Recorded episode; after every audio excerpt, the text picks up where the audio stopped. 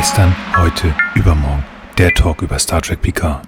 Moin allerseits und willkommen bei unserer kleinen Star Trek Picard Talkrunde. Wie immer mit dabei der Arne. Hallo Arne. Hi, außerdem dabei natürlich diese Runde der Frank. Hallo. Hi. Und final natürlich unser äh, Anmoderator Nils. Ja, hallo und herzlich willkommen. Liebe Zuhörer und auch ihr beiden, wir haben es geschafft sozusagen. Ja, noch also, nicht. Noch nicht ganz. ja, heute müssen wir einmal durch hier. Aber eigentlich schon, eigentlich schon, denn wir haben es geschafft. Wir haben ein kleines Jubiläum heute. Die 25. Folge. Also gut, also wir haben eigentlich auch mehr, aber zumindest in der normalen Zählung haben wir jetzt 25 Folgen. Hey! Das ist so ein bisschen wie silberne Hochzeit, nur auf Podcast. Genau, ne? fand ich auch. Finde ich schön, dass wir es durchgehalten haben. Wisst ihr, wo der Begriff Jubiläum herkommt? Nee, erzähl mal. Der Ju Begriff Jubiläum bezieht sich auf die Zahl 25. Okay. Hm. Das heißt, eigentlich sind Jubiläen nur Dinge, die auf durch 25 teilbar sind. Hm. Das fällt mir gerade ein, weil das habe ich vorher nicht gehört. Ähm, äh, nicht, nicht drüber nachgedacht. Ich muss das jetzt akut googeln. Ja, das macht gar nichts. Das machen wir schnell. Mm, Das ist total interessant und ähm, Live-Searching und so. Genau, ich, ich lese einfach Wikipedia direkt vor. Unter einem Jubiläum äh, versteht man eine Erinnerungsfeier bei der Wiederkehr eines besonderen Datums. Es leitet sich ursprünglich aus dem alttestamentlichen Jubeljahr auf Hebräisch Jovel her. Durch das 1300 eingeführte heilige Jahr wurde dieses Jubeljahr auf einen christlichen Festanlass übertragen und alle 150, dann alle 25 Jahre gefeiert. Also, Hm. genau. Spannend. Das heißt, wenn man sagt, hey, wir haben unser dreijähriges Jubiläum, ist es im Grunde eine sehr moderne Denkweise, sag ich mal. Ja, nicht ganz richtig. Oh Mann, wir sind ein richtiger, schon fast Wissenschaftspodcast. Spannend. Man lernt hier richtig was. Cool. Man kann nicht nur was lernen, man kann auch was über uns erfahren. So wie immer. Hm. Wie geht's euch, ihr beiden? Arne, wie geht's dir? Mir geht's hervorragend. Ich mache jetzt zum Zeitpunkt der Veröffentlichung dieser Aufnahme seit zwei Wochen schon Diät und das ist ziemlich geil. Und ich ähm, fühle mich da sehr gut mit und werde das auf jeden Fall beibehalten. Slow Carb heißt die Diät. Äh, kommt aus einem Buch von Tim Ferriss. Der, das Buch heißt Der Vier-Stunden-Körper. Könnt ihr mal nachlesen, wenn ihr Bock habt. Oder, wenn man das möchte, kann man sich auch den Podcast Dirty Minutes Left, glaube ich, an, der jetzt ja wieder da ist, nachdem er mal weg war. Aber wie gesagt, das ist ja dein Ursprungspodcast zusammen mit Holger Krupp. Und da hast du ja unter Fitnager, glaube ich, auch schon mehr als einmal das gemacht. Also das kann man sich auch anhören. Ist denn ein bisschen länger als das Buch von Tim. Aber auch spannend. Ja, ja, ach so, ja, den ganzen Podcast, ja, das stimmt, der ist länger. Ich habe aber auch mal in einem Slow Carver Podcast mitgemacht, den könnt ihr auf Twitter unter 4 Hour Geeks finden. Ähm, da reden wir auch über Slow Carb. Sehr cool.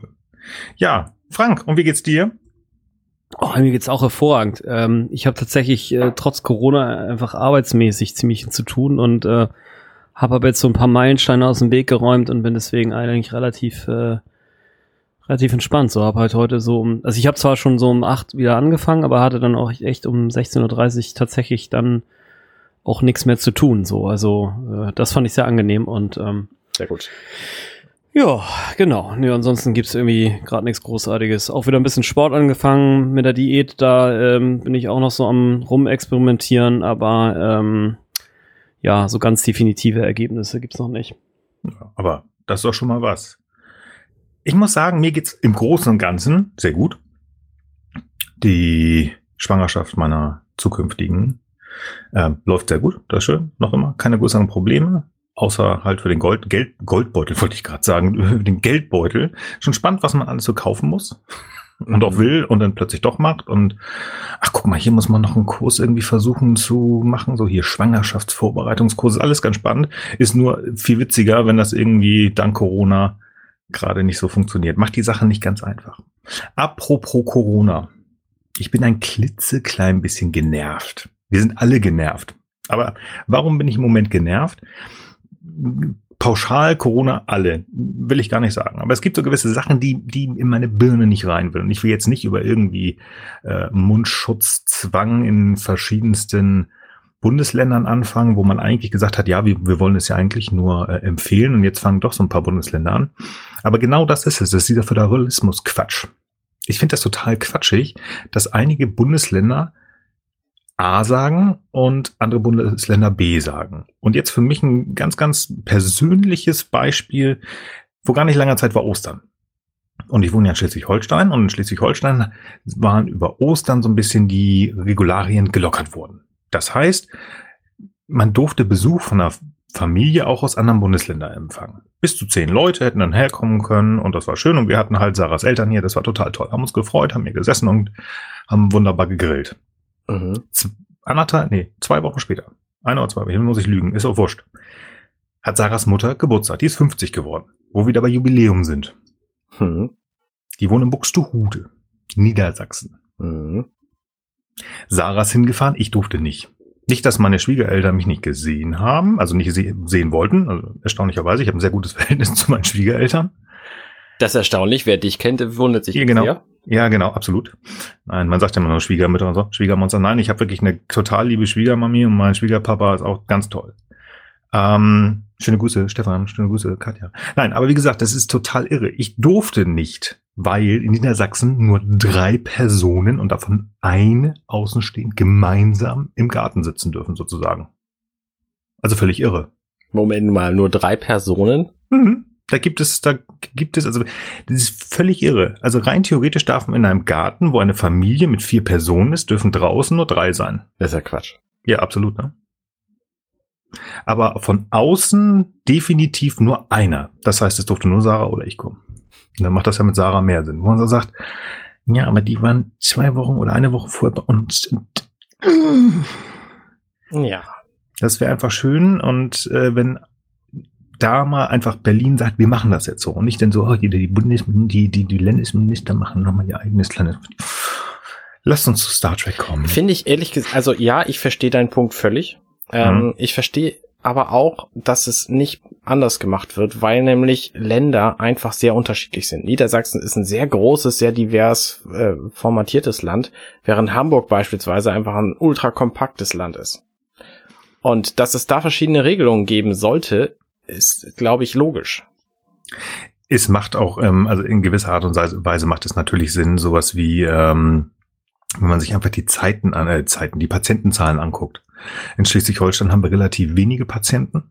Zum Beispiel intensivpflichtige Patienten, also denen, denen es wirklich, wirklich richtig, richtig, richtig dreckig geht, gibt es in ganz äh, Schleswig-Holstein acht. Stand heute mhm. 22. April. Mhm. Acht. Und die liegen ja alle in Kiel. Lübeck ist da ein bisschen entspannter. Ähm, da muss ich nur weiter südlich gehen. Da habe ich die, da die, äh, die, die Daten nicht unbedingt, aber ich glaube, in komplett Baden-Württemberg sind die noch immer bei über 100. Also natürlich, da muss man sagen, okay, da wo es einfach mehr Kranke gibt, äh, muss man auch anders umgehen. Aber ich finde es trotzdem, das ist eine rein persönliche Sache. Und äh, manchmal denke ich einfach, denn lieber, also man muss das ja nicht hier Bayern technisch machen und irgendwie auf die Leute schon halbwegs schießen, wenn sie rausgehen, weil sie das, äh, das ein Ausgangsverbot machen. So dann nun nicht. Aber dass man sagt, okay, pass mal auf, wir entscheiden jetzt zwei Personen zusammen, Mundschutzattacke aus Berlin, dann ist gut. Also lieber ein bisschen mehr, was ja auch Sinn macht, aber nicht so dieses Kleckerweise, dieses eine Bundesland macht das und hm, dann macht es einmal richtig und vernünftig, finde ich. Aber naja, gut. Gut. Ja. Ich habe heute etwas, etwas Positives mal noch zu berichten in Richtung Star Trek. Oh, ich auch. Es gibt eine Collectors Edition zu, äh, zu kaufen von dieser Star Trek PK-Serie und die kommt in einem Borg-Kubus daher. Das finde ich nett. Ich glaube, uh. ich weiß nicht, ob es sie in Deutschland gibt, aber ähm, der, wie heißt dieser Trackcore, Twitter-Account, dem sollte man folgen, wenn man Star Trek mag. Äh, der postet sehr viele spannende Sachen. Der hat da heute ein Foto von gepostet. Ich glaube, da gibt's auch noch irgendwie ein Hoodie zu oder so. Mm, genau. Gesehen. Ja. ja, genau. Ähm, das ist eine gute Idee. Ich habe auch was, ich glaube, es war aber gar nicht über Trackcore. Nee, es war sogar über Newsweek, habe ich noch, habe ich das gehört. Newsweek. Ähm, die haben Gerüchte weitergegeben das, ne, Star Trek PK, zweite Staffel ist ja schon sicher, aber die sollen aus angeblich äh, informierten Kreisen gehört haben, dass äh, die, der Plan ist, wenn sie wieder drehen dürfen, die zweite und dritte Staffel direkt hintereinander gedreht werden sollen. Hm. Das klingt schon spannend. Ich habe das mehrfach gesehen auf verschiedensten Seiten. Wird man sehen, ob es denn tatsächlich äh, eine dritte Staffel geben wird. Mal gucken, wie lange sie den Showrunner diesmal halten können. Das ist auch richtig. Die Zahlen sind relativ gut. Wenn man sich so mal die, die, die Anguckzahlen, Zuschauerzahlen anguckt, ist Star Trek PK noch immer so auf Platz vier der Streamingdienste. Obwohl das ja doch teilweise sehr divers diskutiert wird. Aber finde ich halt ganz spannend. Vielleicht kriegen wir es doch hin mit den drei Staffeln. Und der Name LeVar Burton sagt noch irgendjemand bestimmt was, oder? Klar, Jordi LaForge. Das ist Jordi LaForge, genau. Und Jordi ist wohl so ein bisschen äh, der Tim Holland des Star Trek-Universums. Der hat nämlich äh, sich verplappert so ein bisschen. Der konnte die Klappe nicht halten. Du meinst Tom Holland, ne? Bitte? Tom Holland meinst du, Spider-Man. Ja, Tom Holland, genau. Ähm, Liver Burton hat gesagt, dass Jordi bei Star Trek Picard auftauchen wird. Ist die Frage. Äh, die Frage, ob das zweite oder dritte Staffel nicht, aber er ziemlich sicher. Also man stände wohl im Kontakt auch mit dem Produzenten und man hätte sich da schon ein bisschen was überlegt. Aber das gilt als relativ sicher, dass er wohl auftauchen wird und möglicherweise sogar noch mehr von der alten Crew. Zumindest mal so Cameo-mäßig. Ja. Das finde ich ganz schön, weil ich Jordi immer gern gesehen habe. Und ja, mal gucken, was daraus wird irgendwann mal, wenn dann wieder gedreht werden darf. Naja, nach der Staffel ist vor der Staffel. Also sobald wir mit der Besprechung hier fertig sind, können wir auch wieder anfangen zu spekulieren. Ja, absolut, absolut. Also Völlig richtig. Gut, ja, dann müssen wir, wollen wir, werden wir jetzt aber in die zehnte Folge der ersten Staffel Star Trek Picard einsteigen, das Staffelfinale, das am 26.03.2020 auf CBS All Access Premiere hatte. Es heißt Ed in Arcadia Ego Part 2. Im Deutschen war das Ed in Arcadia Ego Teil 2, ein Tag später am 27.03.2020 auf Amazon Prime wie wir, wie wir es nicht anders gelernt haben. Wir werden hier spoilern bis zum Ende. Also wenn ihr gespoilert werden wollt, dann hört weiter. Wenn nicht, dann guckt euch die Folge an. Und ja, ich glaube, ich würde mal versuchen, das in irgendeiner Art und Weise jetzt zusammenzufassen. Viel Glück. Dankeschön. Ich setze mich noch einmal vernünftig hin und ich beginne. Previously on Star Trek Picard. Soji leitet uns nach Labar ins Chateau Picard, wo Dr. Benayoun Picard bescheinigt, dass er mit Ausnahme einer Abnormität in seinem Hirn in bester Form sei. Picard ist daraufhin in seinem privaten Archiv, wo das Hologramm Index ein Bild mit dem Namen Tochter identifiziert. Dr. Agnes Girardi erklärt, dass Bruce Maddox die Theorie hatte, dass Datas kompletter Code inklusive seiner Erinnerung durch ein einziges positronisches Neuron rekonstruiert werden könne. Picard versucht Dash zu erklären, dass sie etwas ganz Besonderes sei. Sie versteht jedoch nur, dass sie nicht real ist. Ramda will von Soji wissen, welche Schwester Soji ist, obwohl sie es kurz darauf weiß. Laris erklärt, dass die Jadwash jegliches künstliches Leben total doof finden. Picard bedankt sich bei Riker, dass Riker es nicht versucht hat, ihm all das hier auszureden, was dieser quittiert mit dem Kommentar, dass es eh keinen Zweck gehabt hätte. Ruffy erklärt, dass die Romulaner einen Maulwurf eingeschleust hätten, eine halbromulanische Vulkanierin mit dem Namen O, die berichtet, dass sie sich um Picard kümmern will. Ruffy erzählt weiter, dass ein Sternflottenschiff Kontakt zu höchstwahrscheinlich zwei Androidenbotschaftern hatte. Picard sagt, dass die Jadwasch nach der Heimatwelt dieser Botschafter seit Ewigkeiten suchen würden. Soji ist der Meinung, dass sie der Grund sei, warum die Jadwasch diese Welt, also ihre Heimatwelt, nun finden würden. Auf dieser Heimatwelt wird unsere Crew von einer Androidin und Altern Inigo Sung begrüßt. Soji scheint sich hier zu verändern, denn sie versucht die Logik des Opfers zu verstehen, was Picard nicht so richtig gefällt. Sutra, Sojis Schwesterklon, geht zu Narek, der in einer Zelle sitzt. Kurz darauf liegt eine andere ermordete Androidin in der Zelle. Narek und Sutra sind weg. Picard versucht Hilfe von der Sternenflotte zu bekommen, was er den Androiden auch erzählt. Dr. Sung hingegen sagt, dass man nach dem Marsangriff auch nicht auf ihn gehört habe. Daraufhin sehen wir eine Gedankenverschmelzung zwischen Sutra und Dr. Jurati. Dr. Sung berichtet dann von einer höher entwickelten künstlichen Spezies, die irgendwo warten würde und Sutra und er würden nun einen Transmitter bauen, um diese zu rufen. Wir sehen kurz einen Golem, den Dr. Sung für sich gebaut hat. Danach fragt Sutra Agnes, ob sie für die Androiden sterben würde, was diese bejaht. Sutra lässt Picard in Gewahrsam nehmen, nachdem sie den bösen Plan der Überandroiden enthüllt hat. Picard kann nur noch zu Soji sagen, dass sie nun zu Seb Chanep geworden ist. Sutra schaut mega evil. Krass, man. Viele Infos für gerade mal zwei Minuten 24 Sekunden Film. Na gut. Narek kehrt auf den Kubus zurück und schleicht sich an Seven und Elnor vorbei, die sich darüber unterhalten, ob es für die XBs besser sei, zu leben oder tot zu sein. Narissa trifft auch Narek, die erst einmal wissen will, wie viele Androiden er schon gevögelt und getötet hat. Danach zeigt sie ihm ihre neue Wohnmöglichkeit mit Mehrblick. Picard beneidigt einen Schmetterling, der frei ist und nicht eingesperrt wie er. Er versucht Soji davon zu überzeugen, dass die Organischen gar nicht so schlimm seien und dass die Überandroiden, die sie über eine krasse Antenne erreichen will, die Ausrattung der Organischen bedeuten würde. Vorspann. Nach dem Vorspann rüstet der Versager der Jadwash Narek sich mit Granaten aus, mit denen er die Androiden zerstören will. Narissa will mitkommen, was Narek aber untersagt. Als er sich auf den Weg macht, wird er von Elnor verfolgt. Auf der La Sirena diskutieren Ruffy und Rios, ob und wie sie mit dem Wunderwerkzeug den Intermix-Reaktor reparieren können.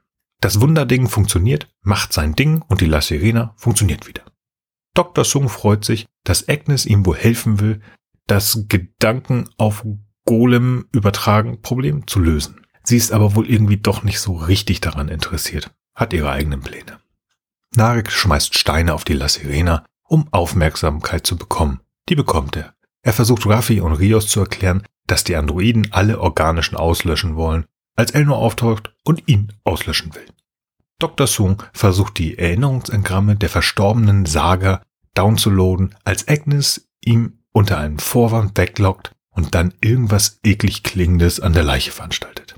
Währenddessen erzählen Narek und Elnor Schauergeschichten über das romulanische Ragnarok, in dem böse Dämonen noch bösere Dämonen durch einen Riss im Himmel herbeirufen. Ja, so. Narek ist der Meinung, dass das schon einmal geschehen ist und dass es nun wieder geschehen wird. Wir werden zwischendurch daran erinnert, dass die romulanische Flotte übrigens auf dem Weg ist. Narek erklärt nun den Plan, wie man die Granaten zum Zerstören des Transmitters nach Androidenhausen schmuggeln soll. Das alte Wir haben ein Gefangenenspiel. Hierbei ist natürlich Narek der Gefangene und irgendwie scheint ein Fußball eine Rolle zu spielen.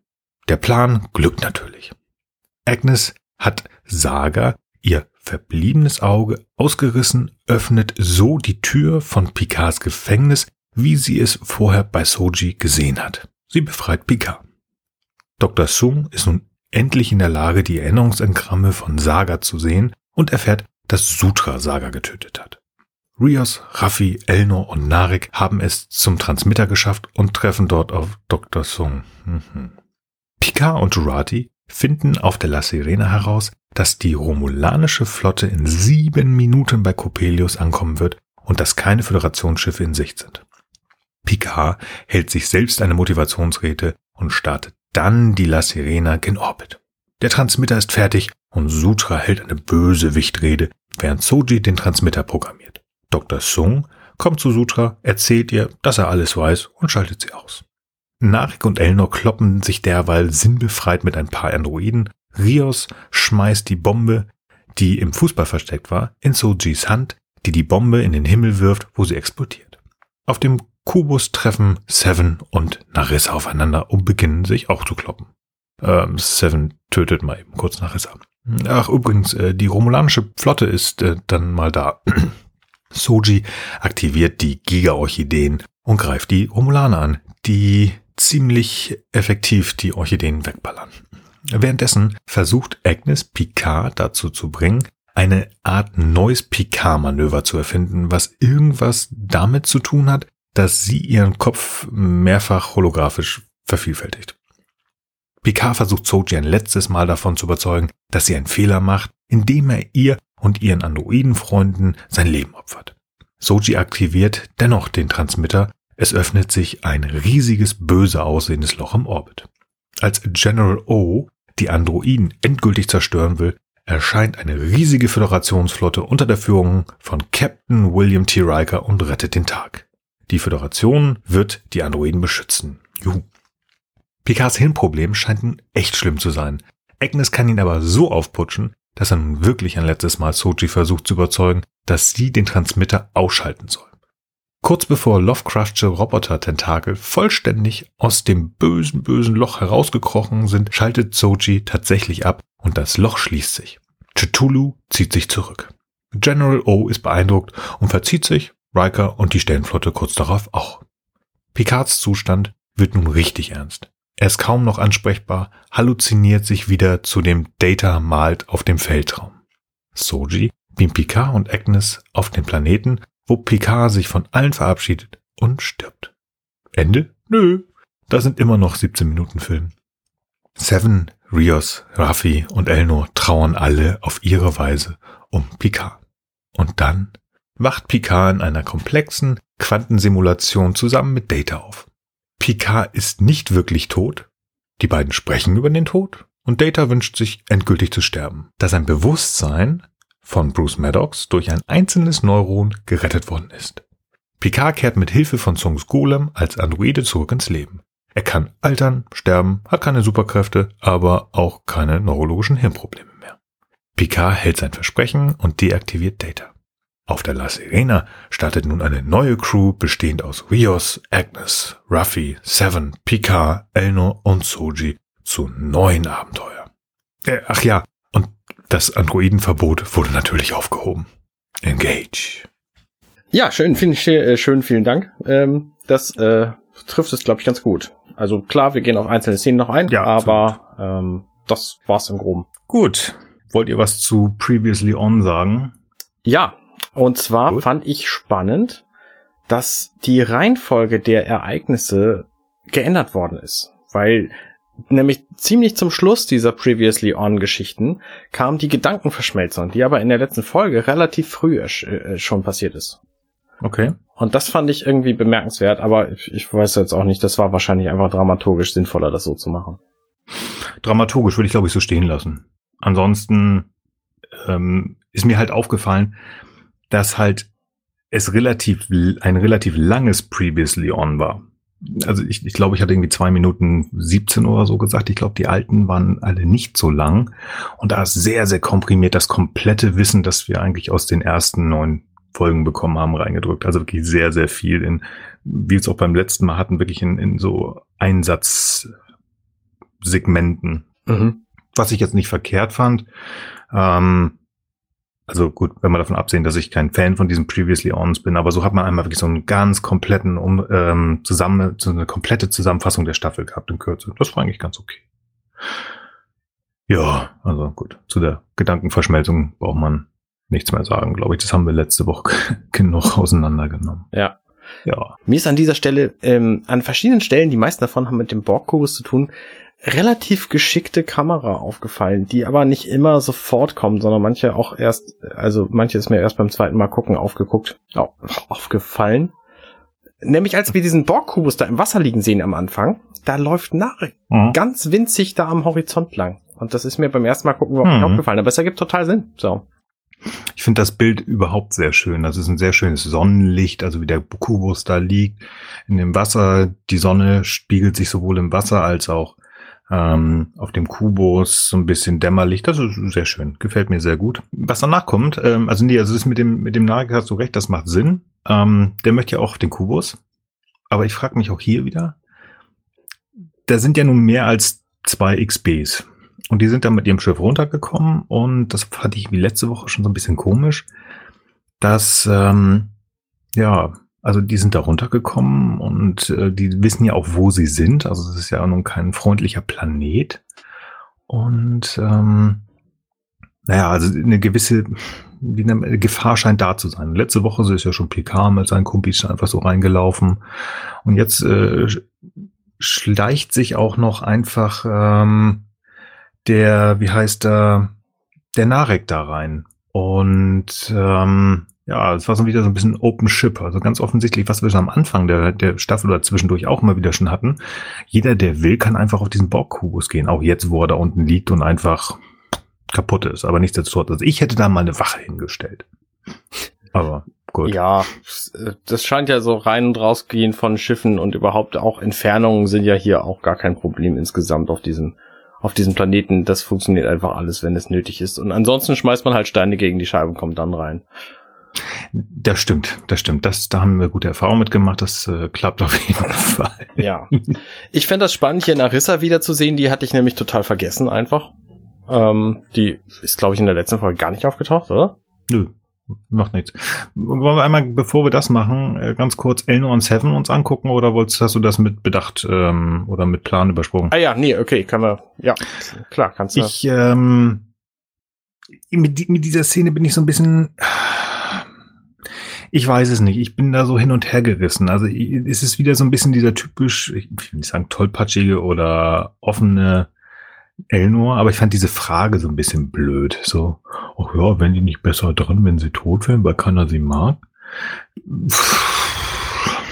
Fand ich komisch, muss ich ganz ehrlich sagen. Also irgendwie müsste selbst ihm doch klar sein, dass einfach die ähm, das Leben eigentlich äh, das höchste Gut ist, oder nicht?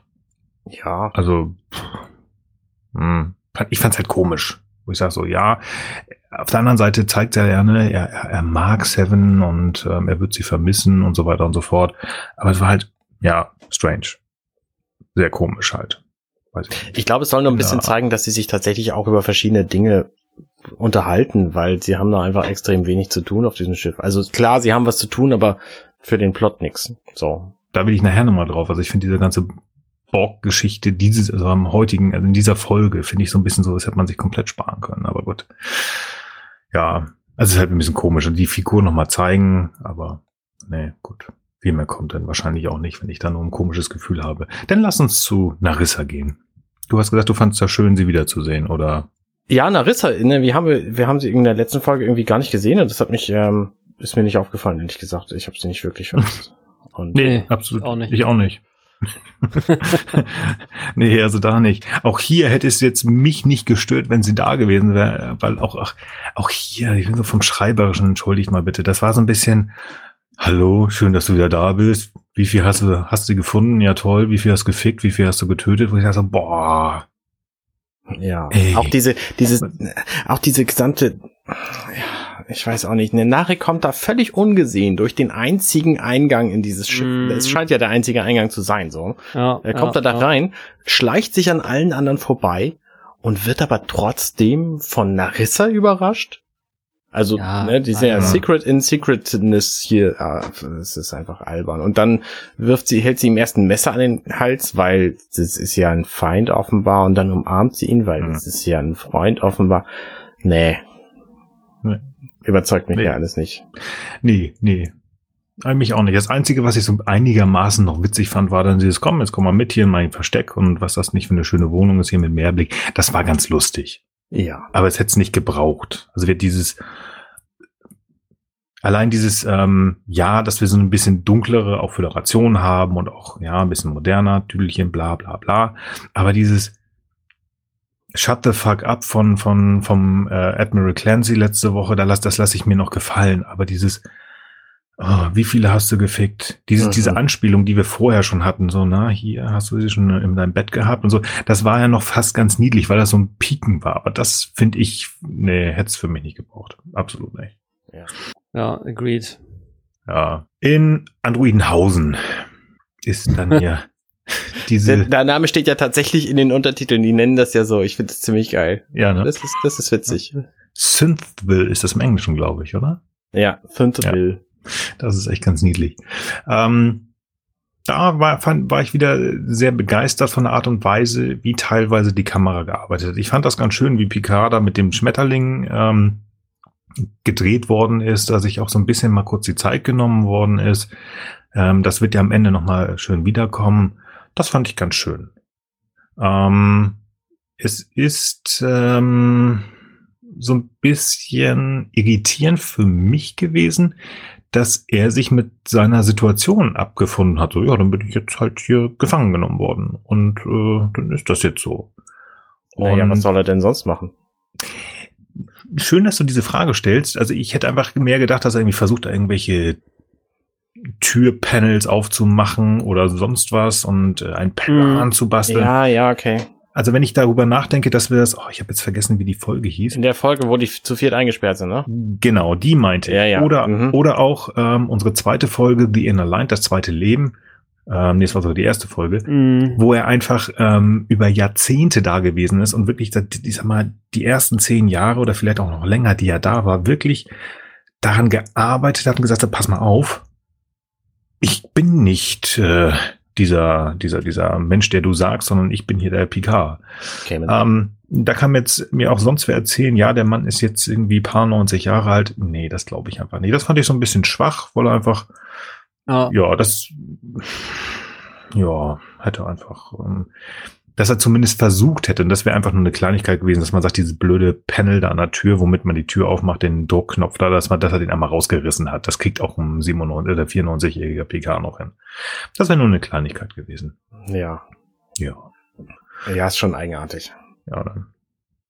Ja, Und dass sie ihn auch mit in, in einen Raum sperren mit diesem ganzen Equipment. Ich meine, da hätte er sich auch locker raus MacGyvern können. Ja, das stimmt auch. Das stimmt auch, dass man da nicht irgendwie, ja, warum hat man ihn nicht auch in eine, in eine, in eine wie heißt das Ding, in so ein Gefängnis gesteckt, wie auch Narek? Stimmt, richtig. Das wäre auch eine Option gewesen. Gut, Naja. aber Genau, dann kommt Soji da rein Dann- und erzählt irgendwas von von äh, Gegeneinanderrechnen von Leben und das ist natürlich ein Punkt, den Picard nicht ähm, nicht gut findet Schon moralisch gut, so. aber nicht so gut findet. Naja. Und das ist so der der erste Punkt, wo ich mir dachte, okay, was ist hier eigentlich los? Hat Soji sich inzwischen total mit ihrer Rolle als Android abgefunden? Fühlte sie sich nicht vor zwei Folgen noch wie ein Mensch? So, und jetzt plötzlich, plötzlich nicht mehr? Wobei alle anderen Androiden, die da sind, irgendwie äh, schon lange wussten, dass sie, dass sie Android sind. Und sie hat aber gar kein Bedürfnis, diese Menschlichkeit auszuleben. Das ist schon eigenartig, finde ich. Also ich finde es vor allen Dingen auch einfach hohl. Ähm, ich meine, sie sollen jetzt alle Nachfahren von Data sein und da, Data war jetzt ja wohl ein dezidierter Intellektueller im Vergleich. Während hier kommt jetzt Sutra an, sabbelt mal irgendwie drei Sätze rum und alle sind sie, fallen sie in eine Linie und machen den ganzen Quatsch halt mit. Mhm. Also das ist, äh, finde ich, überhaupt nicht logisch, wenn ich äh, bedenke, was Data für eine Persönlichkeit war und was der sich immer alles für Gedanken gemacht hat, der natürlich jetzt viele Konzepte vielleicht auch nicht so verstanden hat. Und klar, man kann natürlich auch sagen, nicht jeder Androide muss jetzt äh, wie Data auch äh, jetzt danach streben, menschlich zu sein, aber äh, ähm, ich sag mal, selbst wenn man jetzt, ich sag mal, sowas wie so einen organischen Rassismus hat, dann äh, hat man ja vor allen Dingen vielleicht trotzdem so dieses, äh, ähm, dieses Konzept von Kooperation und äh, äh, ja, ist vielleicht auch nicht automatisch dann gleich ein Massenmörder. Ja. Ähm, vor allen Dingen, dass auch keiner dann da vielleicht sagt, ja, ähm, nee, liebes Sutra, also mag ja deine Auffassung sein und ein paar schließen sich da vielleicht auch an.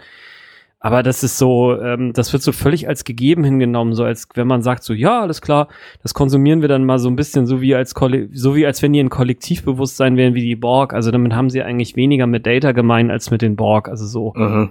würde ich es jetzt mal am Ende zusammenfassen. Für mich. Naja, da kommt ja der, der, der Sung nachher auch noch drauf zu sprechen, dass es offensichtlich diesen Mord an einem Thunst gebraucht hat von einem äh, ähm, äh, Mhm. Lebewesen, der dann quasi die Überzeugungskraft von Sutra ähm, verstärkt hat. So, also ne, das war ja Ja. ihr Plan, der hat dann ja auch ganz gut funktioniert. Also von daher, ja, meinetwegen. Mhm. Ja. ja. Aber ich bin da bei euch, das ging echt viel zu schnell. Viel zu schnell. Also sie fallen zu sehen. Also, Spannend fand ich übrigens auch, drumrum sieht man ja ganz viel äh, Gerati irgendwas machen. Wir sehen zum einen, dass Gerati zuguckt, wie, ähm, wie Soji mit ihrem Auge diese Tür öffnet. Mhm. Und dann geht's, äh, geht sie irgendwie raus und sieht, dass neben dem, also da, das müssen wir mal erklären. Wie, wieso bitte ist neben dem Hauptplatz von, von Androidenhausen ähm, ein Platz für diesen Riesenturm? Warum ist da nichts? Also wie ist denn das? nee, Ich meine, diese Stadt verstehe ich logistisch nicht. Warum ist dieser Hauptplatz der Stadt am Rand der Stadt? weil sie wussten, was passieren würde und es steht im Drehbuch so. Keine Ahnung. Gut, alles klar. Ja. Die, bra- die brau das, das sind Androiden. Also sie brau brauchen die eine Stadt, Mhm. brauchen die ein Bett, brauchen die ein Dach über dem Kopf. Also das vielleicht noch, damit sie nicht Mhm. rosten, aber ansonsten ist das so, ähm, ja, keine Ahnung. Pff, äh, keine Ahnung, Sung fand das irgendwie witzig. Und der Typ ist irre, also von daher, bau den Platz an der Ecke. Alle anderen haben es in der Mitte. Nee, will ich nicht. Mein Papa hat es in die Mitte gebaut, also baue ich den an die Seite. Okay, alles klar. Ja, So was. Nein, ja also Das gibt halt keinen Sinn, aber nein, absolut. nicht. egal. Nee. Kann man drüber hinwegsehen. Ja. Ja, also wie gesagt, ist so ein bisschen. Ähm, ich finde, ich finde Picards Move ähm, ganz interessant, was er da versucht, aber es versucht er einfach immer wieder, hat auch über die letzten Folgen schon gemacht, dieses, ne, hier, wenn du so weitermachst, ne, dann bist du wirklich das, was du nicht sein willst, ne, dann bist du nämlich Seb Shenep. Und ähm, das finde ich eigentlich ganz schlau von der Art und Weise, weil ähm, Soji hasst ja die Romulaner, ne, also speziell Narek, nach dem, was er ihr angetan hat. Mhm. Und Seb Chanep ist ja nun Teil der romulanischen Mythologie und sie möchte ja, glaube ich, null und gar nichts mit den Romulanern zu tun haben, wenn möglich. Also die Idee, die er da hat, finde ich ganz spannend. Äh, in weitesten Fällen bringt er leider nichts. Aber die Idee ist gut und das fand ich dann auch wieder mal ganz gut. Also fand ich ganz gut reingeschrieben hier. Ja. Ja, Ja, genau. Dann sind wir nach dem schönen Vorspann, ähm, genau, auf dem Kubus. Auf dem Kubus. Und Genau. da packt ja mein Freund Narek diese super krassen Bomben. Kann, kannst du mal aufhören zu lachen, Mensch? Ich versuche den Leuten zu verkaufen, dass ich den ganz toll finde. Du, ich, ich saß hier schon die letzten 24 Folgen mit dir, äh, deswegen nehme ich dir das nicht so einfach ab. Da musst du dich noch ein bisschen mehr ins Zeug legen. okay. Gib mir noch mal 25, alles. Alles klar. Also, wenn man mit diesen krassen Blumen irgendwie, nein, mit diesen Bomben diese krassen Blumen zerstören will, ja, Mhm. ähm, die diese komische La Sirena fast komplett aufnehmen, in sich aufnehmen wollen, ja. Also das ist schon irgendwie, weiß ich so ein nicht. Shopper. Bitte? Ja. Ja. Das ist irgendwie, ich, hä? also, ich, ich, muss doch mal springen, weil ich- diese ganze Bombengeschichte ist für mich irgendwie so, Moment, der hat jetzt diese Gigabomben, die diese großen Dinger kaputt machen sollen, die, ne? Also die- diese Riesen, das muss ja riesen Bums geben. Ja. Und Kabam, sagen. kabam. Und im Nachhinein werden diese zehn Bomben, oder die er da hat, oder zwölf, ich weiß es gerade gar nicht, ist auch wurscht, in ein so ein kleines Ding gebaut, womit sie dann den Transmitter kaputt machen wollen. Und dann gibt's da so ein kleines Buff. Und da frage ich mich, was soll das? Also Moment, das- wo, wo bist du gerade? Ich, ich spring gerade so ein bisschen nach hinten, weil ich einfach diese Bomben nicht verstehe. Du meinst, die Bombe ist zu stark, als dass sie damit und zu schwach, um. Hä? Genau. Also, weil, weil diese, diese, diese komischen, ähm, also wir sehen ja die La Sirena. Ja. Das Ding hat ja schon, wie, wie lang mag das sein? Keine Ahnung. 40 Meter? Keine und Ahnung. Länger. Vielleicht länger. Also ich hatte jetzt, na, viel, also ich hatte jetzt gesagt, so vielleicht, ähm, keine Ahnung, sagen wir 50, 60 Meter. Wie so ein altes Schnellboot.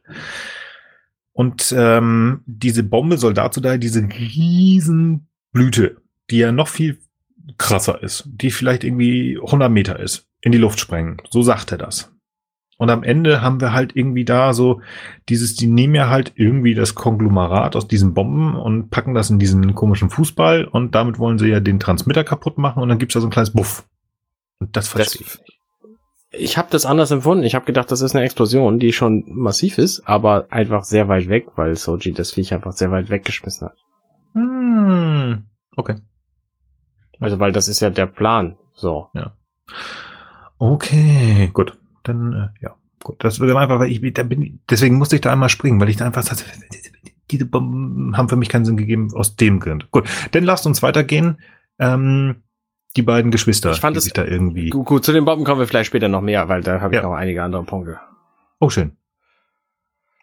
Die Geschwister. Ähm, genau, die Geschwister. Äh, Narek sagt nochmal, dass er irgendwie das schwarze Schaf war und jetzt hier endlich was Tolles geleistet hat und deswegen solle sie ihm doch jetzt endlich mal vertrauen. Und es funktioniert tatsächlich auch und sie lässt ihn mit diesen Bomben ziehen und ähm, ich weiß nicht genau, was er ihr hier klar machen will, wie sie diese diese Blumen kaputt kriegen wollen, aber gut, okay. Und Mhm. das ist dann interessanterweise der Abschied. Ne, Wo ich Ja. letzte Folge gesagt habe, hier der Abschied zwischen Seven und Elnor und Picard, der war so krass und ähm, er hat ja auch so ein bisschen Tränen in den Augen und geht dann einfach und sie bleibt halt da und stirbt dann später. Sie, ich glaube, das ist, ähm, das ist die, die Tränen sind, glaube ich, äh, sein Kampf um Anerkennung. Das hat nichts damit zu tun, von wegen, oh, ich sehe meine Schwester nie wieder. Ich glaube tatsächlich, dass er zu dem Zeitpunkt noch glaubt, dass er sie wieder sieht. Ja, ja, das glaube ich auch, ja. Das ist einfach so ein, du blöde Kuh, ich will doch nur geliebt werden von dir, du bist doch meine große Schwester, du musst doch lieb zu mir sein. Und sie ist so, hey, du kannst gar nichts und na gut, versuch's. Also, ja, keine Ahnung. Sie gibt ihm da einmal so, ja, okay, du hast die gefunden, dann kriegst du jetzt noch einmal die Chance, irgendwas zu beweisen. Aber eigentlich ist, denkt sie sich, glaube ich, so, eigentlich müsste ich das selber machen, weil ich viel besser kann, aber ach, du nerv nicht so. Und das weiß er, glaube ich Mhm. dass sie der Meinung ist, dass sie viel besser und viel größer und überhaupt, also das haben wir schon, also ihr Ego ist ja in etwa so groß wie der Kubus und auch genauso cool hält sie sich. Und äh, ja, da, daher kommt, glaube ich, ihre Art und Weise, ist, eigentlich müsste ich selber machen, aber gut, den ein Goodie kriegt er jetzt. Und genau das weiß er. Er kämpft die ganze Zeit ja um ihre Anerkennung nach dem Motto, ja, feiner Narek, hast du gut gemacht. Hast du die Sepjanep gefunden? Oh, hast du auch das, die Heimatwelt gefunden? Super, super, Tätschelkopf, super. Sag mal, Nils, wie redest du eigentlich sonst mit deinem Hund? so in etwa. okay, ich wollte nur. Nee, nee. Das, ja, fein, ja, ja, genau, super. genau. Also Ja, der, genau. der Plan funktioniert hier, der, der Plan von Narek. Das, ähm, das finde ich auch tatsächlich okay. Also, ja. Viel spannender Ja. finde ich die Also, Tatsache, dass als er den Kubus dann verlässt, dass da völlig out of focus eine schwarze Figur ihm ins Licht folgt, aus dem Kubus heraus. Und das ist, wir wissen es von der Bildsprache her, das ist der zweite Punkt auf dem Borg-Kubus, den ich kameratechnisch sehr gut gemacht fand. Ähm, das ist Elnor, weil de- dessen Statur ist einwandfrei klar, seine Gangart und so ist eindeutig zu erkennen. Dass er hier out of focus folgt, finde ich ein bisschen eigenartig, weil das ist nicht sehr offensichtlich. So, also da musst du schon hingucken, es wird nichts gesagt währenddessen oder so. Also ähm, man kann es leicht übersehen. Und ähm, der Teil, der dann folgt, wo wir Elnor wiedersehen, das ist der, der mich in Wirklichkeit stört. So. Aber Okay, gut. der später dann. Ja, ja, das hat, ja, ja, dass er dann einfach auf die La Sirena kommt, ohne irgendwas. Mhm. Ja. Und die Szene Das jetzt natürlich die mit dem Zauberstab hier, die nächste. Boah. Rios und Ruffy stehen an einem Regalbord und der einzige Weg, das zu reparieren, ist, weil da so ein wichtiges Teil drin ist, ähm, sich von unten wie unter einen alten Chevy runterzulegen und dann mit dem Zauberstab da einfach gegen die zu, zu halten und äh, Expecto Patronum zu sagen und dann funktioniert das und es ist alles wieder heil. Und ich dachte mir, Leute, Leute, Leute, Leute, das ist doch nicht so, wie wir das von früher kennen. Früher waren es Probleme, die möglicherweise abgehoben waren, aber die Ja. einigermaßen logisch zu erklären waren. Und ihr erzählt hier irgendwas von, von irgendwelchen Dingen, die kaputt sind und die dann auf keinen Fall wieder, wieder heil gehen. Und dann macht dieses Gerät das einfach. Und zwar nicht, nicht irgendwie mit einem Energiestrahl oder mit was weiß ich was, mit Nanopartikeln, sondern da kommen aus dieser Spitze von dem Zauberstab kommen so kleine Ärmchen raus und fummeln da dran rum. Mhm. Und da dachte ich mir auch, ja, gut, okay, das ist jetzt, ähm, also, nee. Ja, das ist so wie der Ultraschallschraubendreher von Doctor Who. Oh, gut. Ja, und das ist wieder High Fantasy. Ja. Also das ist wieder keine Überlegung verschwendet, auch nicht nur die kleinste, mir vielleicht zumindest einen Pseudo-Science-Fiction äh, zu liefern, sondern einfach nur, ja, ähm, das ist jetzt hier so ein Ding und da machst du dann mit dem Ding so mit dem Ding und dann läuft das. Also das ist so, ja, Das ist lazy writing. Das ist lazy Ja, writing. ja. Du genau, recht. Also völlig richtig. ich hätte es gekauft und sie hätten es einfach haben müssen. Sie hätten nur einen Schauspieler mehr bezahlen müssen. Jetzt hätte da einfach so ein Blitz auftauchen müssen.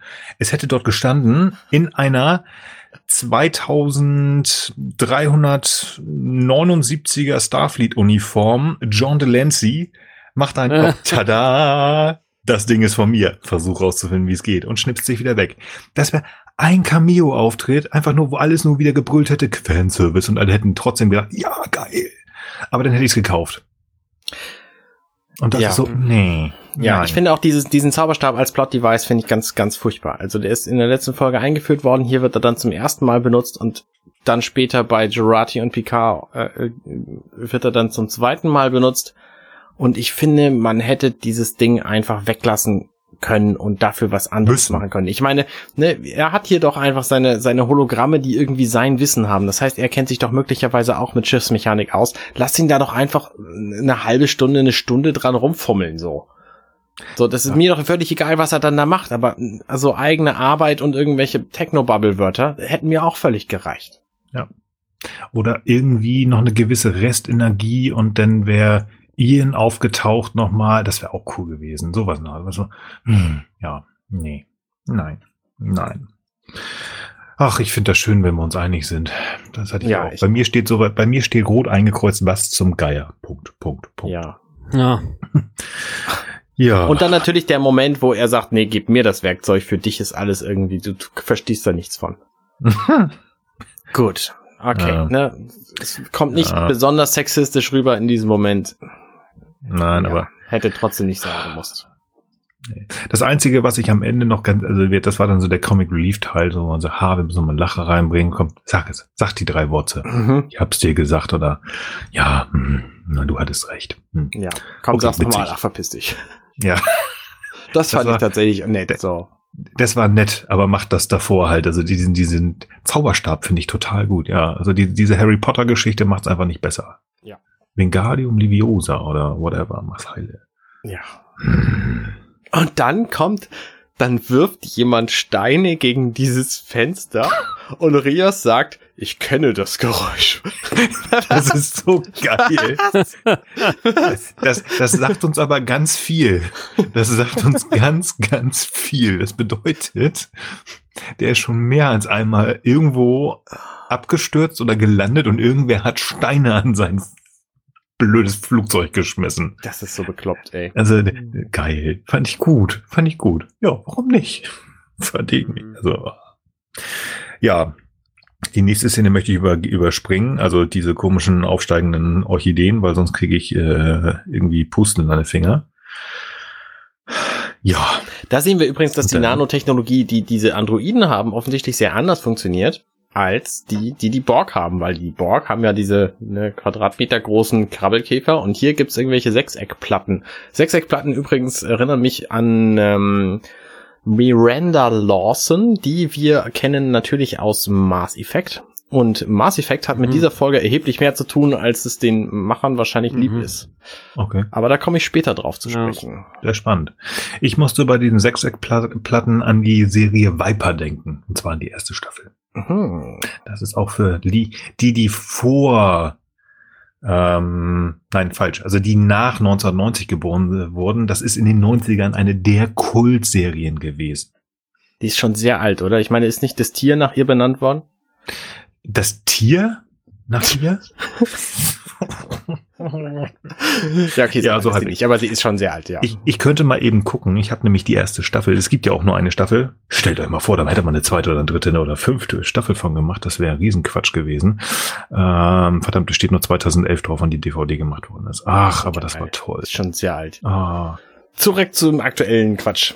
Jurati kommt jetzt zu Bruce Maddox, wollte ich gerade sagen, ist es aber nicht, äh, zu AI Soon und äh, labert ihn irgendwie dicht. Er ist da gerade dabei, das Ge Ge Bewusstsein von der, wie hat sie geheißen, zu extrahieren? Saga. Saga, vielen Dank. Ähm, und sie labert ihn irgendwie weg und sagt, hey, dein Kung Fu ist immer das Beste, äh, um Daten entschlüsseln zu können, äh, hat Bruce gesagt, so, als ob sie mit ihm jemals gesprochen hätte, seit sie wusste, dass, also, naja, egal.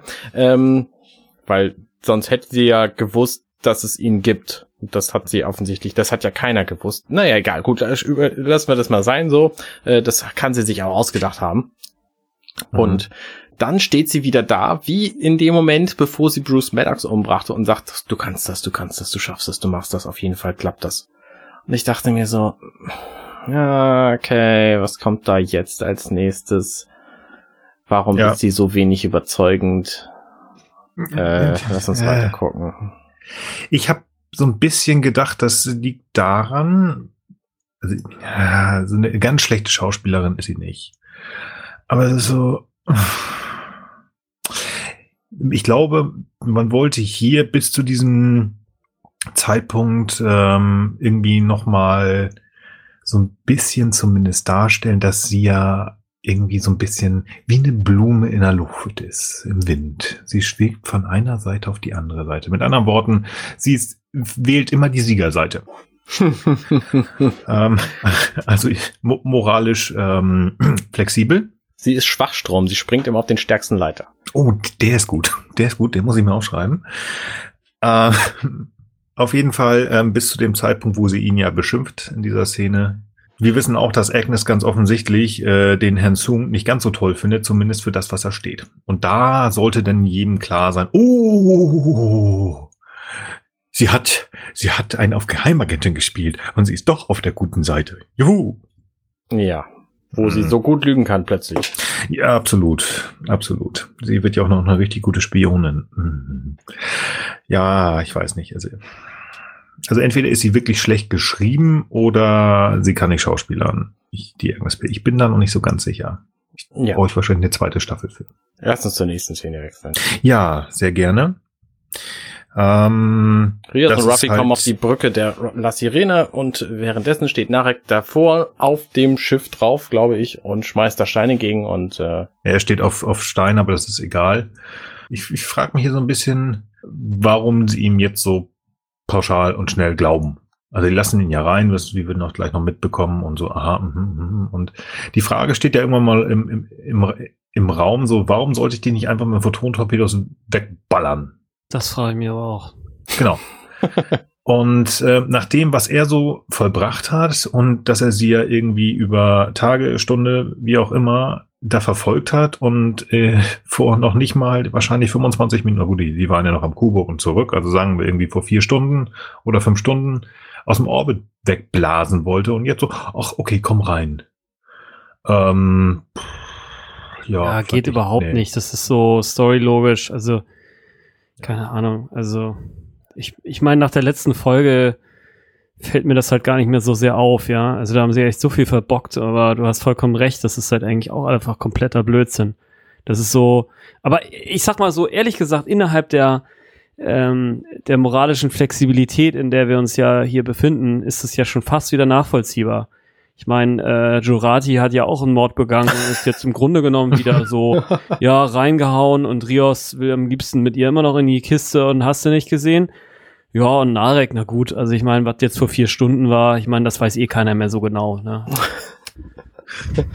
ja, okay. Ja, also naja, tatsächlich ist es ja so, dass in dramatischen Situationen man sich mit Leuten verbündet, ja. die man normalerweise, also mit denen man das normalerweise nicht tun würde. Von daher hm, fand ich gut. diese Wandlung von Ruffy und Rias, ich meine, er hat ja ein Argument, ne? er hat diese, diese Bomben in seiner Tasche und benutzt mhm. sie nicht, um sie wegzubomben, sondern hat halt einen Plan so. Also mhm. finde ich mhm. jetzt nicht völlig abwegig. No, und es ist ja halt auch eine Extremsituation. Ich meine, offensichtlich wissen ja alle drei, worum es geht. Nämlich, dass sie jetzt irgendwie die Menschheit und die, nicht nur die Menschheit, sondern das ganze Universum retten müssen, so. Ja. Ja, okay. Okay, okay ja. Gekauft. Okay. Ja, okay. Denn das wunderbare Ver Verhör, ähm, ja, vom Licht her finde ich das ganz schön, aber es ist so ein Standardverhör mit so ein bisschen düsterem Verhörlicht. Also es, es fehlte eigentlich nur noch, dass wirklich das Licht ihm von irgendeiner so alten Schreibtischlampe direkt ins Gesicht kommt. Aber ja, Standard halt, hallo, so ist das. Und wir kriegen natürlich äh, keinen Kontakt zu, zu JL. Ähm, ja, ja, den Auf, das Auftauchen von, von Narek fand ich spannend. Und das fandst du gar nicht so gut, Arne, oder? Wenn du Elnor meinst, ja, dann ja. Meine ich doch, die, die beiden. Gott sei Dank ja, ist die Staffel bald vorbei. Wie bitte, wie bitte ist Elnor dahin gekommen? Einfach so auf dieses Schiff rauf, wo Narek vorher Steine gegen die Fensterscheibe schmeißen musste, um da reinzukommen. Ähm, der hat einen Schlüssel. Ach so, okay, alles klar. Der hat doch hier seinen komischen Kommunikator. Der haben, die haben doch alle ihren, ihren, ihren, ihren äh, La Serena-Kommunikator mit diesem komischen gesprungenen, weiß ich nicht, was das sein soll, S-Ding da oder mit dieser stilisierten, wahrscheinlich ähm, Serena, wie heißt das, äh, mit dieser Meerjungfrau. Da hat er auf den Knopf gedrückt und die Tür aufgemacht. Das okay, ja gut, okay, na gut, meinetwegen. Ja. Ähm, ja, also das ist auch eigentlich nur dazu da, damit wir einfach die Figuren wieder zusammenkriegen. Ja, das funktioniert ja an der Stelle dann auch. Ja, also die, die, ja, die nehme ich wirklich auch noch so, wo ich sage, okay, die, die, die kaufe ich. Die, die habe ich gekauft und da habe ich auch wenig dran zu meckern. Ja, okay, gut. Bei der nächsten habe ich tatsächlich ein bisschen mehr zu meckern. Das ist ja die wunderbare Szene, wo Jurati wieder zum Super Kung Fu Meister Sung geht und sagt, oh lieber, lieber, lieber Professor, können Sie mir mal helfen, weil Sie sind ja so gut. Sie können das bestimmt. Ah, das habe ich gerade schon behauptet, dass das halt passiert sei. Es war gar nicht, ne? Äh, war das doch nicht? Wurscht. Nee, es aber jetzt, es ist halt hier, ja, was ist hier auch so, hm, ja, toll, ich helfe dir, genau, toll. Und sie so, jetzt kann ich meinen gemeinen Plan ausüben. Also, nicht gemein ist er nicht mehr. Wir wissen jetzt ja schon, sie möchte äh, helfen. Aber trotzdem so. Ich hätte mir ein bisschen mehr gewünscht. Aber eigentlich hätte mir spätestens jetzt auch schon klar sein müssen, also zumindest nach der letzten Folge, nein, es wird da irgendwie keine coole Idee kommen, sondern ähm, ja. Okay, gut ich finde ähm, das, was sie halt da macht, also sie klaut sich ja das Auge, das ist hier noch nicht so ganz deutlich, aber ich finde dieses Geräusch mega fies und eklig. Ja. Also ich weiß nicht, ob das wirklich so fiese ist. Also ich habe noch nie mitbekommen, wie man ein, ein Auge entfernt, aber also ich habe schon bei einigen OPs mitgemacht und das klingt. Hast du noch so. nie mitbekommen? Ich erinnere Nein. an den Anfang der Folge 5. Ja, nein, ich rede von der Realität. Ich rede so. von der Realität. Ach so. Also das sind auch Dinge, die will ich lieber nicht erleben. Nein. Obwohl, also bestimmt ist das ein interessant, eine interessante Operation. Also wie gesagt, im Rahmen meiner Ausbildung musste ich so einiges mehr angucken. Das ist auch interessant. Ähm, aber so klang das nicht. Also, weiß ich nicht. Angeblich Bitte. kann man ja so ein Auge dann auch am Strang lassen und dann hinterher wieder einsetzen. Und zwischendurch kann man sich von außen betrachten. Ja, nein, das ähm, aber muss einiges kaputt sein. Vertiefen. Ich habe noch einen anderen Plotpunkt, auf den ich jetzt zu sprechen komme. Ja, bitte. Weil jetzt ja da, oder nein? Was da nämlich kommt, ist eine krasse Lagerfeuergeschichte. Und wo erzählt man so eine Lagerfeuergeschichte? Natürlich am besten an einem völlig aus dem Konzept gerissenen, plotirrelevanten Lagerfeuer, was da nichts, überhaupt gar nichts zu tun hat. ja, das war auch so absurd, ey. Warum, warum gehen die, ich meine, das Schiff funktioniert, der Motor läuft wieder, ja. die können sich replizieren, was sie wollen. Was replizieren sie sich? Holzschalter zum Anzünden. ja.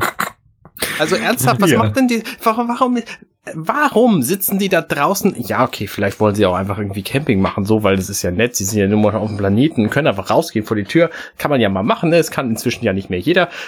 Ja, also. Das, das kann man schon verstehen so, aber es ist auch extrem strange. Ja. Ja. Absolut. Naja, du, ehrlich gesagt, die Leute vor, vor, vor 100 oder wahrscheinlich auch noch vor 50 Jahren hätten auch nicht verstanden, dass heute fast jeder irgendwie mit einem zweieinhalb bis drei Tonner durch die Gegend donnert, nur um irgendwie zwei Kilometer zur Arbeit zu kommen, ja, also. Das ist das Gegenteil von dieser Lagerfeuerszene, ne? Ja, das ist halt dasselbe in grün, nur jetzt fürs 23. Jahrhundert machst du dir halt mit dem Replikator halt Holz. das ist halt, auch wenn das auch überhaupt keinen Sinn macht, also. Naja, wer weiß, vielleicht haben sie auch echte Palmen da abgeholzt, um das Feuer ja. zu. Genau, genau. Das. So, das Leben ist eh durch demnächst, also können wir auch locker noch mal ein paar Palmen umbringen. Ja. Oh Mann, ey. Was mich an dieser Geschichte, viel mehr irritiert hat, also jetzt nicht mehr, jetzt tatsächlich stimmt, ja, warum macht man sowas, ähm, ist diese ganze Geschichte, die jetzt nochmal erzählt werden muss, da das ähm, Ragnarök, Judgment Day, romulanischer Vergleich, Kram da. Ähm, das ist denn doch einige Minuten, die uns da diese wunderbare Geistergeschichte erzählt wird, aber man, als ich das mir so an, so, ja, ist ganz nett und also wie gesagt, ich habe nicht darüber nachgedacht, dass es keinen Sinn macht, dass man sich ans Lagerfeuer setzt. Ähm, aber ich habe mich gefragt, warum erzählen Sie uns das nochmal? Was, was, genau kriegen wir hier an neuen Informationen? Dass da irgendwas Böses von irgendwoher kommt und dass das so ein Überzins äh, ist, das wissen wir. Das bringt, hat mich nee, jetzt nicht weitergebracht. Das wissen wir eigentlich nicht. Okay. Eigentlich wussten wir nur, dass es möglicherweise irgendwelche anderen ähm, anderen künstlichen Lebewesen gibt, die mhm. dann kommen sollen. Aber wir wissen nichts über deren ähm, über deren Härtegrad wollte ich gerade sagen. Also wie viel krasser die sind, das kommt in dieser Geschichte rüber. Hm, okay. Also, dass das eine, eine über, überfähige Rasse ist, so, das wussten wir vorher nicht. Und er erzählt ja auch die Geschichte mit dem, mit dem Raumriss hier. Und was wir in dieser Geschichte auch erfahren, ist tatsächlich, wie er persönlich natürlich, aber ich nehme das mal stellvertretend für alle anderen auch, mit dieser, mit dieser Legende umgeht. Also mit dieser Prophezeiung. Weil Prophezeiungen sind, das wissen wir alle, unfassbarer Unsinn. Mhm. Aber er sagt ja äh, auf die Frage von Ruffy, glaubst du, dass das eine Prophezeiung ist? Sagt er, nein, ich glaube, das ist Geschichte und Geschichte wiederholt sich. Und das finde ich ne, ist eine tatsächlich gute Erklärung dafür, dass die das alle glauben, dass das tatsächlich nochmal passieren würde. Okay. Also erstens hat uns Ruffy ja erzählt in diesem wunderbaren äh, Meet and Greet da, äh, in Folge 8 war das, glaube ich, wo sie alle am, am, der, am Tisch gesessen haben, dass das ja wohl irgendwie sowas in der Art schon mal passiert ist, was ja in dieser Mahnung, was keine Mahnung war, dass das ja vor irgendwie 200 oder, oder 300.000 Jahren. Ja, genau, oder 100.000, aber nicht 280.000. Nein, nein, nein, nein, nur 200 oder 300.000. Okay. Ja, aber nicht 280.000, genau. genau. Das war schon mal da und da wurde auch was, dass das irgendwie hinter dem Raum ist, also das konnte man sich denken, finde ich. Man sagt so, ja, und das, was Narek äh, so fühlt, ist mir persönlich total egal. Ähm, weil Narek mir, mir einfach egal ist. Ja, also es ist, es ist ganz nett. Es, also es ist nett anzugucken. Das stimmt. Es macht keinen Sinn, dass da ein Feuerzeug, Feuerzeug, ein, ein, ein Lagerfeuer gemacht worden ist. Und ich finde einfach, persönlich nicht so viele neue Informationen, weil die meisten tatsächlich entweder durch dieses, äh, dieses, dieses Zusammenkommen in der Küche und das, was Sutra und Sung erzählt haben in der letzten Folge, ist eigentlich Großteil damit eigentlich schon erzählt gewesen. Hätte man sich sparen können, finde ich. Auch wenn es nett aussieht. Aber gut. Das ist nur meine Meinung.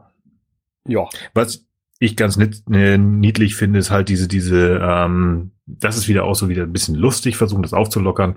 Dieses Hin und Her zwischen äh, Narek und Elnor. Von wegen, seine Schwester hat aber Hugh getötet. Wie gut, dass sie denn jetzt nicht hier ist. Ich mag dich trotzdem nicht. Also das fand ich noch ganz niedlich. Mm. Die Wer, beiden, bist die da. Das ist, ähm, ich, ich glaube, am Anfang dieses Gesprächs. Genau. Das ist am Anfang dieses Gesprächs von wegen, da fragt ähm, Elnor, warum er denn jetzt hier ist. Ähm, er ist ja böse, weil seine Schwester habe ja Hugh getötet. Darauf antwortet Ach so, ja, okay. Äh, mhm. Narek. Das ist ganz am Anfang, das finde ich ja, ja, okay. ja, ja. Da haben sie wieder so ein Heißszenen-Ding. Gleich ja. kommt das, ja. Gleich, ne? Ja. Genau. Genau. Das ist ich fand es übrigens, übrigens nett, dass die, dass die Schwester, die ja getötet worden ist, äh, dass die Sepp Nathan hieß. Wie Nathan der Weise, der Geschichtenerzähler. Oh, okay. Das fand ich irgendwie spannend. Ich weiß nicht, ob das Absicht oder Zufall ist, aber. Wahrscheinlich war das Zufall, weil Nathan der Weise ist, äh, wer hat das noch geschrieben? Äh, Lessing. Sch Lessing. So, Lessing, Lessing ja, ja, ein Deutsch, ein deutscher Autor. Ähm, weiß ich nicht, ob die Amis überhaupt wissen, dass es sowas gibt. Aber spannend, da hast du recht. Ja. Und dann, gebe ich euch recht, kommt, ähm, beziehungsweise dir, Frank, dann kommt halt wieder so eine schöne Heißszene. Die fand ich endlich mal wieder schön. Da ist einfach mal dieses, okay. dieses die fand ich auch gut, ja. ja, das ist halt das, was wir die ganze Zeit gesagt haben. Das ist so Springen zwischen ich erkläre es und wir sehen es. Genau, also gleichzeitig passiert es. Und das ja. ist halt deswegen auch ein cleveres Mittel in dieser Art der Erzählung, weil wir dann bei keiner der beiden Varianten gelangweilt sind. Das finde ich tatsächlich ganz gut gemacht. Also das fand ich ganz schön. Ähm, die Grundlage, das habe ich in der Zusammenfassung auch schon gesagt, das ist so ein bisschen, ja, wir haben den Bösen hier gebracht. Ähm, in gewisser Art und Weise hatten wir das ja schon mal. Also wir haben das, was ihr wollt, das hatten wir mit Seven schon mal ähm, in, in Ohne Gnade, wo sie ja Seven gefangen genommen hatten und dann an Bejazel geben wollten. Ja, okay. Das Aber, war quasi genau die gleiche Szene, nur mit anderen Protagonisten. Genau. Also sie haben sich hier selber kopiert. Ähm, aber es ist niedlich, also niedlich, nein, das ist falsch. Es, ist, es passt rein und ist gut ausgeführt. Also das hat mich weniger gestört. Ähm, wenn man da so ein bisschen in die Zukunft kam, fand ich es auch ganz spannend, wie sie also sozusagen mit der Bombe umgegangen sind. Das war auch so nebenbei, so ganz nonchalant, nimmt er sie in der Hand, also den Fußball. Ähm, ja, ich fand es so ein bisschen komisch, dass er es ähm, dass sie uns ja so ein Foreshadowing schon gegeben hatten, ähm, in dieser Art und Weise, dass sie einfach die Fußbälle auf der La Sirena gezeigt haben, so eine, ich weiß Ja. nicht, ob euch das aufgefallen ist, das sind Klar. halt sehr glänzende, äh, weiß-schwarze Fußbälle. Und den, den er dann dabei hat, das ist der, glaube ich, den er, ähm, als wir das erste Mal Das gesehen ist haben, kein ist er echter Fußball, was er dabei hat. Das Ja, sehen wir in dem Moment, als er sich aufklappt und die Bombe da rauskommt. Ja, ja, genau. Also sie haben da was anderes genommen. Weiß ich nicht, ob man den nicht hätte anmalen können oder so. Nee, das stört mich gar nicht. Nö, also stören nicht. Ähm, ich hätte, also ich, es wäre für mich, hätte besser zusammengepasst, weil ich halt diese, diese richtigen Fußbälle gesehen hätte. Ich glaube aber tatsächlich, dass der Fußball, den er zum Üben genommen hatte, als er Futsal gespielt hat, der sah dem sehr ähnlich. Also sieht, der sieht ja sehr zerspielt aus. Also das passt wiederum. Ich weiß es nicht. Keine Ahnung. Ich fand Ja. viel spannender, dass der, dass der äh, Androide offenbar Fußball kennt. Hm. Naja, er sagt ja zu Nurias, du, du spielst das Spiel und du redest so, so mit dem Ball so, ja, ja, ich finde es Ja. total geil. Ja, das ist ja, was Frank vorhin auch schon gesagt hat. Also irgendwie ist da ganz offensichtlich in allen so ein bisschen Data drin. Ne? Und vielleicht wissen die dann auch das, was Data weiß. Und Data weiß bestimmt, was Fußball ist. Data wusste ja eh alles. Ja. Ja, ich meine, ich meine, ich weiß ja noch nicht, wie alt jetzt die äh, Androiden im Einzelnen sind, aber wenn sie halt ungefähr so alt und oder ein bisschen älter oder ein bisschen jünger als Soji und Dash sind, dann äh, hatten sie auch irgendwann noch mal eine halbe Sekunde Zeit, irgendein Buch über alle Sportarten zu lesen. Hm. Ja, ja, okay. Das gekauft. Das gekauft. Gut. Dann sehen wir, was man sehen kann, wenn man sein Auge rausnehmen würde, was wir schon mal versucht haben Ah. anzusprechen. Äh, Genau, wir sehen nämlich ein Auge. Womit? Ich wollte gerade Soji sagen, aber es ist gar nicht Soji, sondern Agnes hat nur bei Soji abgeguckt, wie man es macht. Man braucht ein Androidenauge ganz offensichtlich, um die Tür zu Picards Gefängnis zu öffnen. Mittelmäßig eklig, ähm, aber gut. Zum Glück sehr kurz. Ja, Gott sei Dank. Agnes ist jetzt die Superspionin, sie möchte Jean-Luc befreien. Hat das ihr jemand abgekauft? Überhaupt nicht. Auch diese, dieses vorher, äh, ich schaff das schon, ich schaff das schon, ich schaff das schon. Was jetzt dir ihr die Macht gibt, um das zu können. Hm. Ja, Ich finde vor allen Dingen, also ich meine, die Szene mit würde sie sterben äh, für die Androiden und so weiter, das war ja im Prinzip der äh, ja die fundamentale Verbeugung im Prinzip vor den Androiden. Und dass sie jetzt auf einmal so hart ihre Meinung wieder ändern kann, na gut, auf der anderen Seite im Grunde haben wir sie ja auch schon als äh, paranoid Wahn, paranoide Wahnvorstellungspsychotikerin kennengelernt. Insofern eig eigentlich passt es auch wieder. Ich nehme es zurück. Was da nicht dran passt, ist, dass Sutra zu ihr sagte, ich kann erkennen, wenn du lügst. Würdest du für uns sterben? Und sie sagt ja. Ja, und genau, sie hat aber noch sie nie hat es vorher gelogen und kann das an der Stelle. Ich habe gedacht, sie meint es da ernst. So, das, ja, ne, und, und Genau, es halt spielt halt sie keine auch. Doppelrolle. Und jetzt plötzlich war das eine gelogene Geschichte. Das, nee. Nee, es war wahrscheinlich nicht gelogen. Ich habe ja gerade gesagt, die ist, die ist, die ist so mit Schugge, die hat es in dem Moment wirklich geglaubt und deswegen konnte auch keine Lüge festgestellt werden. Das hat gestimmt in dem Moment. Ja, okay, okay, okay. Nein, ich weiß es auch nicht. Ich sehe es genauso. Ich glaube nicht, dass sie sich eingeredet hat, dass sie, dass sie für die Androiden sterben wird, sondern sozusagen, sie hat das in ihrem Kopf umgemodelt. Sie ist, äh, also so wie sie da versucht, uns, Mhm. also wie man jetzt versucht, sie uns darzustellen, ist sie ja plötzlich, ich bin da, ich kann das, ich kann das. Und die hat sich wahrscheinlich gesagt, so, ich habe eh nichts mehr zu verlieren, weil sie ja ihren Liebsten getötet hat. Was wir ja nochmal anprangern und sagen, du gehörst in den Ah. Knast. Was Mhm. der Rest der Crew und daher alle irgendwie schon zu vergessen haben. Und dass sie gesagt haben, hey, ich habe eh nichts zu verlieren. Entweder komme ich hier irgendwie in den Knast äh, für den Rest meines Lebens in so eine komische neuseeländische Gefangenen ähm, äh, da oder was weiß ich, was die Föderation mit mir macht. Ähm, wisst ihr was? Dann kann ich jetzt auch Attacke machen. Ähm, ja, ich werde sterben bei dem, bei diesem Auftrag, den ich habe, wird sie sich eingedreht haben und nicht so für die Androiden, sondern für den Auftrag. Also sie würde wahrscheinlich auch sterben, um ihre Kumpis da irgendwie noch zu retten oder sowas in der Art. Vielleicht. Das ist eine Hypothese. Die äh, alte F äh, Föderation hätte ihr, glaube ich, nur einen strongly worded Letter geschickt. Und die neue Föderation, ja, da weiß man gar nicht, ob die nicht auch ähnlich wie die Romulaner drauf sind. Nee, ich glaube, es gab tatsächlich auch schon in der alten Föderation entsprechende Therapiezentren. Ja. Äh, man erinnert sich ja auch an, an, an Spock aus der Serie, über die wir nicht mehr reden wollen. Äh, dass, äh, dass der ja auch, äh, der musste dann ja auch zur Therapie, ne? Ich würde also, ich würd da lieber über kanonische Serien reden. Gehen wir in die erste Folge von Star Trek Voyager ja, richtig, ja, okay. und da dann an Einverstanden. Lieutenant Paris, Paris. der, ne, Paris, der Tom ja, Paris, der alte, alte Neues- Recke, ja. ja. der aus Neuseeland kommt. Apropos, Tom Paris. Aber Tim Paris hat auch keinen Mord begangen, das müssen wir nochmal dazu sagen. Er hat nur einer terroristischen Organisation angehört. Ja. Ähm, Tom Paris wurde, glaube ich, gespielt von Robert Duncan McNee, wenn ich mich nicht irre. Kann das sein?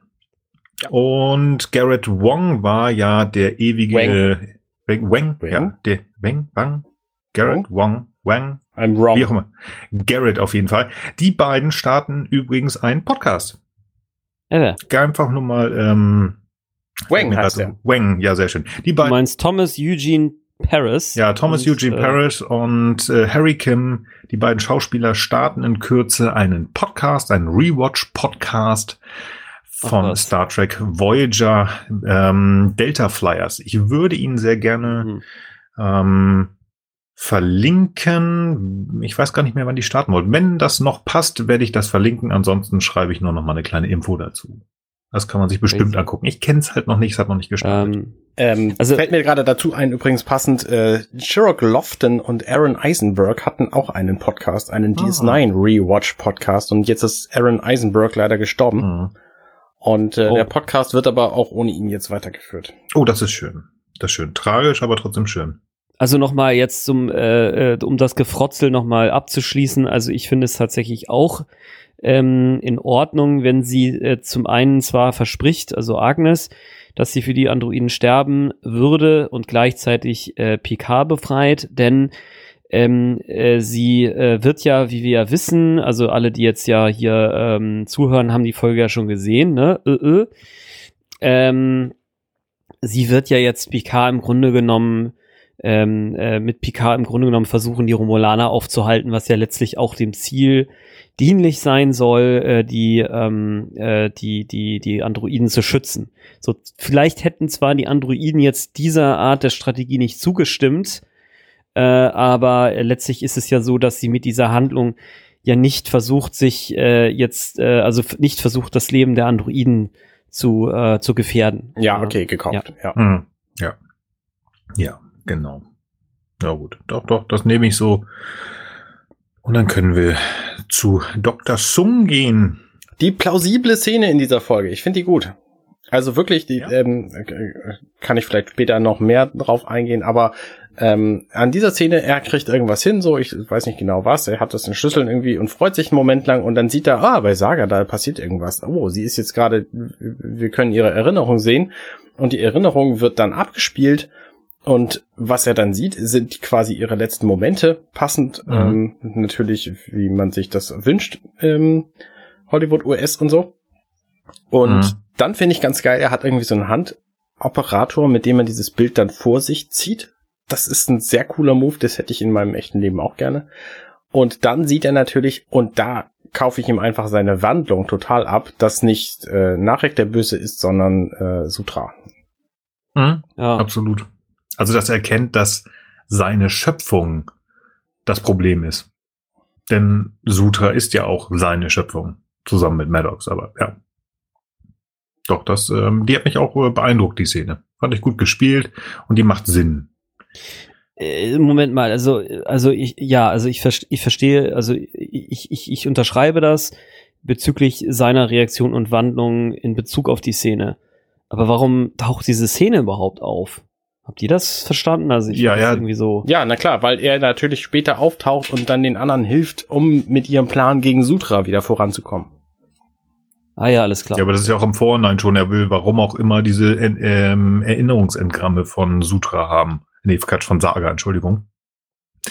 Das ist ja am Anfang, also in, in einer der Mhm. ersten Szenen, wo wir ihn das erste Mal in dieser Folge sehen, da ist er schon am dran basteln. Warum auch immer will er die halt haben. Vielleicht will er einfach sehen, wie Narek sie tötet. Warum auch immer er sich damit geißeln will, aber er ist da dran am Arbeiten. Das macht schon Sinn. Mhm, mhm. Na gut. Ja. Ich glaube, das, ja, ich bin mir sogar sehr sicher. Das nächste ist eine ganz kurze Szene, die ich irgendwie, also so ein Zusammenschnitt von verschiedenen Szenen, die ich sehr komisch fand. Und ich erkläre euch auch warum. Wir sehen jetzt ja so ein bisschen die Crew, die da versucht, in Richtung dieses Transmitters zu gehen. Und das erste, was ich nicht so richtig verstehe, den, die erste Person, die wir von der Crew sehen, das ist Narek. Ja. Wie kann Narek denn dabei sein, wenn sie den eigentlich an die beiden wunderbaren Aufpasser Droiden, äh, wollte ich gerade sagen, äh, Androiden übergeben haben, weil die haben gesagt, hey, wir haben hier den Bösen, hier, bitte, könnt ihn haben. Warum läuft der jetzt mit? Haben die den übergeben? Das war mir entgangen. Die kommen doch, ja, wir haben hier was, der gehört euch und wir haben gedacht, wir bringen euch den mal zurück. Das war ja so grob der Tenor von dem, was, was äh, Ruffy sagt. Naja, die, die Werden ich nehme mal an, dass die einfach da durchgegangen sind und gesagt haben, wir bringen ihn jetzt mal zu Sutra, weil Sutra ist ja jetzt hier die, die Chefin und so, wir gehen äh, so, ne, wir, wir machen das schon. Mm. Dass sie den übergeben hätten, ist mir tatsächlich entgangen, wenn es passiert. Also ich, ja, nein, also ich hatte nur gedacht, es würde Sinn geben, dass sie ihn übergeben, weil sie kommen da ja mit einem anderen, nicht so nach dem Motto, ja, ja, gib mal durch, äh, die zweite oder dritte rechts und dann trifft ihr Sutra. Also ich persönlich ähm, würde einen Gefangenen, der mir abgehauen ist und der mir wiedergebracht wird, würde ich sofort wieder gefangen nehmen. Und das äh, fehlte mir halt so ein bisschen. Aber gut, ich, ich, ich lasse mich darauf ein dass, ähm, dass, dass sie sagen, hier jetzt bei der dritte rechts geht mal zu Sutra und äh, übergibt ihn dann. Okay, ist gekauft. Denn äh, kommen die ja alle zusammen da von unserer Crew und freuen sich, hey, da ist der Transmitter und jetzt können wir mal uns das Ding hier in die Luft jagen und wie machen wir das denn? Und dann kommt ja vom Off sozusagen, das ist eine gute Frage. Und Dr. Sung steht da. Was für ein Zufall. Hm. fand ich auch so, ja, natürlich müssen wir auch diese beiden Figurengruppen, beziehungsweise Song und die andere Gruppe zusammenführen, aber das fand ich auch so, oh. hätte man das nicht irgendwie anders machen können? Dass sie, das war so für mich, als wenn Song sehr präzise darauf zugeht, und ähm, ja, also zu viel Zufälle. Also ich, ich hätte es besser gefunden, keine Ahnung, wenn sie sich da mitten auf dem, auf dem Einkaufsplatz, wollte ich gerade sagen, da getroffen hätten. Aber das war so, ich weiß es nicht. Nee, störe ich mich jetzt nicht so. Störst dich nicht dran, gut. Na gut, ich fand es halt ein bisschen komisch. Aber es ist auch nur eine kurze Szene. Ich fand sie halt nicht so, weil so äh, Zufall und Zufall. Beziehungsweise ich habe nicht verstanden, warum Nag dabei ist und dann fand ich das zu schnell. Na gut. Nicht na gut ist, doch eigentlich schon, ähm, ist das Ankommen von Picard und Agnes. Was? Das ist okay. Na, ich meine, okay, in der Zeit, wo die Leute vom Schiff dann plötzlich in Androidenville sind, was ja irgendwie fünf Kilometer sind, und dann in der Zeit kommen natürlich auch Picard mit seinen 94 Jahren, ist er extrem schwungvoll unterwegs, und Jurati dann natürlich auch beim Schiff an. Das ist total logisch. Und äh, das geht auch instantan, mehr oder minder.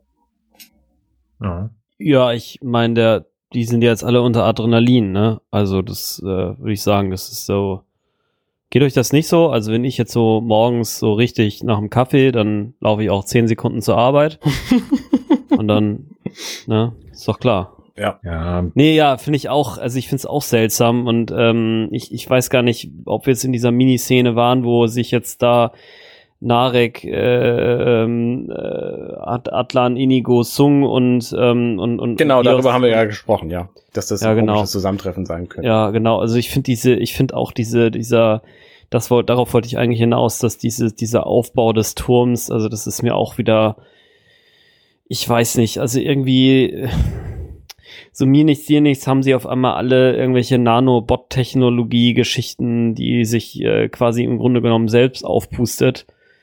Also dieser Beacon, ne, der baut sich ja im Grunde genommen aus so, aus so Fasern aus der Luft oder irgendwas auf, ne? Also im Grunde muss man da von Nanorobotern ausgehen, die da irgendwie langtüdeln und dann aus Energie irgendwie da das Material zusammenschustern und das finde ich irgendwie, weiß ich nicht, finde ich irgendwie auch, ähm, komme ich auch nicht so richtig gut mit klar. Also das ist, ähm, ja, keine Ahnung. Es ist für mich auch irgendwie nicht ganz Star Trek eigentlich.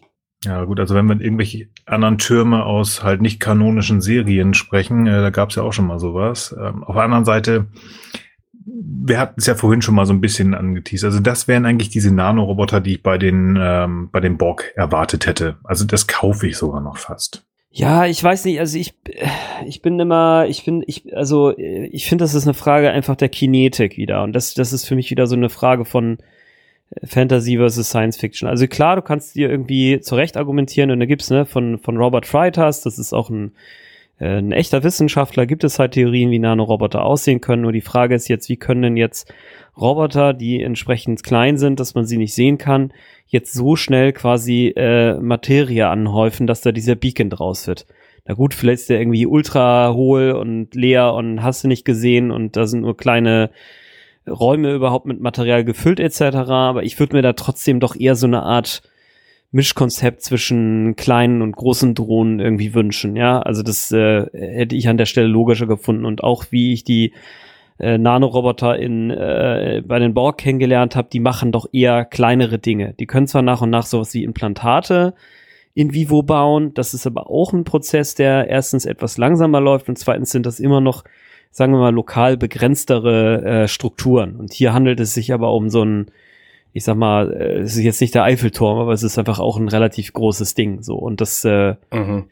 Mhm. mir gefällt es irgendwie einfach nicht. Also, aber gut, ist es auch nur eine Kleinigkeit, aber ich ähm, hatte halt drüber nachgedacht und wollte es nochmal loswerden. Ja, alles gut. Ja, ja. ja, wie gesagt, loswerden muss Picard auch das erste Mal, glaube ich, eine Motivationsrede für sich selber, hatte ich das Gefühl, als er auf der La Sirena ist. Am Anfang ist es ja noch so ein bisschen, ist er ein bisschen der Captain und ähm, schickt Jurati so ein bisschen da hin und her, hier mach mal das, mach mal das. Und dann stellt sie ja also die Fragen, was machen wir denn, was machen wir denn? Und dann kommt ja wieder dieses typische Picard-mäßige, ähm, dass ja die Androiden eigentlich noch Kinder sind und ähm, dass äh, man diese Kinder ja, ähm, dass man die lernen kann, indem man etwas zeigt. Ähm, und äh, das wird schon alles gut gehen. Und ähm, ja, aber ich hatte so ein bisschen das Gefühl, das macht er gar nicht so richtig für Jurati, sondern ich habe das Gefühl, dass er sich selber überzeugen musste, dass das jetzt alles so ein bisschen klappt. Habt ihr das anders gesehen? Oder? Also vielleicht ein bisschen bissig jetzt, aber ich glaube, er muss sich erstmal überzeugen, dass das eine gute Idee ist, mit Jurati als äh, kommandierendem, äh, also als als Crewmitglied plötzlich unterwegs zu sein, weil sie ist ja eigentlich nur Doktorin und bis zur dritten Folge war sie noch nie im Weltall. Ähm, und trotzdem kann sie diese Navigationsgeneratoren, äh, äh, Instrumente da total perfekt bedienen und sagt ihm das, was er wissen will, innerhalb von Sekunden, was ich sehr, sehr geil finde übrigens. Ähm, das ist, glaube ich, so, so, der, der bissige Kommentar zu dieser Szene. Mhm. Ansonsten, ich meine, er weiß relativ genau, glaube ich, was er will. Und deswegen ähm, ist es jetzt nicht so, nicht so schwierig. So, die müssen sich halt irgendwie zusammen, zusammentun, um zu gucken, was eigentlich Lach äh, Sache ist jetzt und wie sie da vorgehen sollen. Also, das hat mich jetzt nicht wahnsinnig wahnsinnig gestört. Er versucht halt irgendwie sich selber, also die Motivationsrede, die du da siehst, das ist ja eher ein Gespräch zwischen den beiden, oder habe ich da eine falsche Szene im Kopf? Mm, ja, also es ist schon doch, dass sie sich auch einklingt, aber es ist eher so dieses, als er da erklärt, ähm, was ich gerade sagte, von wegen, ja, die sind ja drei Jahre alt und eigentlich wie Kinder so ein bisschen, die natürlich eine Masse an Wissen haben, aber eigentlich äh, lernen sie ja nur durch Erfahrenes oder Vorleben. Und das sind also ein kurzer Teil. Und das ist eher noch ein Monolog. Ja, also das ist, ja. ja. so ein bisschen, so ein bisschen Rubber Ducking ist es halt, ne? Er erzählt halt ihr Dinge, die er eigentlich schon weiß, um sich derer nochmal klar zu werden. Also Rubber Ducking ist ein Prinzip aus dem, aus der Programmierung, wo du quasi dein Problem einer, einer Ente erzählst, einer Ente, die nicht antworten kann, nur um dir nochmal das Problem klar zu machen, um dann selber auf die Lösung zu kommen. Und das ist ja das, was Picard hier im Grunde auch macht. Also mhm. alles, was sie sagt, ist entweder so, so ein bisschen Trivia, also äh, hier, wir brauchen sechs Minuten irgendwas, um, um anzukommen und es sind so und so viele Schiffe und so. Ähm, und den ganzen Rest entwickelt er ja quasi, den Plan. Ja, das stimmt. Einmal ganz kurz.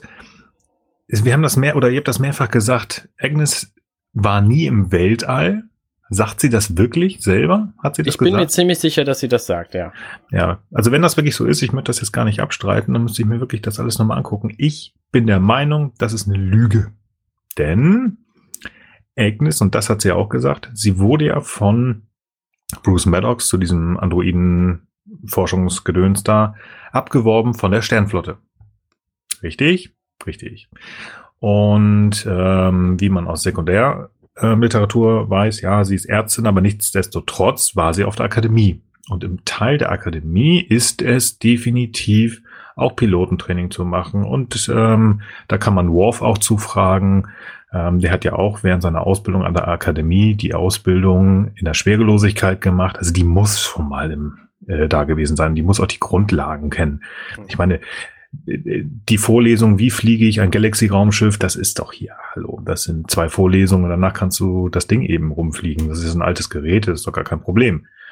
Also das ähm, ja, okay, glaube okay. ich auch wieder, dass Also da mich hat das auch irritiert. Also also deswegen glaube ich einfach, dass da wieder irgendwas gesagt wurde, um sie einfach klein zu machen. Ich bin noch nie im Weltall gewesen.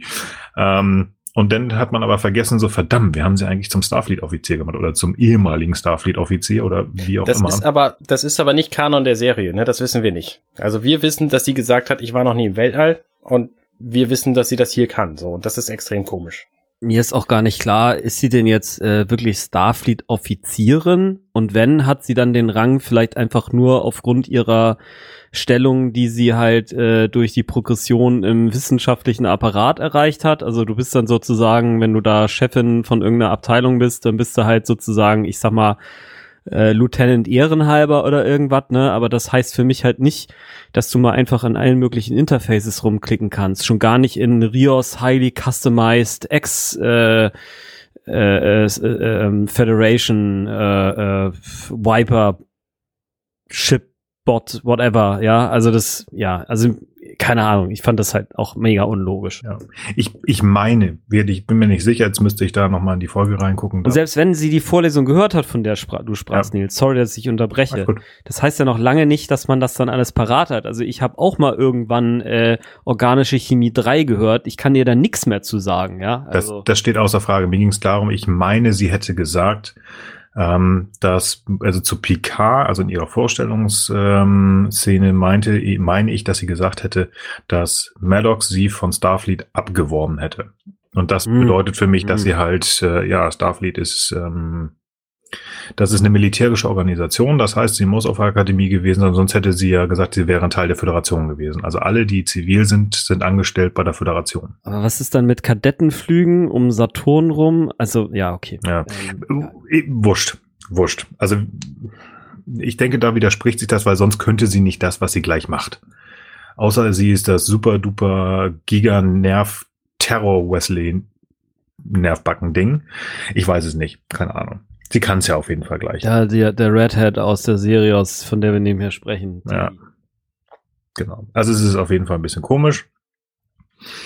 Ähm, aber gut, wie auch immer. Picard schafft es auf jeden Fall, ähm, alles dazu starten und kriegt dann ein Moment, Moment, Moment, Moment. Moment. Ja, bitte. Moment. Picard schafft es auch deshalb, das Schiff zu starten, weil er Rios zugeguckt hat, wie es geht. So, also jetzt wissen wir, wo das Wissen herkommt, um was, sowas bedienen zu können. Ich meine, Girardi hat ja auch schon eine Weile da auf der Bühne, auf, auf der Bühne, auf der Brücke rumgesessen. Stimmt. Die hat einfach zugeguckt. Klar. Ja, alles klar, okay. Natürlich. Ja, gekauft, alles klar. Sie hat ja auch zugeguckt, wie man biebt, klar. Da kann man auch zu, zugucken, wie man einfach mal Raumschiff. Ja, alles klar. Haben wir das geklärt. Ja, wie gesagt, nach einem nett gemeinten Make It So von Agnes wird dann gestartet. Das ist auch so. Warum, warum geben sie das ausgerechnet diesen Charakter in den Mund? Dieses schöne, ach, komm, ja, okay, Ja, nein, nee, nein, möchte ich nicht. Lass uns weitergehen. Das ist einfach. Dann kriege ich mal Ja, wieder Blut. nee, da kriege ich auch echt mega Plack. Auch die, auch die Szene, in der das angewandt wird, ist auch einfach, ja, whatever. Hm. Ja. Gut. Ich finde an der Stelle auf jeden Fall nochmal ganz cool, wie das Schiff aussieht, um auch mal was Positives zu sagen. Mhm. Ähm, Ja. es sieht echt aus wie so ein richtig geiler Origin 300i äh, Super Racer aus äh, Star Citizen. Also schon echt. nee, wirklich, ich meine es positiv. Also es ist wirklich. Ja, ja, ich- äh, ich verstehe Es sieht echt fett aus, das Teil. Also, Ich finde, man muss auch mal was Positives Genau. zu der äh, Individualität von Raumschiffen sagen in dieser Folge, weil da kommen wir nachher auch noch drauf. ne? So. Ja. Ja. Ich finde in der nächsten Szene es irritierend, dass, ähm, also, das, das, das Ende.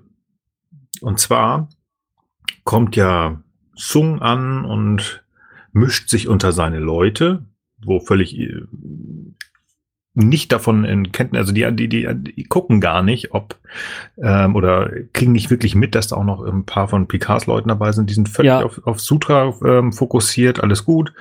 Die macht da ihre komische Rede, hier folgt mir und alles wird gut. Und dann so nach dem Motto geht er beiseite und macht man so, hier komm her, komm mit. Ich muss mal mit dir reden. Ne? Wir beiden sind ja die beiden Oberbösewichte, so nach dem Motto. Und wird da in zwei Sätzen gesprochen so, hey, ich weiß, was du getan hast, ne? Ja, und nu? Oder da, jetzt kommt nämlich der Sonic Screwdriver Hm. Mhm, und mhm. haltet sie aus. Ja, das ist total geil. Also ich habe nichts gegen Ausschalten von Androiden. Das, das, das ist für mich, das ist für mich völlig in Ordnung. Ähm, das kennen wir von Data, alles schön, alles gut, das ist Aber, möglich. aber bitte nicht per Bluetooth. Also A, nicht per Bluetooth und nicht auf diese Art und Weise. Also das war so, Ach komm, also ich meine, Data hatte einfach irgendwie so einen Knopf, ne? Und die hat jetzt mal eine Fernbedienung. Also ich meine, das finde ich jetzt mal ein Upgrade, das kann schon sein. Nein, also mir ging es da nicht um dieses Upgrade, ähm, wie sie ausgeschaltet wird, sondern uns wurde jetzt ja über ähm, die letzte und diese Folge zeigt, Leute, passt auf, hier Sutra, ne, seht ihr, völlig unauffällig mit dem komischen goldenen, äh, mit der goldenen Haut und den absolut dataesken Augen. Die ist die Böse. Die geht es auszuschalten. Die wird Ärger machen. Mhm. Das hab, ich meine, ob das jetzt gut oder schlecht war oder ob wir sie mögen, gut, wir mögen sie nicht. Und das war auch nicht so ganz so gut. Aber ich habe es gekauft. Ich hab gesagt, okay, warum auch immer habt ihr die jetzt zum Antagonisten gemacht? Und als ich das das erste Mal gesehen habe, ich gesagt, oh, die kommt gleich wieder. Die kommt gleich wieder und dann, keine Ahnung, macht sie Song platt oder was weiß ich was. Oder ich habe keine Ahnung, ich hab, da muss doch noch was kommen von der. Und was passiert? Nichts. Die ist ausgeschaltet. Die ist Ja. weg. Das heißt, dieser Die- Antagonist, den sie uns aufgebaut haben, ist so, das ist so, buh. das war genauso wie Ja, ich die, die. Seven, diese Seven-Nummer, wo man sagt so, ey, ihr macht da was. Und dann sagst du, ja, ja, da kann doch was. Gut, Mhm. aus, aus, aus Sutra konnte man nichts machen, weil das Blödsinn war. Also ne, ein Android, der eine Mhm. Gedankenverschwellung hat. Aber trotzdem, das ging in die gleiche Richtung. Sie bauen was auf und pushen und wir werden den Berg hochgepusht und getrammt und dann, ähm, ach komm, ich nehme den Bus zurück. Äh, what? Ja, aber du Das hast wirklich so- recht. Du hast, also, äh, du, damit hast du mich auf jeden Fall überzeugt. Also die, die Dramatik in entscheidenden Schlüsselszenen, die wird einfach nicht ausreichend ausgekostet. Und das ist auf jeden Fall auch hier so. Also sie wird ja hier im Grunde genommen als Lore-gleicher Charakter dargestellt. Gut, vielleicht ein bisschen naiv, aber es wäre jetzt wirklich sehr logisch gewesen, dass selbst wenn es diese Fernbedienung gegeben hätte, dass sie sich äh, da schon überlegt hat, sich da nicht ganz so leicht ausschalten zu lassen. Und da hätte es schon noch einen etwas dramatischeren Showdown geben können. Da gebe ich dir vollkommen recht. Der hätte ja auch räumlich getrennt werden können von dieser Szene. Weißt du, sie sagt dann irgendwie, Soji, du überwachst jetzt hier den Bau des Beacons, ich mach noch mal random Shit. Und dann äh, trifft sie halt dort auf die Crew und da gibt's dann aber noch mal ein ordentliches Gefecht, wo sich auch noch mal erweist, dass sie eben Mhm. äh, wie sie eben wirklich ist, ne? Und hier wird im Grunde genommen einfach nur so gesagt, jo, alles klar, Dornröschenschlaf äh, äh, äh, Knopf und fertig. Und das, äh, ja, das ist genauso wie, du hast schon gesagt, äh, der Kampf mit, äh, mit Rissa und ähm, Seven, der ja noch kommt, und natürlich äh, die Szene im, im Borg-Kubus und ähm, ja, was nicht noch alles. Ja. Leider. Und dann kommt dieses perfekt choreografierte Team von, also ne, offensichtlich hat es keiner mitgekriegt. Dann geht AI Soong und nickt dann Ruffy zu und Ruffy setzt dann die, den großen Komplott in Gang so.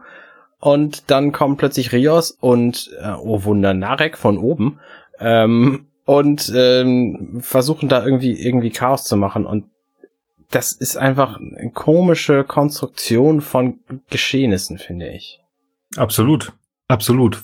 Ich, ich würde auch ganz gerne mal jetzt so ein bisschen, weil es jetzt doch so ein bisschen wieder sprunghaft wird zwischen den einzelnen Szenen. Ich würde das ein bisschen auseinandernehmen. La- Lasst uns gerne da unten auf dem Planeten erstmal bleiben und diese Szene komplett fertig machen. Es macht für mich in Teilen auch null Sinn. Also wie gesagt, das ist das, was ich in der Zusammenfassung gesagt habe, so dieses bisschen sinnlose Gekloppe. Warum kloppen die sich da? Das, das, das hilft nichts, weil Rios ist so ein bisschen im Hintergrund, äh, spielt sich frei, macht einen langen Pass ähm, sozusagen mit seiner Bombe und wirft ihr die direkt in die Hand. Ja. Also, dass sie die dann vielleicht, okay, auch ganz hoch werfen kann, davon, davon hast du mich überzeugt, alles gut. Ähm, aber was hat dieses Ablenkungsmanöver von, ähm, von, von Elnor und Narek? Also das, das, das bringt null. Naja, er sagt ja, ihr ruft ihr ja zu, äh, Icha Move, also äh, be beweg dich, du sollst da weggehen, weil da soll ja die Bombe hin. Und dann offensichtlich wirft er diese Bombe und möglicherweise sieht's ja nur so aus, als hätte er die zugeworfen und in Wirklichkeit fängt sie die einfach. Mm. Das, so habe ich es mir erklärt. Okay. Okay. Okay, ja, gut. Okay, ja. Ja, okay, nehme nehm ich so hin, nehme ich so hin. Also reiner Zufall, weil sie natürlich nicht auf ihn gehört hat, aber ja, okay, okay, okay. Schön. Ich würde dann aber Ja. trotzdem doch den, den Szenen lieber folgen, als, weil das, das passiert schon Okay. ziemlich viel, auch paralleles Mhm. Zeug hier.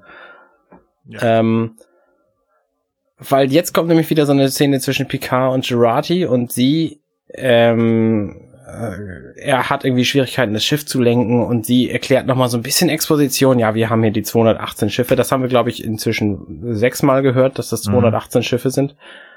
Ähm, und dann, dann beißen die sich so ein bisschen an und dann sagt sie den Satz, der, der, der auch nicht in ihren Mund gehört. One impossible thing at a time. Mm. Das ist eigentlich Ruffys und Picards Ding. Warum darf sie das an dieser Stelle sagen? Hat mich schon wieder gestört. So, und, Ja. und wieder ist es dir der Moment, wo, mit dem die Szene endet. Fand ich Mhm. doof. ja, Ja. ja, ja, hast du recht. Ich glaube, das war, ja doch, das war Ruffy. Das war Ruffys Spruch. Passt nicht. Genau, ja, Ja. das war Ruffys Spruch. Absolut. Ja, also es sind viele dieser Sprüche, die auch noch kommen gleich. Also die, ich, ich finde einfach, Jurati funktioniert da nicht. Also die hätte für mich einfach in, in, in, eine, in eine Zelle gehört und nicht da Ja. vorne. Ja, er braucht er braucht einen Gegenpart. Also da, du kannst da Picard nicht alleine Ja, alleine gut, aber sitzen lassen. Aber Da hätten sie auch noch mal irgendeinen weiteren Schauspieler ausgraben können. Ähm, das hätte auch jetzt einfach Raffi sein können. Also Oder die Holos. Nix, die Holos, genau. Also ich sehe nichts, was Raffi jetzt gerade in dieser aktuellen Szene sonst macht, wo sie halt jetzt wirklich unentbehrlich gewesen wäre. Äh, oder halt, wie gesagt, noch mal eine extra Person. Also man hätte dem Cast auch noch eine weitere Person hinzufügen können, die aus irgendeinem Grund dazukommt. Vielleicht irgendein Android. Weißt du, das finde ich, hätte man auch äh, viel interessanter darstellen können, indem man vielleicht sagt, vielleicht sind ein paar Androiden doch nicht so sicher, ob das wirklich cool ist. Sie rebellieren zwar nicht jetzt direkt, aber sie sagen vielleicht, ey, finden wir irgendwie nicht gut, machen wir mit. Also man hätte so viele Optionen ergreifen können und ähm, ich meine, wenn jetzt aus irgendeinem Grund sich äh, äh, Jeff Russo oder Alex Kurtzman irgendwie in den Jurati-Charakter verknallt haben, dann hätte man die ja jetzt auch nicht Bruce Maddox umbringen lassen müssen. Ja. Es hätte, es ist wirklich, es hätte so viele Möglichkeiten gegeben, dieses Drehbuch weniger awkward zu machen, so und äh, ja, ich finde auch, äh, dass das ist einfach eine, ein permanenter Störfaktor, sie da jetzt in diesen ikonischen Szenen zu sehen und äh, dann noch das Vokabular anderer sympathischer Crewmitglieder zu benutzen, so als wenn nichts wäre, so als wenn irgendwie jetzt alle Leute, die heute Fernsehen gucken, komplett doof sind und nicht checken, was diese Frau im Grunde repräsentiert. Also ja, naja, okay. das wäre auch wieder was, wo ich sage, das hätte man schön mit Q machen können. Ich will Ja, Q haben. aus. Weil dann hätten wir A, dieses, dieses Wunderwerkzeug ähm, erklärt und wenn er hier wieder aufgetaucht wäre, weil Picard alleine, wie auch immer, ähm, sich MacGyver technisch denn doch selber befreit hätte und dann da steht, oh verdammt, wie soll ich das machen? Und dann schnaps ist er wieder da. Na, Mon Q- Capitan, brauchen Sie Hilfe. Q hätte nicht funktioniert. Meinst du nicht? Weil Q zu mächtig ist, als dass es irgendeine Art von Bedrohung gegeben hätte, sobald er auftaucht. In dem Moment, wo Ja, Q auftaucht, ist der komplette Ja. Plot tot. Aber er, er greift ja nie wirklich ein. ne? Nee, das ist aber egal. Ja. Auch das Sterben von Picard hätte, ne, wenn wir vorher gewusst hätten, okay, da taucht jetzt Q auf, mm -mm, das wäre einfach nicht passiert so. Aber er hätte ja gewusst, dass äh, da, dass die den in den in den Golem einbauen. Ja, wie auch immer, so jedenfalls, ja, ähm, ja, ne, Q du hast- du ist hast ja einfach, recht, ja. wäre einfach auch nicht das richtige Plot-Device gewesen. Darauf wollte ich hinaus. Ich meine, Ja. Wir sehen hier nicht, wie du prophezeit hattest. Schade eigentlich, aber Mhm. okay. ja, ich weiß aber, was du meinst. Das ist, das, ähm, er hätte es anders gemacht, wie auch immer. Es hätte nicht gepasst. Du hast recht. Schade trotzdem. Und Ja. jetzt, jetzt kommt die überraschendste Szene dieser, dieser Folge. Da geht nämlich Soji jetzt hin und äh, dann hört sie nicht auf ihren romulanischen Ex-Boyfriend Narek. Der sagt nämlich, nein, Soji, tu's nicht, du machst einen Fehler. Und auf den hört sie nicht. Das ist ja total Mhm. überraschend. Also sowas von, also wow, dass er Ja, das- hier nochmal seine letzten Worte sprechen durfte, ist total geil, weil dann fängt sie nämlich die Bombe, die dann Rios zu ihr wirft, die blinkt dann so ein bisschen, dann wirft sie sie weg. Und dann sehen wir noch einen kurzen Moment lang, also zum einen sehen wir die Explosion, die für mich erheblich größer aussieht als ein paar hundert Meter. Hm. Ähm, und zum anderen sehen wir dann so einen kurzen Moment lang, wie Narek abgeführt wird. Und Überraschung, das ist genau wie bei Sutra auch auf dem Platz hier das letzte, was wir von ihm sehen. Mhm. Hm. Ja. ja. Tschüss. Tja. Tschüss. Wahrscheinlich geht er jetzt einfach mit Sutra irgendwie erstmal Kaffee trinken oder was. Wer weiß. Asutra ist doch ausgeschaltet. Nee, die wird wieder angemacht, das Gedächtnis ist gelöscht und Ah, ja, macht- lernen sich jetzt gerade neu kennen. Ja, also ja. ich meine, der hat ja ein Fable für Robomädchen und sie Genau. hat ja auch einen Dachschaden, insofern passt das ja eigentlich auch alles. Er geht einfach zu ihr hin und macht sie an. Yeah. Ah. Ja, die beiden zusammen haben schon mal so gut Oh funktioniert, Mann, da denkt man sich, ja, das können wir nochmal machen. Super. Ja, stimmt. Ja. Season 2. Man muss das ein bisschen mit Humor sehen hier. Ja, verstanden. genau. das kann man so auch nicht sehen. Äh, schöne Transition übrigens. Wir sehen da nämlich die La Sirene im Weltall fliegen. Das finde ich sehr, sehr cool gemacht. Und dann Mhm. sehen wir, wie das zu einem 3D-Modell wird, was es natürlich sowieso ist, aber ähm, wie es dann dazu wird und dass Narissa, Rizzo, Hm. ihn, äh, also dieses Schiff dann quasi beobachtet. ja, das Irgendwie finde ich versucht, auch. das abzuschießen oder so. Man weiß nicht genau, was ihr Plan ist, aber äh, der wird dann ja auch kurzerhand vereitelt. Ja. Ich finde, sie sieht da extrem aus wie eine Elfe aus Herr der Ringe mit den Öhrchen, die da unter den Mhm. langen Haaren rausgucken und der Lederkluft und so. Eigentlich fehlt da nur noch so ein Bogen oder so ein, so ein dünnes Schwert oder so. Ja. Also ich finde sie tatsächlich auf diesem Borg, abgestürzten Borg-Kubus am wenigsten cool inzwischen. Das ist einfach nur so. äh, Na gut, die macht ja jetzt auch Feierabend, insofern, das ähm, Ich hat sich bin- jetzt ausgekühlt. Ich würde über diese Szene tatsächlich gar nichts erzählen. Die ist ein bisschen albern und sie ist ein bisschen, ah, okay. also das, ist vor allem nee, ich meine, so schade. Also Ja, ja, ist einfach so mhm. verschränktes Potenzial wieder genau. mit Jerry Ryan auch. Also das, ja, okay, du hast aber recht. Ich habe mich ja vorhin schon darüber beschwert und wir können das jetzt auch einfach Ja. übergehen. Also Narissa wird in einen Abgrund geschmissen, wie wir es wissen. So Leute sterben nicht, wenn sie in einen Abgrund geschmissen werden, auch nicht, wenn ihr Schrei dreimal in Schleife wiederholt wird, so wie bei ihr hier. Mhm. Und vorher hat aber die Experten-Rangerin, die schon seit mehreren Jahrzehnten jetzt irgendwie am Kämpfen ist, sich mal eben die Waffe aus der Hand schnappen lassen von so einer äh, Troller. Also das ist äh, ne, ja, gut, meinetwegen so, und dann ist die Szene auch vorbei. Gut. Ja, gut, dass Leute nicht sterben, wenn sie irgendwo runterfallen, das wissen wir ja schon seit Star Wars insofern. Na gut, da können wir nur hoffen, aber wie gesagt, äh, eine, eine der nächsten Szenen, wo man einfach sagt, ja, Potenzial nicht ausgenutzt. Danke. Next. Ich sehe gerade, das passiert in diesem Moment noch gar nicht, sondern wir sehen erst noch so einen kurzen Schnitzel Picard und Girardi, die dann irgendwie anfangen zu zaubern. Genau, und die Orchideen starten Ja. vorher noch irgendwie und Ja, ja, Ja, ähm, genau.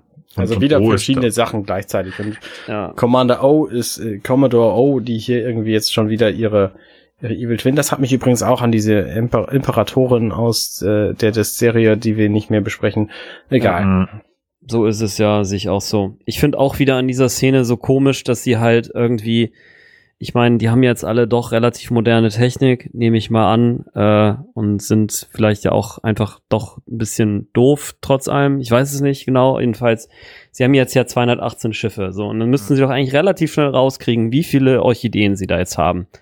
Trotzdem ist es so, dass jetzt mit 218 Schiffen sich jetzt nur mit diesen 25 Orchideen beschäftigen. Mhm. Stattdessen Mhm. hätten sie doch jetzt schon längst mal einfach mal fünf Phaserschüsse aus ihren mega riesen, mega Turbo-Disruptor-Lasern da mal auf, auf, auf Robovill schießen können. Mhm. Ja, also ich meine nicht, dass das jetzt den, das ist klar, es macht den Storyplot, würde den Storyplot kaputt machen. Aber dann hätte man ja auch von vornherein sagen können, es sind nur 30 Schiffe. Also es muss, es muss nicht sozusagen dieses, ich finde, dass das Gewicht zwischen den Dingen, die letztlich ja erklären sollen, auch weswegen bestimmte Entscheidungen getroffen werden und welche nicht, das, also dieses Gleichgewicht existiert halt hier für mich auch einfach wieder nicht. Man hätte auch sagen können, na ja, gut, vielleicht gibt es eine Abteilung, 30 äh, von den Dingern, die jetzt zum Beispiel schon mal auf Robewild zugehen, aber die haben meinetwegen noch irgendein Schild und das hält meinetwegen so und so lang, whatever, ja, aber es sind so viele Lücken, wo ich halt denke, oh nee, das ist so, kannst mir noch nicht erzählen, die ist jetzt irgendwie erfahrene, die, die ich meine, die Frau ist Chefin der Sicherheit oder der, der militärischen Operation oder des Geheimdienstes von Starfleet. Ich meine, die muss doch irgendwas wissen. Ja, die, ich meine, die sitzt doch auf ihrem Sessel nicht nur, um den äh, Sitz warm zu halten. Also es ist so, ja, keine Ahnung, das ist, nervt mich halt auch wieder. Und genau, genauso wie in der Szene vorher, das hatte ja auch schon äh, einer von euch gesagt, ne, dass sich Seven da den Phaser aus der Hand hauen lässt. Also das ist so, das ist einfach auch lieblos dargestellt. Klar hat sie dann einen starken Opponenten, aber ich meine, die Jungs haben ja auch Budget, ne? Also es ist ja nicht so, dass sie nicht da hätten sich mal noch ein bisschen im Szenenablauf beraten und dann das vielleicht schauspielerisch umsetzen können. Also ja, naja, okay. Ja. Ja, ich wollte nur ganz kurz einmal dazu sagen, ähm, 218 Schiffe gegen 25 Orchideen, das geht nicht. Sie braucht alle 218 Schiss, äh, Schiffe, um das äh, Sterilisationsmuster 5 auszuführen. Das Ah, geht nur, du, das geht Ich- nur mit 218 Schiffen, nicht weniger. Ja, ich habe pass, pass auf, ich habe tatsächlich Ja. noch einen Versuch hier die Logik dieser dieser Szene zu retten zumindest. Da bin ich Diese Orchideen, die sind ja relativ mächtig. Ich meine, die haben die La Sirena außer, außer Gefecht gesetzt und wenn ich mich nicht täusche, auch den Borg-Kubus. Und Mhm. dem hätte ich tatsächlich erheblich mehr Feuerpower zugetraut als diesen 218 Schiffen. Ja, wir gut, haben der war halt Schrott. so kämpft. Ja, gut, okay, aber Mhm. offensichtlich sind diese Orchideen nicht zu unterschätzen. na gut, okay. Das wollte ich nur, ne, also möglicherweise hätten sie nicht alle gebraucht, so, aber ähm, ähm, so dass da jetzt mehr als 25 Schiffe draufschießen, finde ich schon okay. na gut. Mhm. Okay. Okay. Ah. So ein Mir ist bisschen. übrigens jetzt, bisschen. wo ich, äh, wo ich diese, diese Folgeszene äh, sehe, wo tatsächlich Seven dann äh, äh, Narissa in den Abgrund stürzt, ähm, da ist mir auch aufgefallen, es gibt auf diesem Borg-Kubus tatsächlich, wie das auf jedem guten Borg-Kubus der Fall ist, Flüsse. Und wahrscheinlich ist sie einfach in einen von denen dann reingefallen und taucht dann Stimmt. in der zweiten Staffel einfach wieder auf, weil die kann schwimmen. Oh Gott, hoffentlich nicht. Ey, hoffentlich, nicht, hoffentlich bitte sind die nicht, nicht so billig, was jetzt ihre Stories angeht, dass sie auch noch auf immer wieder dieselben Charaktere zugreifen. Mhm. greifen. Ey, wirklich, dann kriege ich echt die absolute Oberkrise. Oh. da. Meinst du nicht? Also, ich meine, man hätte ja auch durchaus irgendeinen Starfleet-Offizier hier zeigen können, der nicht Riker ist. Ah, da kommen wir gleich zu. Hm. Ich hatte so gehofft, dass du diesen Fluss nicht, nicht erwähnst. Oh, da, Weil ich mich auch Aber so Das ist tatsächlich Kohärenz, ne? Also äh, der Fluss ist schon in, der, in den Folgen mit Locutus früher ist der ist gezeigt worden, dass es einen Fluss auf diesen äh, Borghuben gibt und von daher finde ich das ganz cool, dass sie den hier eingebaut haben, obwohl der nichts zur Story zuträgt. Du willst mich jetzt gerade veräppeln, oder? Was? Da ist ein Fluss? Ja, Bei den das Locutus Fluss natürlich. Ja. Das gucke ich mir nachher nochmal an, okay. Ich bin gerade total irritiert. Okay, wenn du das so sagst. Naja, gut. Äh, Ich möchte nur einmal ganz kurz was zu dieser riesigen Raumschlacht sagen. Da gibt es ja mehrere und wenn ihr wollt, können wir auch mehrfach was drüber sagen. Aber das ist jetzt Star Wars für mich. Ich kann dem nicht folgen. Also jetzt nicht und nachher, wenn sich da irgendwie die großartige die großartige Flotte der Föderation noch anschließt und das Riesenbum-Bum-Bum losgeht, das fand ich too much. Also ich kann dem, also dann, dann kann man mich gerne alt nennen, aber ich kann dem nicht folgen und das fand ich jetzt so ein bisschen too much. Da freue ich mich doch wieder, wenn wir nach dieser Folge wieder in, in TNG oder Voyager gehen und wo denn da irgendwo die Enterprise hängt und auf gleicher Ebene 300 Meter weiter wunderbar das äh, der der Dedricks äh, Warbird. Da freue ich mich drauf. Das ist einfach zu gucken. Äh, Mhm. na gut. Ähm, ja, sind wir da mit dieser Folge auch durch, oder? Manchmal muss man's. Ich finde das ja geil, dass diese Orchideen offensichtlich so gut programmiert sind, dass sie dieses winzige Schiff von Picard und Jurati nicht angreifen, aber die äh, romulanischen äh, Warbirds durchaus schon. Ja, die sind halt abgelenkt, ne? Die, ähm, die sind, äh, äh, ja, die sind, die haben auch ein eigenes Be Bewusstsein und ähm, das, äh, das, äh, die, die können sich nur auf entweder eine Flotte oder ein kleines Schiff konzentrieren, Ja. aber, aber nicht Mhm. beides. Ja, das Und die haben ja. vor allen Dingen auch ein Konzept davon, dass das eine Schiff halt so ein so ein Schiff ist und das andere, das, das ist halt eine Flotte. So, das ist halt, ähm, Das erkennst du ja an der Farbe schon. ja genau eben. Also es ist völlig simpel, also eigentlich völlig logisch, ja. Außerdem steuert Soji ja auch die die die die Androiden wollte ich gerade sagen, die äh, wie heißen sie Orchideen, die Blumen. Orchideen. Ja, ich bin sonst Genau. immer, das sind Blumen. Das sind Rosen, nein, das sind Blumen. Das Also sind große Blumen, ja. große Blumen. Nee, an, Äh. ansonsten, also nur noch getoppt wird das ja jetzt dann von diesem äh, Replizierungsunsinn, äh, Unsinn, der wieder mit äh, dem Ultraschall-Schraubenschlüssel Oh. vollzogen wird.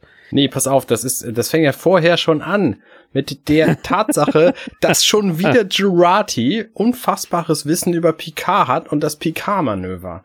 Hey, haben Sie nicht damals mit der Enterprise gesagt, dass Sie an zwei Orten gleichzeitig sind? Nein, das war auf der Stargazer und das funktioniert hier nicht, weil da bräuchten wir XY und bla und bla. Ah, wir haben den Zauberstab. Moment. Ja, Also das, das ohne, ohne Witz.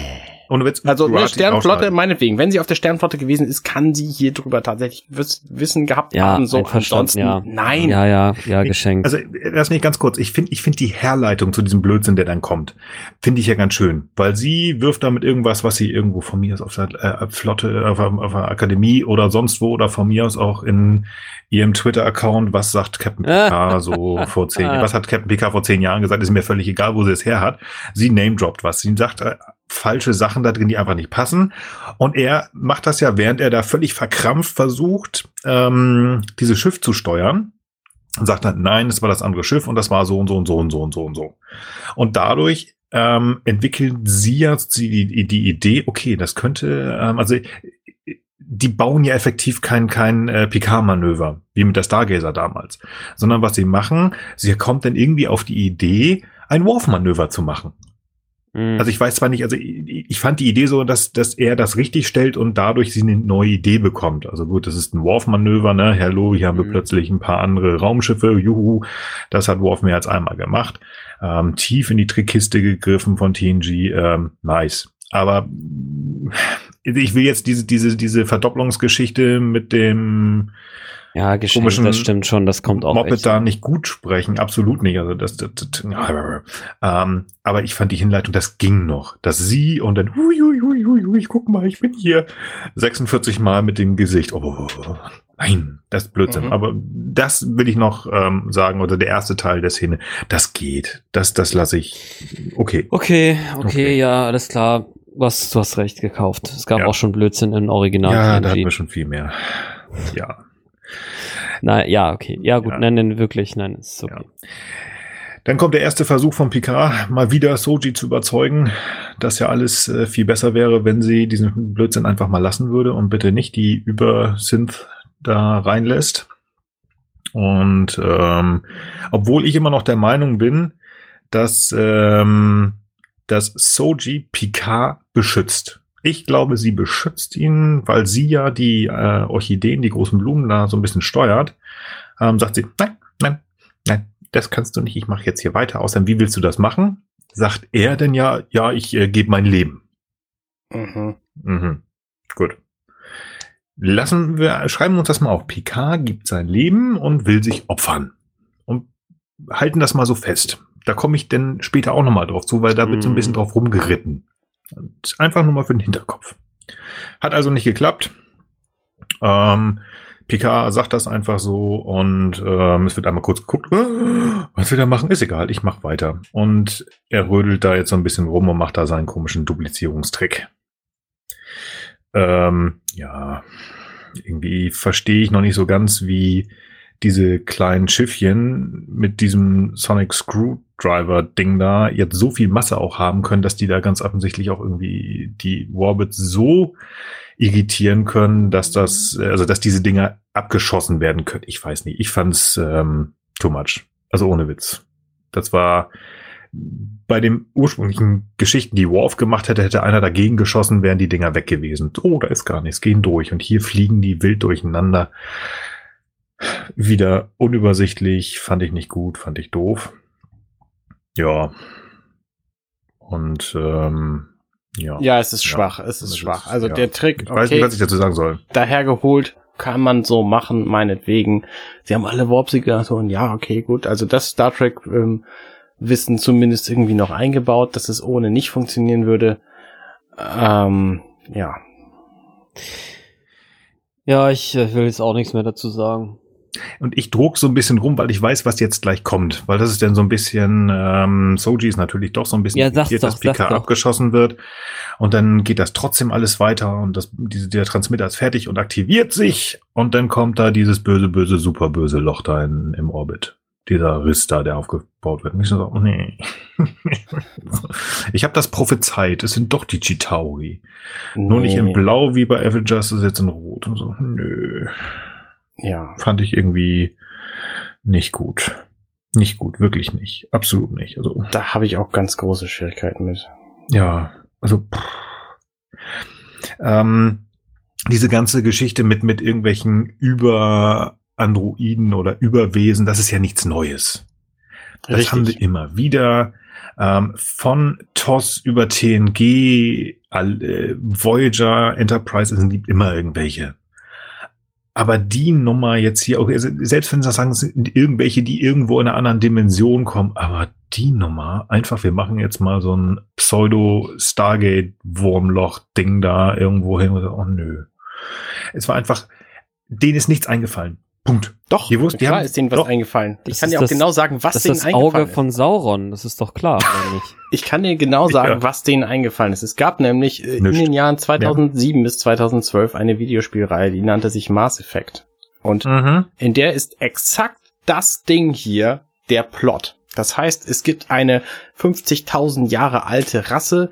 Damals waren es die Leviathane und die haben äh, eine KI geschaffen und wären nie auf die Idee gekommen, dass die sich irgendwann gegen sie wenden würde.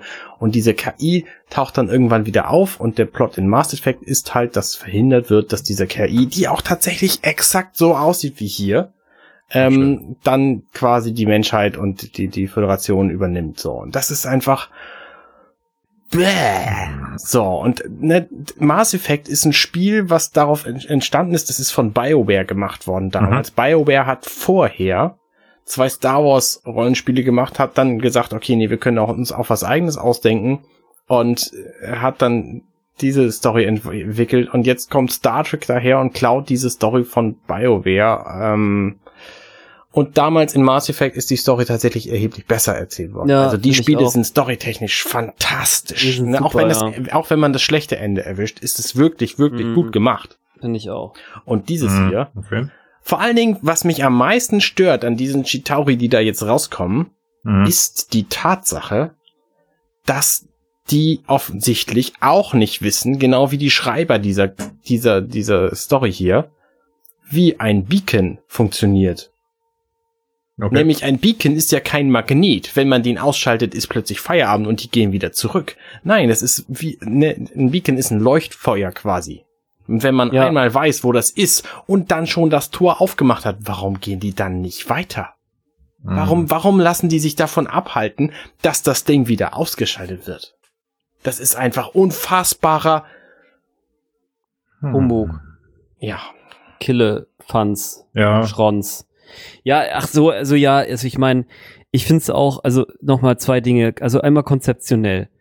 Äh, woher sollen denn jetzt eigentlich die, äh, die Mini-KIs hier, ne, die Synths-Villa, woher sollen die eigentlich wissen, wie denn diese externe AI ihnen eigentlich gesonnen ist? Mhm. So nach dem Mhm. Motto, ah, äh, wir sind äh, zufällig äh, äh, nicht biologischer Evolution. Ja klar, wir halten natürlich zusammen, so. Ja. Äh, nee, ist klar. Äh, genau. Also so wie alle Menschen ja auch untereinander zusammenhalten. Völlig richtig. So, das ist Nummer eins. So ganz grundsätzlich. Ne? Warum soll man einfach irgendwie im Vertrauen, der da draußen zufällig auch auf Silikonbasis ist? Aus meiner Sicht schon mal absoluter Blödsinn. Nummer zwei ist, ähm, die machen diesen Beacon an und na klar, also diese KI-Viecher, die da irgendwo sind, die hängen natürlich die ganze Zeit nur irgendwo rum äh, äh, und warten drauf, dass sie irgendwie so ein Tor geöffnet bekommen, um dann sofort dadurch rauszu gewutschen, so. Ja, also und, und dann natürlich noch, was du gesagt hast, Arne, ist es ein Beacon. Also man könnte natürlich sagen, alles klar, so wie die Borg dann ein Signal aussenden und dann vielleicht mal so ein paar Jahrzehnte später mal so ein Borg-Coup Mhm. ange, angetackelt kommt, ne? Oder von mir aus auch nur ein paar Monate, weil es vielleicht irgendwo einen Transwarp-Kanal schon mal gibt. Äh, nö, das wird hier in Sekundenbruchteilen umgesetzt. Ist ja klar, weil die, wie gesagt, die hängen da ja einfach irgendwie rum und warten nur drauf, dass irgendjemand da äh, klingelt, ne, so IT-mäßig und sagt, hier, kommt mal bitte raus.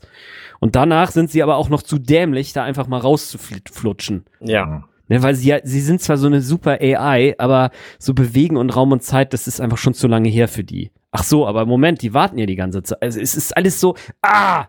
Ja, und wo wir gerade bei A sind, da kann ich dir auch den anderen Teil dieses Plots nochmal darstellen. Ja, bitte. Weil nämlich Commodore O sitzt da auf ihrem Flaggschiff ihrer 200, äh, 200 Schiffe nur noch großen Flotte hier und denkt sich, alles klar, wir haben genau ein Ziel. Wir müssen alles Leben müssen wir retten. Und da gibt's nur eine einzige Möglichkeit. Wir müssen den kompletten Planeten und zumindest diese Stadt da unten müssen wir vernichten. Also, wir... Oh, da kommen Blumen. Okay, Moment. Jetzt erstmal um die Blumen kümmern. Alles klar. Gut, dann jetzt aber... Und dann, ich zähle bis drei. Eins, zwei... Oh, da kommt noch ein einzelnes Schiff. Nein, es sind ganz viele kleine einzelne Schiffe. Ja, okay, gut. Dann kümmern wir uns jetzt erstmal darum. Okay, jetzt aber wirklich. Eins, zwei...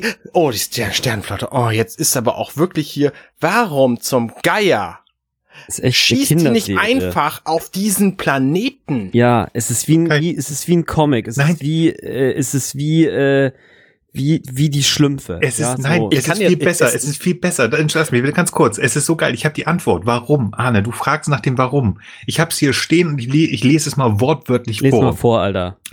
O ist wirklich ein James Bond Bö Bösewicht. Auf mein Kommando. Punkt, Punkt, Ja. Punkt. Noch nicht. Punkt, Punkt, Punkt. Noch nicht. Punkt, Punkt, Punkt. Gleich. Punkt, Punkt, Punkt. Auf mein Kommando. Punkt, Punkt, Punkt. Gleich. Oh, verdammt zu spät. Ja. Ah. Das ist so ein bisschen so, wie wenn man seine Kinder erzieht und ihnen irgendwas androht, aber nicht wirklich irgendwas machen will. Ja. Ah. Ich kenne mich da aus. Oh. ich habe das mehr als einmal erlebt. Ja. Funktioniert gut. Werde ich mir übrigens klauen. Nee, aber da, oh. Vor allen Dingen, diese Szene ist ja unterbrochen, ne? Also es gibt ja diesen Auftauchen von diesem Scheißding da und dann dann später, wo dann da, ich habe das Cthulhu genannt, diese komischen Tentakel da Mhm. rein sind, die dann auch wieder freundlicherweise zurückgehen, da habt ihr euch schon drüber Mhm. ausgelassen. Und zwischendurch taucht denn ja die Föderation auf. Und dann, Ja. ähm, da sprechen wir gleich drüber, äh, Föderation und, und Romulaner, die machen da so ein bisschen ihr Ding. Und Cthulhu wartet da einfach, ja, macht ihr mal euer Ding, ne? Mhm. Genau. Anstatt, ja. aber ich meine, das, ihr habt auch gesagt. so- Lasst uns äh, die Föderation angucken, bitte. Die Föderation besteht aus zwei Schiffen. Vier angeblich. Angeblich vier, ich sehe nur zwei. Ja. Ähm, Und die sehen sich auch extrem ja, die sind ähnlich. ähnlich. Genau. Ich habe da lange drüber nachgedacht und das hat man auch schon häufiger jetzt gelesen. weil Wir sind ja schon einige Zeit jetzt nach Star Trek PK Ende sozusagen, nach dem offiziellen, haben viele sich darüber aufgeregt. Und ich habe darüber nachgedacht und ich dachte mir, ja, ja, es sind nur zwei oder vielleicht drei, vielleicht sind auch vier Klassen, aber die sind sich alle ähnlich. Ich finde, das macht Sinn. Ich finde, das macht tatsächlich Sinn. Warum? Ein Großteil, ähm, es wurden ja Schiffe, sollten ja Schiffe gebaut werden zum ähm, für die romulanische Zum Transport der Romulaner, äh, ja. zum, genau. Das heißt, die haben ähm, ganz viel da versucht zu bauen, aber die haben sozusagen ein Konzept aufgebaut, wie sie schnell viele Raumschiffe bauen können, die sich auch ähnlich sind. 3D-Druck. Mhm. Genau, sozusagen. Copy-Paste. Was ja auch hier wahrscheinlich die werten Herren, äh, die die Schiffe gebaut haben, gemacht haben. Ähm, aber nichtsdestotrotz, äh, der, die Schiffswerften auf dem Mars sind ja zerstört worden und man hat bestimmt inzwischen, es sind ja ein paar Jährchen vergangen, ähm, neue Schiffswerften gebaut, aber das Konzept haben sie wahrscheinlich mitgenommen. Dass sie gesagt haben, komm, wir müssen schnell hier, ähm, der, der alte Beta-Quadrant ist auch noch destabilisiert, es gibt Probleme, wir brauchen jetzt schnell ganz viele ähm, neue Schiffe, weil wir wissen ja, wir, wir haben ja nur einen kleinen, kleinen Teil dieses Universums gesehen. Also die Romulaner sind irgendwie komisch, gefährlich, aber irgendwie auch zerstreut. Die Borgs sind irgendwie da oder auch nicht, weil wenn man das so ein bisschen umrechnet, dann ist ja dieser Borg-Kubus kaputt gemacht worden nach Nemesis. Also die sind auch noch irgendwie da. Das heißt, die brauchten irgendwie wieder was Cooles. Also kann ich es mir gut vorstellen, dass zumindest ein großer Teil der Flotte hochmoderne Schiffe sind, die aber auch schnell gebaut worden sind, alle gleich sind. Also deswegen sehen die alle gleich aus. Und deswegen, was ja auch viele gesagt haben, wir sehen jetzt ja gleich Captain Riker, "Hm, der ist nicht auf der Titan, hm, der ist nicht auf der Enterprise E oder F. Ja, meine Güte, die Enterprise E, wenn sie noch im, im Dienst ist, dann ist die irgendwo 2300, ach schieß mich tot, keine Ahnung, paar 70 in Dienst gestellt worden. Ähm, das ist ein altes Schiff. Die Titan exakt genauso. Und selbst wenn es eine, eine Enterprise F wäre, lass die immer noch nochmal 20 oder 15 Jahre nur alt sein. Ich würde auch mit den aktuellsten Schiffen kommen wollen, wenn ich da schon sag, wir zeigen mal. Ja, okay, okay. Damit erklärst du gleichzeitig ein Problem, was ich tatsächlich auch mit dieser Szene hatte. dass nämlich äh, Logistik schon wieder schwierig ist und offensichtlich schaffen sie es nur mit den sehr modernen, sehr, sehr schnellen und neuen Schiffen überhaupt rechtzeitig hier zu sein. Weil das ist ja, die tauchen alle gleichzeitig auf dem, aus dem Warp auf. So, dass mhm. entweder haben sie irgendwie ein paar Planeten irgendwie hinter einem Mond gewartet oder so, oder ähm, es ist Zufall, aber ähm, offensichtlich ähm, geht es nur mit diesen Schiffen so. Also von daher, ja, okay.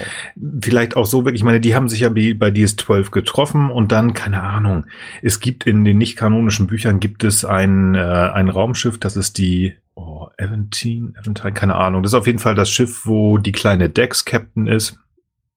Und die haben einen ganz speziellen neuen Antrieb, das ist der Quanten-Slipstream-Antrieb, also schneller als mhm. Warp 9, schieß mich tot. Ähm, sowas, keine Ahnung. Also das würde ich sagen, dass die Leute da so drauf pochen, wo ich sage, oh, das kann ich mir sogar eher noch erklären. Ja, natürlich wäre es cool gewesen, da eine Enterprise E oder F zu sehen. Von mir aus auch eine Intrepid-Klasse oder eine Galaxy-Klasse. Aber ja, okay, bin ich das aber bei kaufe ich, also das die, kaufe ich. Ja, ist okay. Ja. Wo wir bei dieser Flotte sind, sind wir natürlich auch bei Captain Riker. Ich finde den Mann Quatsch. Cool. Ja, der ist Wieso? extrem cool. Der sitzt auch so, wie er früher da immer saß und ich freue mich, ihn auch wiederzusehen. Und es hat mir auch ein bisschen Kick gegeben, so die Starfleet-Musik zu hören und so. Warum denn ihn und warum nicht zum Beispiel äh, Kirsten Clancy, die wir gerne hier irgendwie äh, re, äh, rehabilitiert gesehen hätten? Kann ich dir sagen, ähm, aus zwei Gründen. A, der naheliegendste ist natürlich Fanservice. Und Nummer B, das, was er am Ende sagt, das fand ich irgendwo, irgendwo, das passt zu dieser Figur. Natürlich will der seine Familie schützen, der wollte seine Ruhe, aber der hat seinen Captain, seinen alten Captain in Gefahr gesehen, hat gesagt, hat er seine alte Kumpeline ähm, Clancy angerufen und sagt, sag mal, hier, pass mal auf, ich würde hier ganz gerne, ähm, wenn du da was machst, würde ich dabei sein. Ich will meinen alten Captain nochmal unterstützen. Also, das, das ja, passt zu ihm, finde ich. Ich ja, finde, das ich, passt. Okay. Ja, aber wie soll denn die Information weitergegeben worden sein? Also mir, das, äh, das macht für mich auch wieder keinen Sinn. Also ja, K hat ja aus seiner Kemenate versucht, mit Starfleet Kontakt aufzunehmen. Ähm, okay, er hätte auch Riker anhauen können. Fair enough. Warum findet das nicht in irgendeiner kleinen Szene statt? Und dann sagt äh, meinetwegen Riker, okay, weißt du was, ich lass mal versuchen, meine Kontakte zu spielen, ich versuche was für dich zu erreichen. Er hätte von mir aus auch irgendeine kleine Rolle dabei spielen können, aber dass er jetzt auf einmal innerhalb von, ich weiß nicht, zwei Stunden reinstantiated wird und dann auf einmal das Vertrauen doch so groß ist, dass sie ihm da diese fette Flotte unter den Arsch schieben.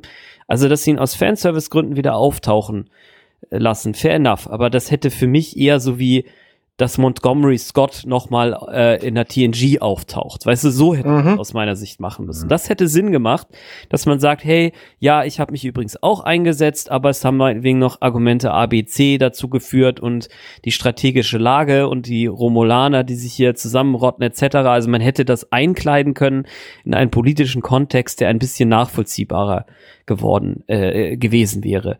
Und so ist das Ganze für mich wirklich, ich habe es vorhin nicht umsonst gesagt, das ist für mich langsam, das ist so wie so ein Marvel DC Comic. Ja, mhm. nicht mal wie ein Film, wo man sich ja wirklich auch viel Arbeit macht, um das äh, zu machen. Und ich will es auch gar nicht, vielleicht war das auch schlecht, weil, äh, das sozusagen, weil es gibt auch hervorragende Comics. So, aber es ist, es ist, es ist wirklich wie eine, es ist einfach eine schlechte Story. Es ist, ist es irgendwie, ja. es fehlen so viele Dinge, die da, die, äh, äh, die, die, die Szenen, die wir sehen, halt inhaltlich so aufeinander abstimmen und verbinden, dass es irgendwie Sinn ergibt, sondern ja, alles klar, wir, wir kriegen es um. Und ich finde ich freue mich ja auch drüber, ja. Ich, ich, ich sehe jetzt, wie äh, Riker auf der äh, Future Enterprise äh, äh, gestern, heute, übermorgen da sitzt, ne, und, äh, lässt sich auf dem Chair und so. Klar freut mich das irgendwie auch, aber ehrlich gesagt auch nur einen Moment. Und danach denke ich mir so, äh, nee, macht halt keinen Sinn irgendwie. Hm. Also Vor allen Dingen ihn als reinstanzierten Captain da als Vorsprecher von den 218 äh, Föderationsschiffen ja, zu haben, genau. das ergibt halt so gar, gar, gar, gar keinen Sinn. Ja. Also wie gesagt, für mich, für mich persönlich macht das in dem, also das, manchmal versucht sich, das, das hast du ja von Arne auch schon gesagt, man versucht sich das manchmal irgendwie so mal ein bisschen schön zu reden. Und hier habe ich auch noch gesagt, dass Picard ist ja auch in der ersten Folge Star Trek Picard zu Clancy gegangen, so komm mal her, wir sind alte Kumpis, ne? Ich meine, ich habe gesagt, ihr seid kacke, aber gib mir doch mal ein Schiff und hast den Cut auf die Nase bekommen. Und ich denke, genau den gleichen Move wird ähm, wird Riker auch gemacht haben, komm hier, ähm, hast du nicht nochmal mit, mit Picard gesprochen? Ja, der hat sich gerade gemeldet und ja gut, ich helfe ihm jetzt. Kann ich da nicht auch was machen? Oh, ich würde so gerne dem meinem alten Captain helfen. Und weil der wird garantiert auch noch seine Finger überall haben und seine Ohren und was weiß ich nicht was, der lässt doch nicht los, der Riker. Und dass man Ja, dann sagt, kann ja sein, ja. dass man dann ja, sagt, aber warum so, zeigt man das dann nicht? keine Zeit, weil wir müssen irgendwelche komischen Szenen zeigen, wo sich per Zufall Dr. Sung und die Crew treffen. Oder ich könnte jetzt 25 andere Szenen auch noch allein in dieser Folge. Das, das geht noch. Dass er Chef ist, okay, ähm, wirkt komisch auf der anderen Seite. Überleg doch mal, Riker ist 2364 Offiz erster Offizier geworden. Nee, falsch, er ist auf der Hood sogar auch noch äh, erster Offizier gewesen. Das heißt, der ist ewig Offizier gewesen. 2379 ist er Captain geworden.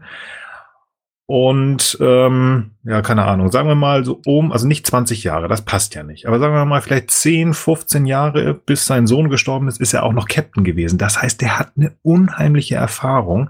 Der ist ewig lange auf zweimal Flaggschiff der, der Föderation, der Sternenflotte rumgeflogen. Der hat Erfahrung. Wenn es heißt, komm hier, fahr mal eben.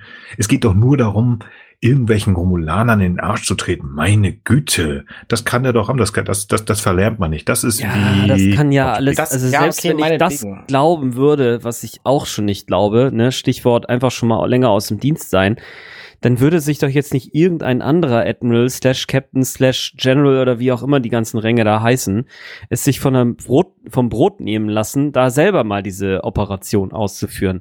Nee, da holen sie von der Pente den eingerosteten äh, Riker zurück. Nee, läuft nicht, ey, echt nicht. Dann sage ich Nicht als letzten, zumindest. als letzten Versuch, er hatte noch ein Gut bei, bei Clancy. Was wissen wir nicht? Das geheim, das haben sie uns nicht gezeigt, wie so viel. Ah, okay. ich weiß es ja. nicht, keine Ahnung. Aber ich ich, finde das Argument von Frank einfach so schön und also das, das zerbricht für mich diese komplette Szene, dass Riker einfach davon gar nichts gewusst hat. Ich meine, äh, was, was hat er denn gemacht? Hat er irgendwie ein, wenn es zu einer Föderationsintervenierung mit Picard kommt, dann werde ich wieder als Captain eingesetzt und hat dann eine Push-Notification auf seinen Ja, Tricorder gekriegt. Genau. oder was? Ja. Das, ist, das, das, das ergibt einfach so gar, gar Der- keinen Sinn. Der, der bezahlt, ich traue ihm zu, dass er mit seiner Pizza irgendeinen Ensign im Starfleet Headquarter be besticht, der ihm wirklich alle 14 Tage die neuesten News äh, aus San Francisco schickt. Keine Ahnung. Ich weiß es nicht. Ah, Mann, ja, das ist klar. Ich versuche das auch nur so, so gut zu reden, weil ich eigentlich äh, seine in Anführungsstrichen Rede, Mhm. ähm, die er, die er ähm, O hält, ganz cool finde. Das ist so eine typische William T. Riker-Rede, wo man sagt so, hier, pass mal auf, ne? Du verziehst dich oder ich trete dir in den Arsch. Und das Mhm. finde ich einfach, das ist so ganz typisch. Mhm. Und das war wieder genauso wie auf eine Pente. Ach ja, das ist schön. Das ist schön. Das Bente, hätte, Bente.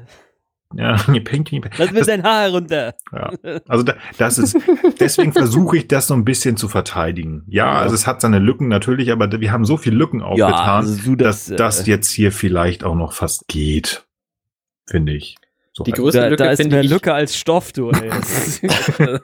Die größte Lücke finde ich immer noch, dass Commodore O die felsenfest davon überzeugt ist, dass sämtliches Leben zerstört wird, wenn sie jetzt nicht handelt, sich Ja, jetzt erstmal hier ja. in diese politische, diplomatische Debatte einlässt, wegen des äh, Vertrags von, von Algeron, äh, Ja, hier ja. jetzt diesen Planeten nicht als... ist einfach völlig, völlig bekloppt. Völlig bekloppt. Die müsste einfach... Nee. Mm, ja, ich find's auch. Also ich meine zur Not, also weißt du, wer so fanatisch überzeugt ist, müsste sich doch zur Not mit dem Schiff aufs äh, Ja, genau. aufs genau. äh, Android-Bild stürzen. Ja, absolut, bin ich bei euch. Sie ist ja kein, sie ist ja nicht Romulaner. Sie ist ja, steht ja nicht für die romulanische, wenn es die noch gibt, Regierung. Sie ist Jadwasch. ja. Ich meine, ich finde es immer noch irritierend, dass die 218 Warbirds haben, diese super duper mega geheime Organisation. Respekt. Aber ja, habe ich auch gedacht, ähm, die ist schon klar, dass du da das machen wolltest. Ja, ja, ne? Und da sind wir wieder bei James Bond böse. Ja, die haben über Jahre halt die Steuer nicht bezahlt und haben dann immer ein bisschen was zur Seite geschafft und ein bisschen Ah. Scrap Metal aus dem Warbird, da kriegst du schon 218 Warbirds zusammen. Komm, ja, Im also. Discount gekauft läuft. Eben, genau. Das kann ich auch, wenn du Szene. willst. Nächsten Morgen Abend hast du dann 218 Warbirds, Digga. Äh, nee, das, das, also dass die jetzt 218 Warbirds haben, nee, ich meine, Judd Wash sind einfach überall in den Romulanern, die haben Ja, immer einfach aus der Flotte dann wirklich. Ja, Okay, ne? ja, okay, okay. fair- meinetwegen. ja, okay, gekauft, Aber diese, gekauft. diese Szene hier wieder, ne? Riker sagt, wir wollen hier diesen Planeten, das ist unser Planet. Und dann sagt sie, nein, das ist unser Planet, wir haben den. Und dann sagt Riker, nein, und zieht dann seinen Trumpf, das Video von Picard. Und sie so, oh. Manu. Und das ist einfach vor dem Hintergrund, dass sie felsenfest, naja gut, ne, ich Ja. habe ich ja gerade schon gesagt. Richtig. Kiki Kati Mhm. hält seine Regel und alle sagen, alles klar, na gut, wenn du deinen diplomatischen Sermon da absonderst, dann können wir natürlich nichts mehr machen. Ja. Oh Mann. Ja, okay. Und es sind, Ja- wie wir schon gesagt haben, es sind Jadwasch. Ne, Wenn sie jetzt den Befehl gegeben habt, steuert eure Schiffe alle mit Warp auf dieses, auf dieses Synthwild zu, dann hätten die das alle gemacht. Ja, ich meine wirklich, die müssen noch irgendwie Jamestown hoch 10 drauf sein, ja? Und Mhm. stattdessen, ja, whatever. Okay. Ja, okay. Bevor es dann gleich richtig losgeht, haben wir dann ja noch mal eine grandiose äh, Szene auf der La Sirena, die uns eigentlich nur zeigen möchte, dass PK das jetzt richtig, richtig, richtig, richtig schlecht geht und äh, super Agnes ihn jetzt noch mal retten kann. Zumindest so weit, dass er jetzt endgültig ein letztes Mal, noch einmal ein letztes Mal versucht, Soji zu überreden. Ähm, ja, mach das mal nicht. Und also, wir sind auch ganz lieb und äh, ich beweise dir das. Äh, der Reiker hätte dir sonst den Popo versohlt. Aber das tut er nicht, sondern ähm, der steht jetzt auf unserer Seite und will die Romulaner weghauen. Mhm. Okay. Ja, kann man machen, als wenn das nicht häufig genug äh, schon versucht hätte. Ich weiß nicht, ob das so, äh, ja, mittelmäßig gut ist. Aber es scheint ja zu funktionieren. Ähm, Soji ist äh, irritiert, dass da tatsächlich Chitulu rauskommt aus diesem komischen Loch oder whatever für ein Monster und entscheidet sich, okay, dann lass ich's. Dann lass ich's. Fand ich auch so eine relativ spontane und schnelle Reaktion dafür, dass 46 Mal versucht wurde, sie umzudrehen und sie dann doch immer wieder der Meinung war, nein, ich bin jetzt böse und ähm, spiele mit meiner Schwester Sutra. Aber wir haben nicht mehr so viel wie Minuten und wir haben noch einen großen Auftrag in dieser Folge, also ähm, macht Mhm. die liebe Soji jetzt natürlich das Richtige. Ja. Und dann haben wir wieder die beiden Flotten. Und da möchte ich einsteigen bei dem Punkt, was du gerade gesagt hast, Arne. Oder auch du, Frank, ja, eigentlich beide. Und ich habe mich noch zurückgehalten, aber das, das ist ja schon wieder so ein, so ein General O ist Fanatikerin. Mhm. Die hat über Jahre hinweg, hat die sich in die Sternenflotte eingenistet und die hat den Mars zerstört so halbwegs und gemacht und getan und kommt jetzt mit 280 Raumschiffen und ich hab's geschafft, ich mach sie alle platt und dann kommt der ne, schon besprochene James Bond Bösewicht äh, Gedöns und jetzt ist dieses böse böse Superloch zu ähm, ja gut ähm, ja, ähm, also ich habe doch noch diesen Zahnarzttermin, ich äh, gehe dann wieder, ne? Und die Mhm. Roboter sind dann ja doch ganz nett so. What? Mhm. Woher der Sinneswandel? Wieso? Also, Nee, ich meine, woher ist klar, die Roboter, die haben offensichtlich jetzt den, der Magnet ist ja ausgeschaltet, deswegen kommen die einfach nicht mehr, sondern sie hauen einfach wieder ab, so. nein, ich meine die Sie unten. sehen, hm? Ich meine die unten auf dem Planeten, die sind ja noch immer da. Also da sind noch immer künstliches Leben. Ach so, ja, die sind ja jetzt offensichtlich nicht mehr so schlimm, weil die haben sich ja jetzt hier richtig entschieden. What? Und das hat sie ja alles mitgekriegt, weil sie steht ja, ja. in ihrem Raumschiff.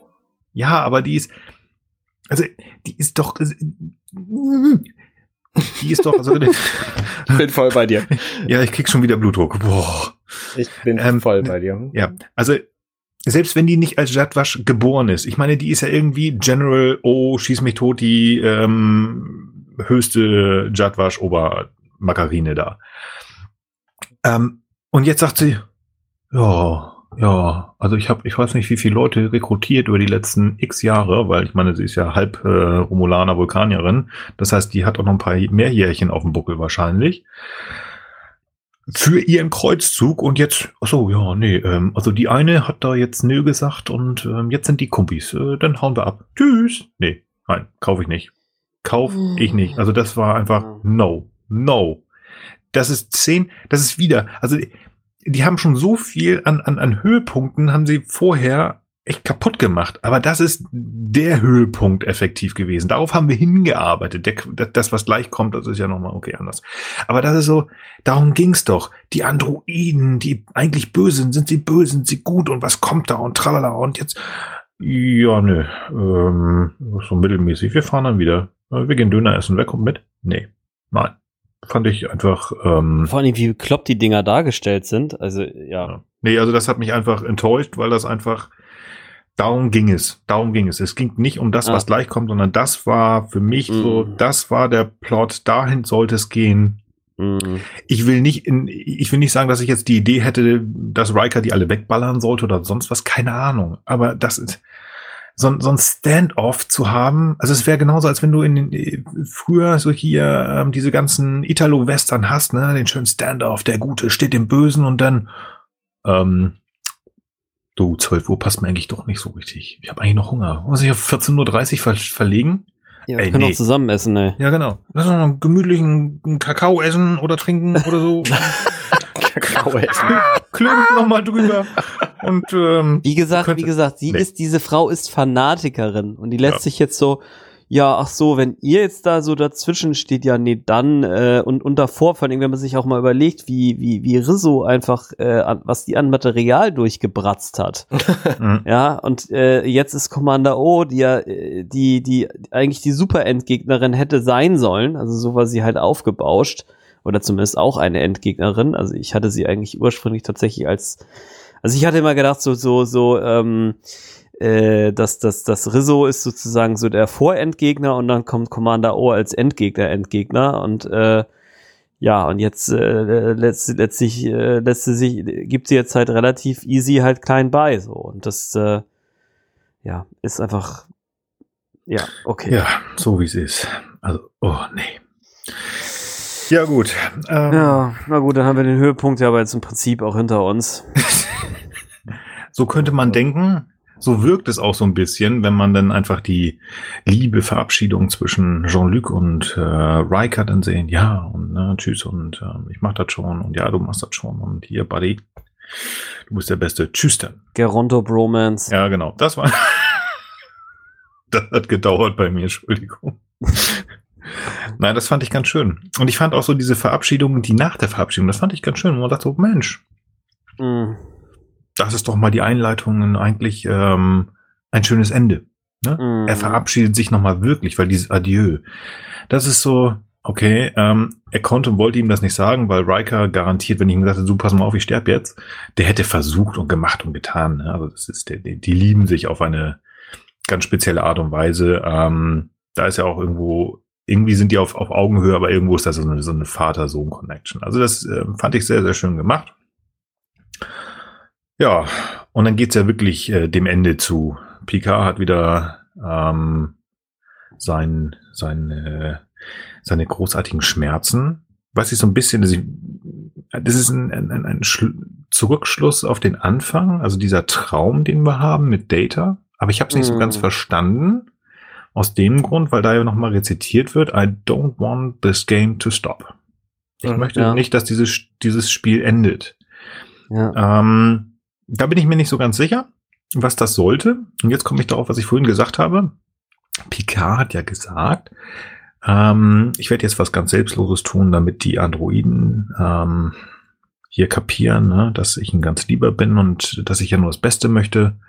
Ich werde mich opfern. Und wenn ich der Meinung bin, ich werde mich opfern, dann ähm, muss ich da auch zu stehen und nicht so, nee, ich möchte aber gar nicht. Passt nicht zu, also diese Aussagen passen nicht zusammen. Natürlich, weil jeder, der irgendwie halbwegs aus einer Birne hat, möchte auch leben. Aber er weiß doch, dass er stirbt. Also das fand ich so ein bisschen, ja, wahrscheinlich kann man sich erklären. Aber ich fand es einfach, es passt nicht zu Picard, zu meinem Picard zumindest nicht. Fand ich ein bisschen komisch. Weil er hat's gesagt und dann kann er jetzt auch sterben. So nach dem Motto. Habt ihr da was gesehen oder ist das bei euch einfach so vorbeigesprungen, geflogen? Ich glaube, es sind einfach nochmal zwei verschiedene Paar Schuhe, ob du weißt, dass du stirbst und dass es dann einfach irgendwann endet und ob du das dann benutzt, um möglicherweise irgendwie deinen Punkt rüberzubringen und ob du tatsächlich jetzt stirbst und dann vielleicht merkst, ah nee, eigentlich ist es doch noch ein bisschen früh und ich würde gerne noch ein bisschen weiternehmen. Ich kann mir das schon vorstellen. Also für mich ist das kein großer, keine große Diskrepanz, die hier, die hier kommt. Okay, meine Frage nämlich, und da gehst du in die Richtung. Soll das heißen, dass äh, dieses, hier, pass mal auf, Soji, ähm, ich opfer mich jetzt für euch, dass das so ein, ja, wenn es denn sein muss, aber eigentlich hoffe ich, dass das äh, nicht der Fall ist. Und ich Nee, das war auch, in dem Moment war das auch einfach das Richtige. Ne? Ich meine, er hat Mhm. gewusst, okay, es kommt hier diese Bedrohung durch die Reaper und wir müssen jetzt einfach mal gucken, was passiert. Mhm. Ähm, und als das, diese Bedrohung dann vorbei war, da war das dann auch nicht mehr so wichtig, weil da, dann stirbt er ja quasi für nichts. Und dann denkt er sich, ja, okay, nee, dann wenn es jetzt, dann könnte ich aber auch eigentlich noch ein bisschen. Okay, gut. Ja, okay. Dann sage ich ja, da musstet ihr mir helfen, das, ähm, okay, das, das kaufe ich.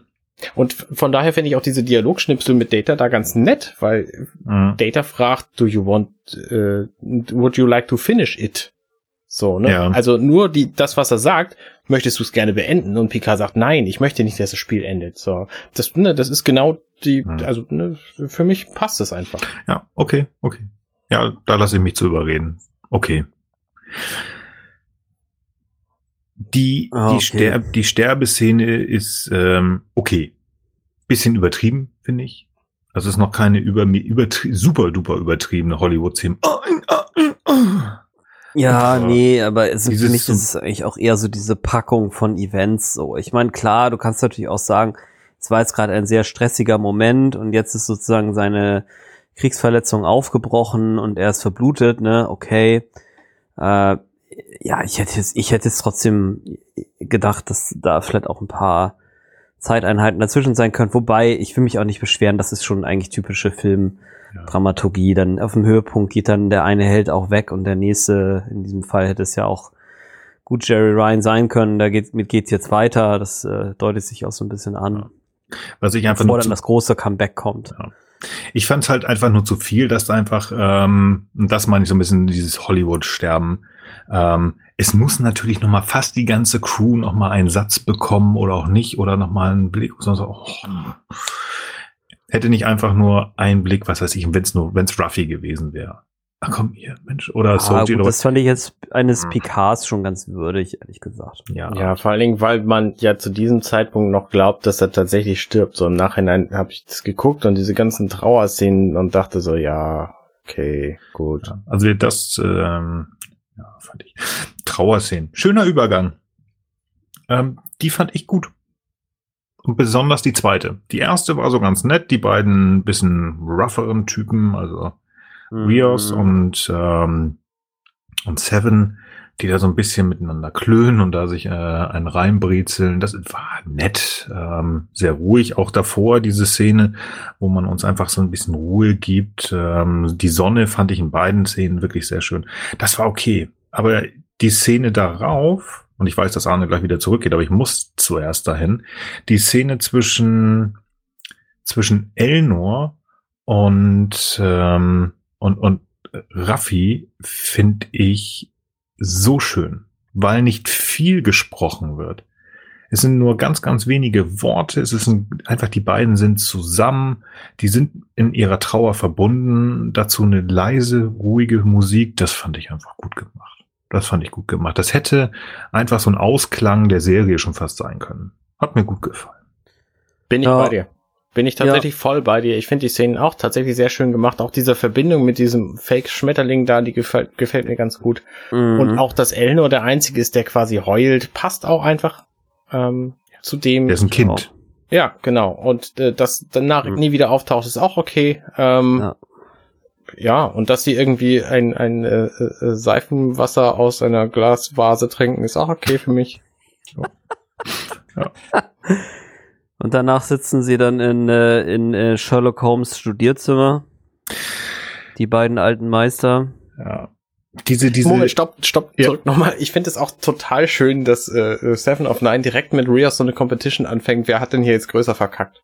Und sie so, ja, okay, Stimmt, ja, das hättest du was gut. ändern können? Nee, ja, dann Nö. ich auf Ich jeden hab Fall. gewonnen. So. Ja. Mhm. Das fand stimmt. Ich nett. Fand ich nett. Das ist, ich, ich, ich, irgendwie haben die beiden kaum was miteinander zu tun gehabt, aber irgendwie passte es in diesem Moment echt total gut. Fand ich echt schön. Also was Ich finde, die hätten viel, viel, viel besseres Paar abgegeben. Ich finde, das hätte, es hätte man viel eher mal machen können, statt dem Agnes äh, Rios Krempel. Ja. Ich finde das, ich finde das Paar, was dann tatsächlich sich hier äh, noch abzeichnet, finde ich tatsächlich noch besser. ja, aber da kommen wir, gleich, zu. gleich zu. Ähm, ich finde das auch eine schöne Szene. Also diese ganze Trauergeschichte, das hätte gepasst, wenn Picard, also wenn Patrick Stewart tatsächlich gesagt hätte, nach dieser Staffel steige ich aus, dann Mhm. hätten sie es wahrscheinlich damit enden lassen. Ja, absolut. Mhm. absolut. Das wäre ein würdiges Ende für diesen Charakter gewesen. Ja, genau. Dann hätte sie die Ja. Trauerszenen gemacht und dann die letzte Szene sozusagen, aber ohne Patrick Stewart. Die Crew wäre komplett gewesen, aber ohne Jean-Luc und dann wären sie losgegangen und Nee, Genau. ich meine, also mit, als letzte Szene mit Patrick Stewart wäre dann vielleicht diese Szene gewesen, so dass er Mhm. sich nochmal irgendwie mit Data trifft im, im Tod so und dann leben Genau, sie da und spielen finde ich ewig auch. Schach oder was. Ja, finde ich auch. Und dann gibt es 777 Adventures und äh, was auch immer. ja, whatever. Ja, nee, aber wie gesagt, das ist ähm, ein ganz großes Highlight. ähm, ich finde auch, dass man, also sie haben sich da sehr, sehr viel Zeit für gelassen und das finde ich schön. Also es ist wirklich auch nicht so dieses hektische, was sie vorher hatten. Also wirklich, wir müssen ganz, ganz, ganz, ganz viel noch machen, ob das jetzt sinnig war oder nicht. Ja. Aber wie gesagt, das ist einfach schön. Da ist die Ruhe drin, das passte da rein. Einfach schön. Ja, ich weiß nicht, ob diese Sherlock Holmes Geschichte wirklich passt. Ähm, Data hat zwar immer wieder Sherlock Holmes gespielt, aber ob man das dann wirklich sozusagen, ob das sein Haupt, ähm, ich sag mal, sein, sein ähm, Hauptdaseinsgedanke ist, dass er sozusagen in so einem verkommenen oder verstaubten Sherlock Holmes-artigen Zimmer ist. Ich weiß nicht, ob er nicht eher vielleicht auf dem Maschinendeck in der Enterprise gesessen hätte oder so. Ich weiß es nicht. Aber gut, es ist nur Also mal Sherlock. Holmes, um dir, dich hier, um dir mal direkt ins Wort zu fallen, Sherlock Holmes sehe ich in dieser Szene überhaupt nicht. Okay. Ich sehe einfach das, wie er sich auch in gestern, heute Morgen schon seinen Lebensalltag quasi vorgestellt hat, weil Ja. das ist ja auch eine realistische Darstellung davon, dass er einfach, wenn er alt ist, irgendwie an einem Kamin sitzt in seinem Herrenhaus. Ja, er hat da irgendwie die Isaac, äh, ähm, die Isaac Newton Professur an der Uni Cambridge oder irgendwas. Genau, ja. Hat da irgendwie so so ein altes englisch Herrenhaus mäßiges äh, Zimmer mit Kamin so und mich hatte das jetzt irgendwie an äh, an so verschiedene Sherlock Holmes Szenen auch erinnert, aber du hast schon recht, es äh, Mhm. ist eher noch eine Referenz an das, wie sich ähm, Data seinen späteren Verlauf auch äh, vorgestellt hat nach äh, gestern, heute, übermorgen. Das ist völlig richtig, sehe ich auch so. Und dass das alles grau ist, liegt einfach daran, dass das halt diese komische Konstruktion hier ist. Ne? Ich meine, da ist einfach alles grau, das ist ja nicht verstaubt. Ich, ge Genau. ich gebe dir recht. Okay, ich, ich steige damit ein, dass ähm, er sich das vorstellt, wenn er stirbt. Also wenn er dann nachher stirbt, dann würde ich das sagen. Aber jetzt, wo er sozusagen noch voll am Leben ist, hätte ich mir was anderes vorgestellt. Aber gut. Hä? Er ist doch tot, das weiß er doch. Ja, der weiß. Ja, aber warum kommt er denn in seiner Nemesis-Uniform da an? Weil das der letzte Zeitpunkt ist, zu dem er noch gelebt hat. Das sagt er ja auch. Also er fragt ja Picard, Oh. hatten sie das an, als sie gestorben sind? Moment, Und Moment. Picard so, Moment, was? Bin ich tot? Das ist aber spannend. Woher weiß er, dass er tot ist? Das ist Data. Ja, und dann hat er es ausgerechnet, aber er kann es nicht wissen. Und er kann nicht wissen, dass er das anhatte, weil das diese dieses äh, Quanten äh, komplexe Quantensimulationsgedöns da, das basiert ja auf seinem Wissen, das er an Before gegeben hat und das war ja deutlich vor dem Entschluss, dass er sich getötet hat. Tada, so, jetzt kommst du. Quantenwissen geht über sonst was hinweg. Ich meine, Boy. ich meine, wie, wie, wenn es an einem einzigen Neutrino hängt, ne, der kann auch sonst wo sein inzwischen. Okay, na gut. Ich habe kein Wort verstanden, aber also- das klang, das klang total äh, gut. Naja, ne, das ist halt irgendwie nicht erklärte Wissenschaft. Ich finde es viel eigenartiger, dass Picard ihn hier trifft.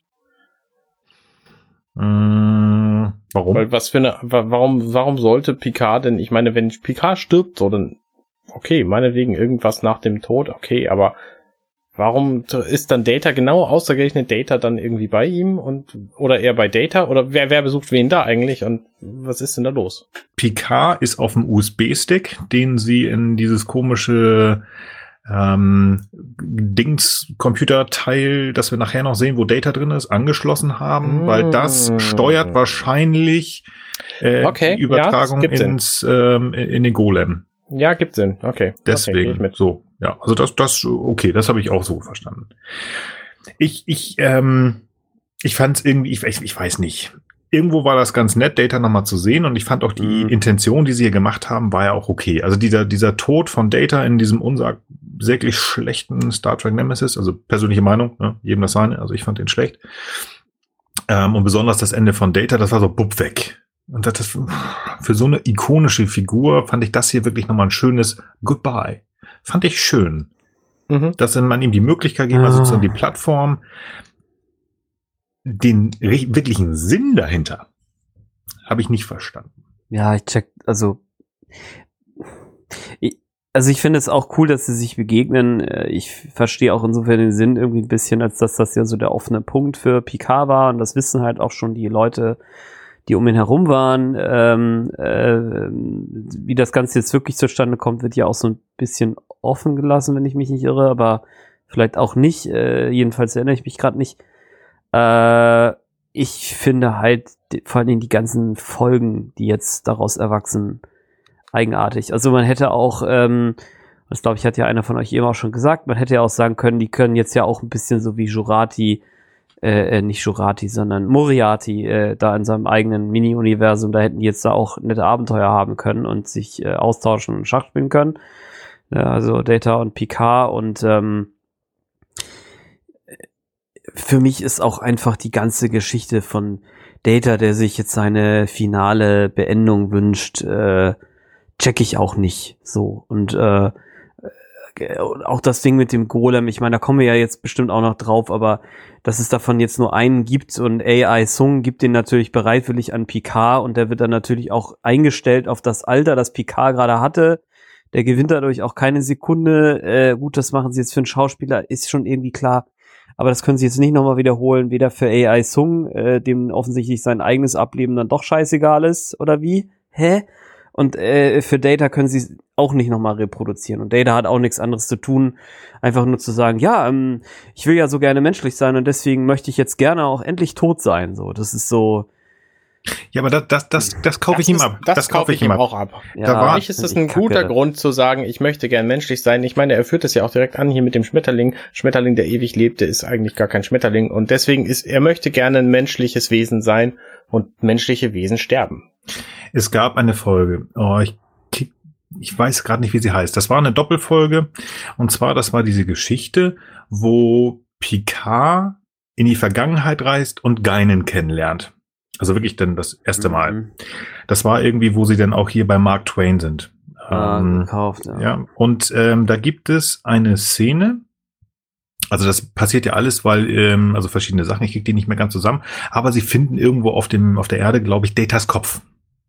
Ja, ja. Und da sagt Data, also natürlich für die Enterprise hin und, und dann sagt Data zu Jordi, ähm, ja, der Jordi, also dadurch, dass man meinen Kopf gefunden hat, ähm, weiß ich, dass ich sterblich bin und das macht ihn glücklich sozusagen, weil er dadurch weiß, dass seine Existenz endlich ist. Und übertragen sagt er, dass ähm, bringt ihn weiter in die Richtung seines Bestrebens, menschlicher zu sein, weil seine Existenz endet. Deswegen glaube ich das, dass er sagt so, hey, ich habe ganz viel erlebt, es war schön. Ähm, und ich finde auch diese, dieses Ding so, wo Data Picard fragt, würdest du das wieder machen? Würdest du es ungeschehen machen, dass du dich für Soji opfern wolltest? Ähm, wobei ich immer noch, noch nicht so ganz stehe, aber gut.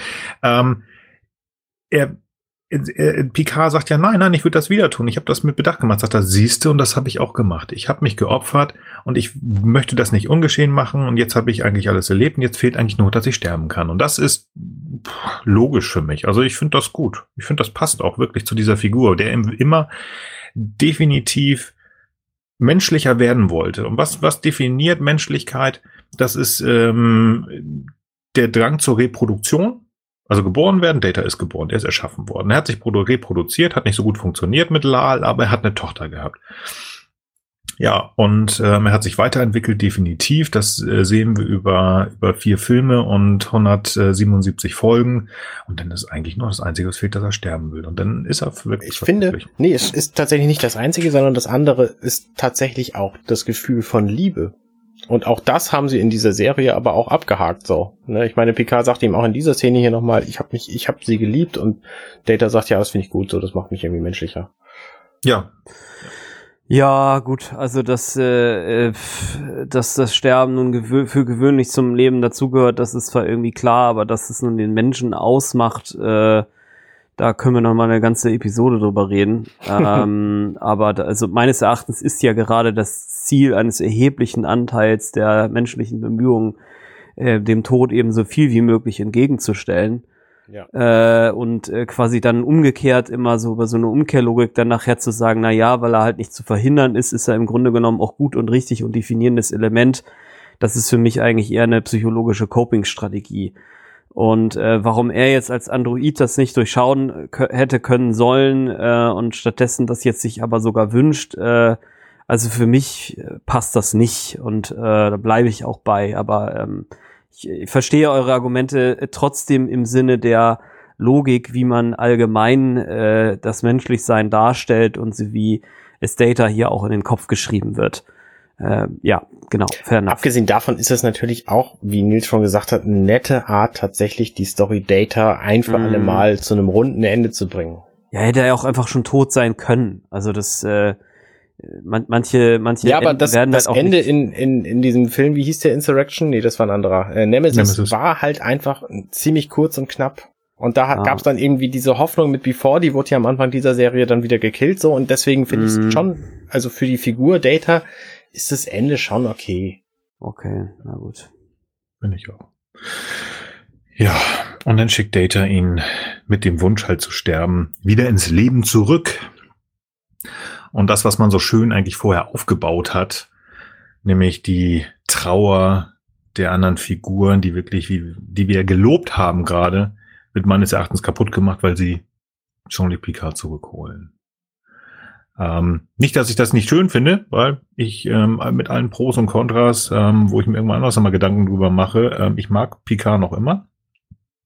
Aber die, der Aufbau dahin war einfach, man sagt so, hey, ihr habt ihn umgebracht. Ihr habt ihn umgebracht und jetzt holt ihr ihn wieder. Und ähm, ja, also natürlich, so denkt man sich, die wollen ja, die haben ja eine zweite Staffel bestellt. Und die Frage, die man sich gestellt hat, wenn sie das wirklich durchgezogen hätten und Picard getötet hätten, würden die Leute das immer noch angucken, gerade nach dieser Staffel, ähm, wenn Patrick Stewart nicht mehr dabei ist? Ähm, schwierige Frage, ich glaube nicht. Äh, gut, wie gesagt, er ist dann wieder da. Ähm, findet sich im Kreise der, der drei Leute, die ihm möglicherweise schon mal ans Leder gewollt haben, wieder. Das finde genau. ich auch schön. Ne? Soji, die einfach mal seine Feindin war, dann Jurati, die einfach in seinem äh, äh, Abhandensein mal jemanden umgebracht hat und dann hier dieser, dieser Dr. Sung, der auch irgendwie zwischendurch gedacht hat, also Menschen sind ja nicht so geil wie Androiden. Ja. Mhm. Drumherum übrigens wieder die Star Wars Lampen von Ikea. Ich find's so geil. ich find's so geil. Ja. Mhm. Und äh, dann weniger geil halt diese komische Erfahr Erfahrung, die er hat, also vorsichtig diese Kaffeetasse hat. Und aber ihr habt mir nicht un unsterblich gemacht. Und nein, wir haben ihm keine Superkräfte gegeben. Und nein, sie werden nur ein bisschen älter, vielleicht auch nicht. Hö, hö, hö. Äh, ich fand das so ähm, das war so ein Memo, das war die Erklärbär-Szene. So, ja, pass mal auf, hier, dein Körper kann folgendes. A, B, C, D, E, fertig, unterschreiben Sie bitte unten rechts und auf dem dritten Durchschlag auch nochmal. Der Körper gehört jetzt Ihnen. Mm. Ja. Mittelmäßig.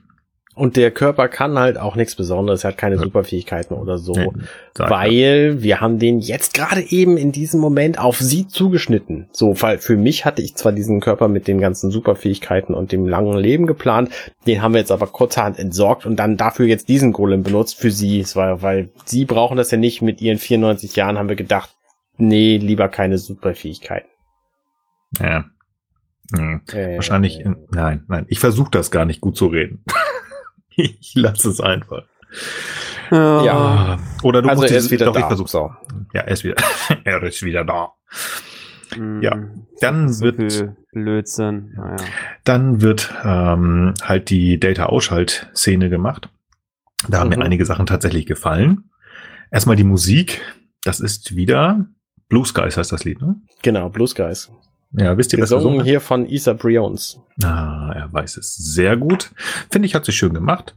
Ich finde auch diese Vorbereitung, die Data jetzt macht, also ich weiß nicht, ich, dafür habe ich zu wenig Ahnung von künstlicher Intelligenz, die in einem einzigen positronischen Neuron noch existiert, dass er das hört und keine Ahnung. Es, es war, wie gesagt, auch da bin ich wieder dabei. Das ist ein, ein schöner Abschied von Data. Ähm, die Rede von Picard fand ich ein bisschen lang ähm, ja, okay, also äh, wir mussten die Zeit wohl ziehen, dann ist ihnen am Ende doch noch aufgefallen, dass sie zu viel Zeit noch hatten bis zum Ende der Folge. Schön ist, dass er, dass er ähm, Picard typisch ähm, Shakespeare zitiert. Das finde ich ganz schön.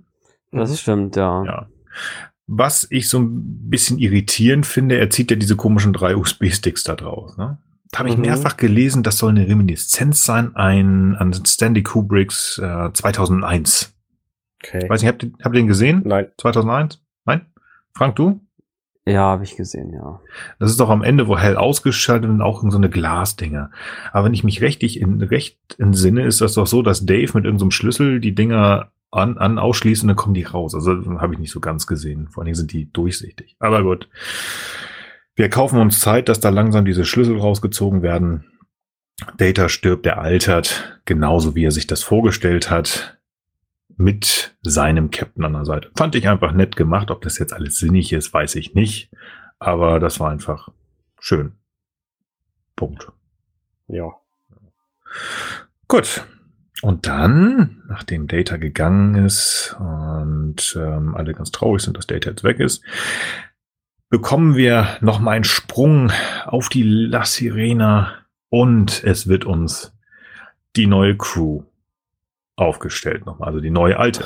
Und da habe Ja. ich äh, schöne Sachen mit, aber auch so ein paar Sachen, ähm, die ich irritierend finde. Ja. Und es Rios, beginnt gleich mit dem, mhm, ja, was? Rios und Jurati küssen sich. Wir sehen, sie sind offensichtlich jetzt beide Teil der Crew, denn sie haben beide diesen S-förmigen äh, Meerjungfrauen-Anstecker. Mhm. So, das äh, deren Kommunikator. Ja. Dann geht die Kamera runter und wir sehen. Moment, Moment, Moment, Moment. Äh, Mm -mm, mm -mm. hm? Die Tante, also dass die sich knutschen, okay, der fand die schon die ganze Zeit toll und die hatten ja auch schon so ein bisschen ihre Knatterei da, alles gut. Aber warum ist die da? Also das ja, da war, kommen, wir, da kommen wir gleich zu. Lass uns doch erstmal den Rest besprechen. Ich meine, das haben wir ungefähr 15 Mal schon gefragt. Da werden wir keine Antwort drauf fi- finden und auch keine kriegen hier. Quatsch, ist Quatsch. Ähm, okay, dann weiter. ja. Ähm, Seven of Nine und Ruffy befummeln sich. Ja, finde ich gut. Finde ich überraschend. Findest du? Ja. Ähm, überraschend, ähm, also dass die beiden, ich glaube, die, ähm, das äh, war in äh, ohne Gnade. Da hat Ruffy schon mal gesagt, ich finde dich toll. Und wenn man dieses Bild dann sieht und sich das nochmal anguckt, denkt man sich, okay, das ist nicht nur so, ich finde dich toll von deiner Art her, sondern so, ich finde dich allgemein toll. Das kann man dazu, würde ich sagen. Und wenn man dennoch weiß, was ähm, Mitte der 90er passiert ist, nämlich, dass Jerry Ryan versucht hat, Seven of Nine grundsätzlich bisexuell zu machen, wenn nicht sogar lesbisch. Mhm. Und sie da wirklich versucht hat, diese Figur so aufzubauen, aber natürlich Mitte der 90er voll gegen, kein, äh, ja, gegen geschlossene Türen gelaufen ist, finde ich, macht das Sinn. Das ist natürlich so ein bisschen Zusatzwissen, aber ich finde es nicht verkehrt. Und wie gesagt, mit dieser, ja, also wenn man sagt, okay, die, diese Szene, die wir in, in Ohne Gnade hatten, das nicht nur als äh, so Heldverehrung sieht, sondern so, hey, ich finde dich echt toll, dann ist diese Szene für mich Mm, ist also nachvollziehbar. nachvollziehbar funktioniert. Die beiden haben auch, ähm, die sind beide smart, die sind zwei hübsche Frauen, warum nicht? Ähm, sieht man auch, ne? beide sind klug, die spielen da Kalto, das ist äh, dieses Mhm. Romula romulanische Giga-Terrorschacht da. Mm, Warum nicht? Also ich fand's schön, das zu sehen. Das hat mich jetzt nicht irgendwie so, oh Gott, woher nicht? Also ich musste auch nochmal überlegen. Ähm, und dann hatte, bin ich auf äh, eine, eine Quelle gefunden, die gesagt, guckt euch nochmal ohne Gnade. Dann sag ich, ja doch, okay. Nehme ich so hin. Finde ich auch nicht schlimm. Finde ich okay. Ich habe auch nicht gedacht, oh Gott, nicht, dass du Hm? das jetzt Nein, nein, irgendwie nein. falsch Gut. verstanden hast, sondern ich finde es auch durchaus clever. Und was ich schön finde daran, ist, dass die, ähm, dass die, dieses Techtelmechtel, was äh, in der letzten Folge angeklungen ist, dass sie zu Picard sagt, ich liebe sie und Picard sagt, ja, ich sie auch und so, dass das halt auf einer völlig anderen Ebene basiert ist, nämlich so, wie ich ihre Beziehung auch die ganze Zeit über gesehen habe. Dass die sich mm, einfach freundschaftlich lieben und nicht sexuell. Und das finde ich Genau. passt auch total gut. Ja. Und das erklärt quasi die letzte Folge äh, und diese Szene da eben sehr viel besser, dieses jetzt. Ja, Das stimmt. ja. Nee, das Ja, aber auch schön. Ja. Nee, das ist schön. Und, wobei, es ist natürlich nicht gesagt, dass sie nicht auch Männer lieben kann und so, aber nee, ich meine, sie hat ja auch irgendwie einen Mann und Ja. Kind gehabt, aber gut, ja, ne? Ist ja alles erlaubt. Also ich meine, in, in, in etwa 400 Jahren, da kann noch viel passieren. Also ich meine, Männlein, Weiblein oder Außerirdischer, meine Güte. Ähm, warum nicht? Ja. Ja. Der Rest der Crew wird zusammengetrommelt. Picard ist natürlich in seinem neuen coolen Androidenkörper da. Picard, Moment, Moment, das geht schon wieder ein bisschen zu schnell. Picard stellt sich an die Reling und sagt, it's time, es ist Zeit. Mhm. Und ich frag mich, ja, wofür denn? Was haben die denn jetzt bitte für einen Auftrag? Was, hä? Was ist denn jetzt? Wo, wo, warum Ja. sollten die überhaupt noch zusammen? Also was, ich meine, die haben alle ein eigenes Leben, die hatten nur diesen einen Kram hier. Warum? Warum kann ich zum Geier erklären. sollten die jetzt eine Crew sein und irgendwie zusammen durch die Gegend hühnern? Kann ich dir erklären. Gut. Ja, pass mal auf. Die haben, sich, die haben sich jetzt einfach alle lieb und wollen jetzt einfach Nein, weitermachen.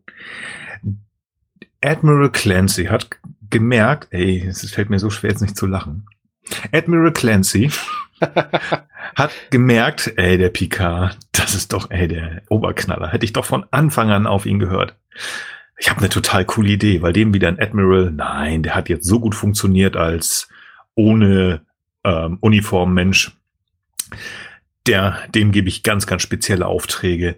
Der bekommt seine eigene geheime super ähm, Firma, nicht Sektion 31. Nein, wir nennen das die Sektion Phoenix 33. die, die Phoenix Foundation die jetzt einfach rumläuft in seiner kleinen Crew und er als Jean-Luc MacGyver irgendwelche wilden Au Abenteuer in der zweiten Staffel. das A-Team, ne? Das A-Team im All. Irgend sowas. Das PG. A-Team, MacGyver, äh, die, genau. die, äh, die, die, die Foundation, ich weiß es nicht. Irgend World sowas wird Wrestling sein. Federation. Äh, nee, das war was anderes. Ja, Das, das ist genauso dieses Okay, hier, wollen egal. wir los am Ende dieses ähm, Engage irgendwo hin. Das, das geht genauso dahin. so. Diesen Plan müssen sie uns dann noch erklären. Ja, okay, lass mal Schluss machen, Leute, echt. Ja, mir ist auch. Mir ist Ich habe echt zu viel Blödsinn gehabt. Mir schwummert Ja. noch der Kopf, ey, du. Genau. Wir machen, ähm, wir beenden die Folge, weil viel mehr ist da nicht mehr dieses Gespräch zwischen Soji und Picard. Ist auch nur, wir sind jetzt beide Androiden, aber und wir dürfen jetzt ja wieder da sein. Das ist alles ganz toll. Klatsch, klatsch, super. Fazit, meine Herren. Ich fand es Ähm, übrigens spannend. Kurz, kurz noch einen Moment. Äh, äh, er wird hier Admiral genannt und nicht Admiral AD. Und das ähm, hat mich beim ersten Mal gucken irritiert, aber so Mhm. nennt Riker ihn auch schon. Deswegen hat es möglicherweise nichts damit zu tun, dass er hier wieder reinstanziert wird. das, das, das sind bei diesen äh, Rängen, ähm, sowohl im militärischen als auch teilweise im zivilen, sind das etwa, sind das ähm, Dienstgrade oder ähm, Titel, die du behältst. Ähm, Barack Obama ähm, wird auch immer noch mit Mr. President gesprochen. Obwohl er nicht mehr amtierender Präsident ist. Das ist völlig okay. Gut. Sonst noch ein Punkt? Nein? Nope. Wunderbar. Fazit. Arne, möchtest du heute mal anfangen? Mir hat diese Folge erheblich besser gefallen als die letzte. Das war nicht so schwer. es waren so viele Dinge drin, die mich gestört haben. Letztlich bin ich ein bisschen froh, dass es vorbei ist, ehrlich gesagt, weil ich fand das Ende, da waren einfach so viele Plotholes drin, die ich nicht gebraucht hätte, ähm, so viele Motivationswendungen, die ich komisch fand in dieser Folge und gerade diese, dass, dass, dass der Höhepunkt quasi so, so einfach aufgeribbelt wird, das hat mich halt wahnsinnig gestört, weil gerade der, der Oberbösewicht, also weder Narissa, die hier irgendwie einfach so äh, in den Fluss getreten wurde, noch Commodore O, die eigentlich der Überbösewicht hätte sein sollen, waren irgendwie hier groß gefährlich in dieser Szene, in, in dieser, in dieser Folge. Und das finde ich halt so ein bisschen schade, weil gerade das, worauf alles hinausgearbeitet wurde, das ist halt irgendwie, irgendwie einfach abgeschaltet worden. Ja, und dann natürlich dies, das Ende von Data, das fand ich überraschend, ehrlich gesagt. Ich habe gedacht, okay, das, da, da muss wahnsinnig viel passieren in dieser Folge, aber dass sie sich Zeit nehmen, nochmal hier irgendwie über Data herzugehen, ähm, hat mich schon überrascht. Zumindest in dieser, in dieser Detailreich, in diesem Detailreichtum. Ich meine, die widmen ihm irgendwie am Ende der Folge fünf Minuten. Das ist schon extrem viel Zeit. Ähm, und dass Picard dann wieder überlebt wird. Okay, ist mein Fazit für diese Folge, glaube ich. Ja. Dann sei auch okay und geh weiter an Frank. Ja, also für mich ist das keine okay. Also ich muss schon echt sagen, dass in den letzten drei Folgen ist für mich die Serie einfach echt abgestürzt und für mich ist das, äh, für mich ist das allenfalls Discovery-Niveau. Und Alex Kurzman muss wirklich aufhören, Star Trek zu machen. Das ist, der, der, dieser Mann produziert einfach nur Müll. Also das ist, also ich fand schon Star Trek Into Darkness eine Katastrophe. Ich finde, das hier ist eine Katastrophe und Discovery war auch eine Katastrophe. Gut, das hat er jetzt nicht äh, ähm, alleine verbrochen. Also noch Brian Fuller, der da noch mitge mitgetüdelt hat, aber es ist für mich, äh, für mich ist das schwer auszuhalten. Also ich hatte wirklich eine ganz andere Erwartungshaltung einfach ähm, nach den ersten paar Folgen und äh, für mich ist einfach, sind jetzt einfach diese beiden äh, letzten Folgen äh, sind sind einfach nicht gut und für mich ist tatsächlich auch der Unterschied zur letzten Folge nicht nicht ausgeprägt. Also das äh, das ist ähm, mir, mir gefällt auch wie gesagt der Abgang von Data nicht. Ähm, mir gefällt an der Folge einfach insgesamt einfach wenig, außer vielleicht ein paar Visual Effects und natürlich äh, mag ich es auch, äh, Riker nochmal zu sehen, aber es sind wirklich eher so diese Ausschnitte. Also wenn ich jetzt wirklich sage, ich nehme das, äh, nehme ne, nehm künstlerisch einzelne Szenen oder Bilder raus, dann kann man dem noch irgendwas abgewinnen, weil es äh, Star Trek Motive hat, aber für mich ist es insgesamt einfach blühender Blödsinn im besten Fall und äh, im schlimmsten Fall ist es einfach wirklich äh, krude zusammengebauter Krempel, um jetzt irgendwie äh, äh, Leute an Bildschirmen zu hängen. So und das ist also wirklich lieblos zusammenge formte Story und das ist, äh, das finde ich auch in der letzten Folge nicht anders als in der vorletzten. Mhm. Ja, mhm. okay. Okay. Ganz so vernichtend ist mein Urteil für diese Folge nicht. Ich bin da mehr so ein bisschen bei dem, was Arne gesagt hat. Also sie ist besser als Folge 9. Und wie Arne so schön gesagt, das war nicht schwer. Das war so das, was ich im Gefühl hatte. Wo ich sagte, ja, die ist besser. Und dann habe ich mir versucht zu überlegen, so, ja, weswegen denn? Und das waren einfach für mich so ein paar Wohlfühlmomente. Also ich fand, ich fand die Flotte schön. Ich fand halt auch diese, diese Nummer mit Riker ganz schön. Wird für mich war das eigentlich ganz stimmig, stimmig, wie er und warum er da ist und wie er mit O umgegangen ist. Ich fand einfach den Abschied von Data sehr schön. Doch, das fand ich schön und halt auch ähm, für mich rausgestellt hat diese Trauerszenen. Das war eigentlich ganz schön. Ansonsten, ähm, ja, es war einfach unheimlich viel Blödsinn da drin. Also wieder die Raumschlachten, das ist halt, ja, ich will nicht sagen, das ist nicht Star Trek für mich. Ne?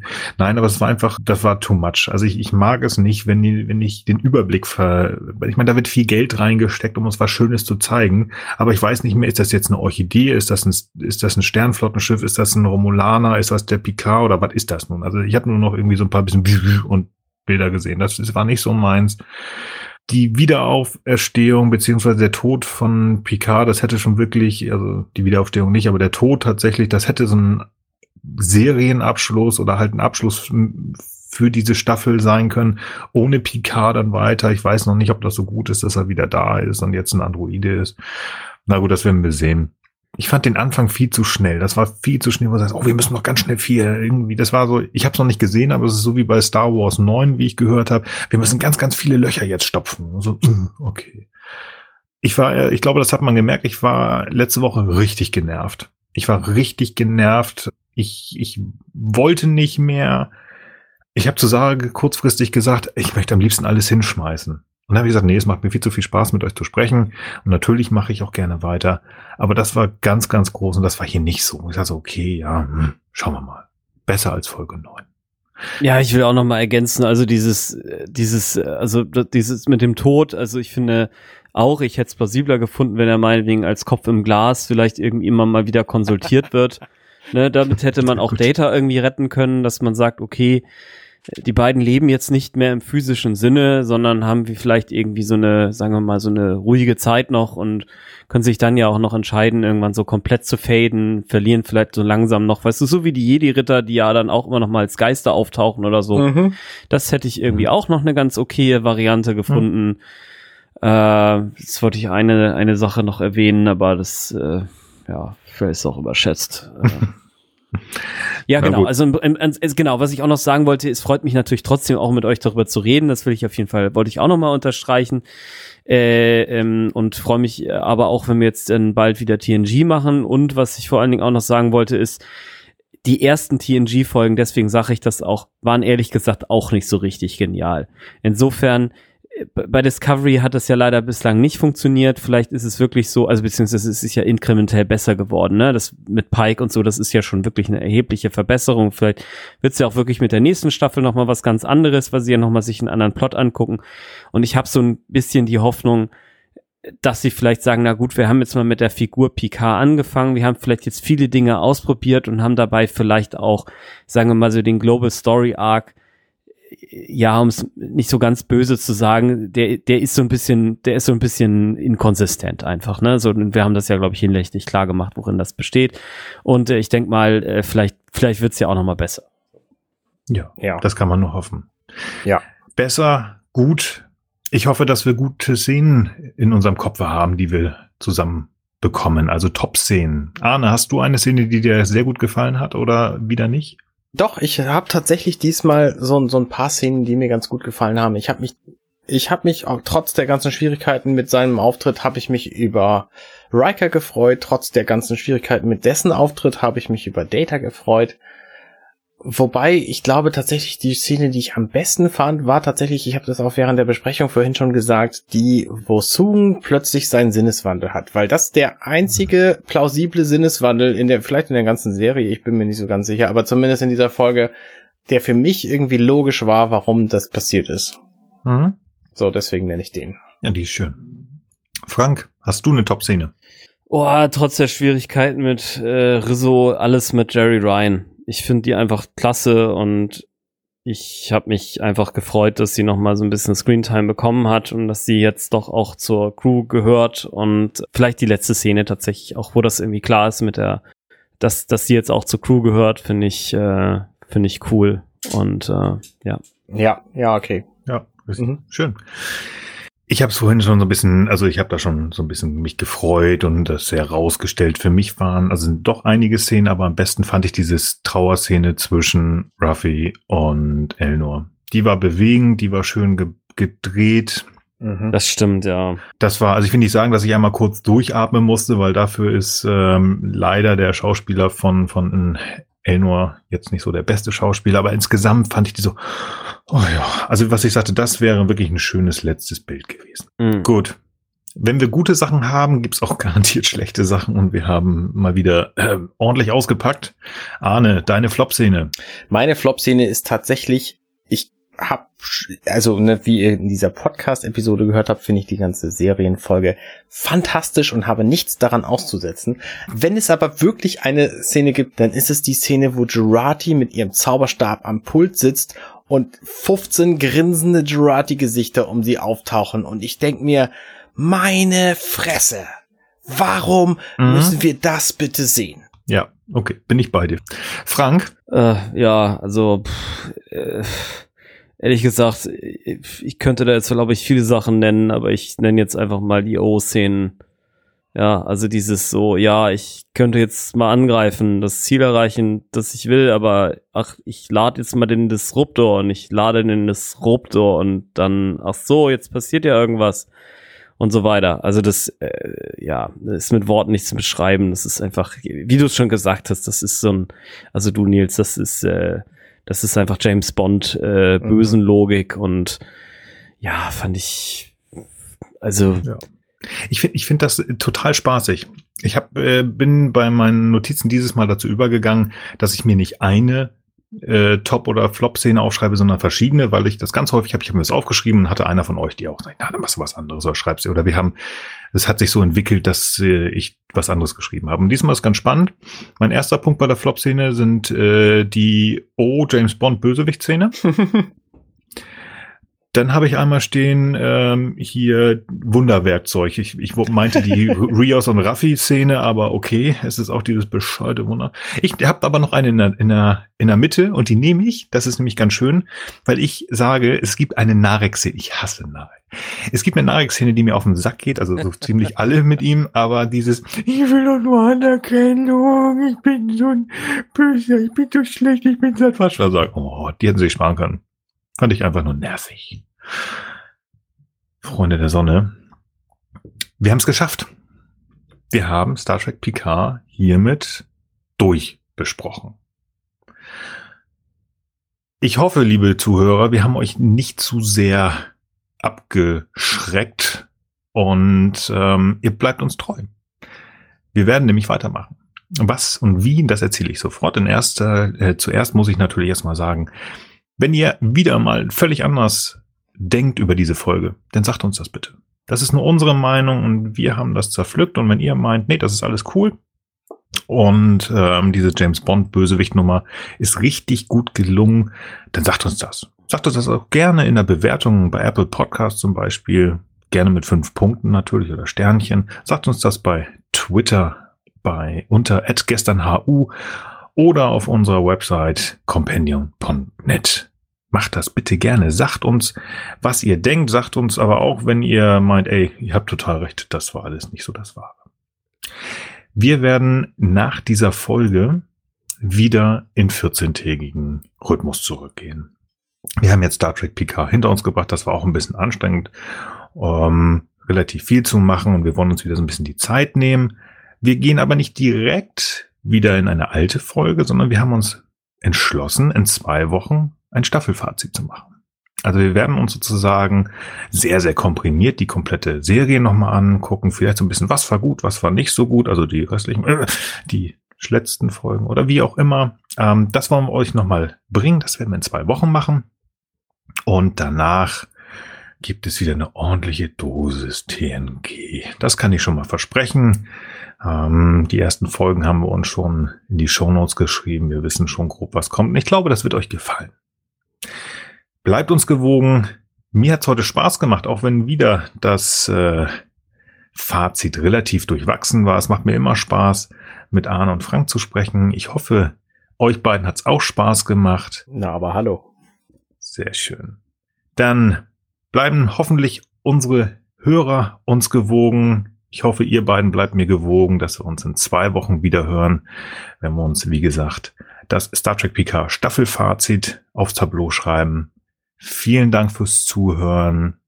Vielen Dank fürs Mitsprechen. Und ich wünsche euch einen guten Morgen, guten Tag, guten Abend und gute Nacht. Bye bye. Ciao. Hey, wir sind Nils, Arne und Frank und das war gestern, heute, übermorgen. Wenn euch dieser Podcast gefällt, dann unterstützt uns doch ein wenig. Mehr Infos dazu findet ihr auf ghu.compendion.net.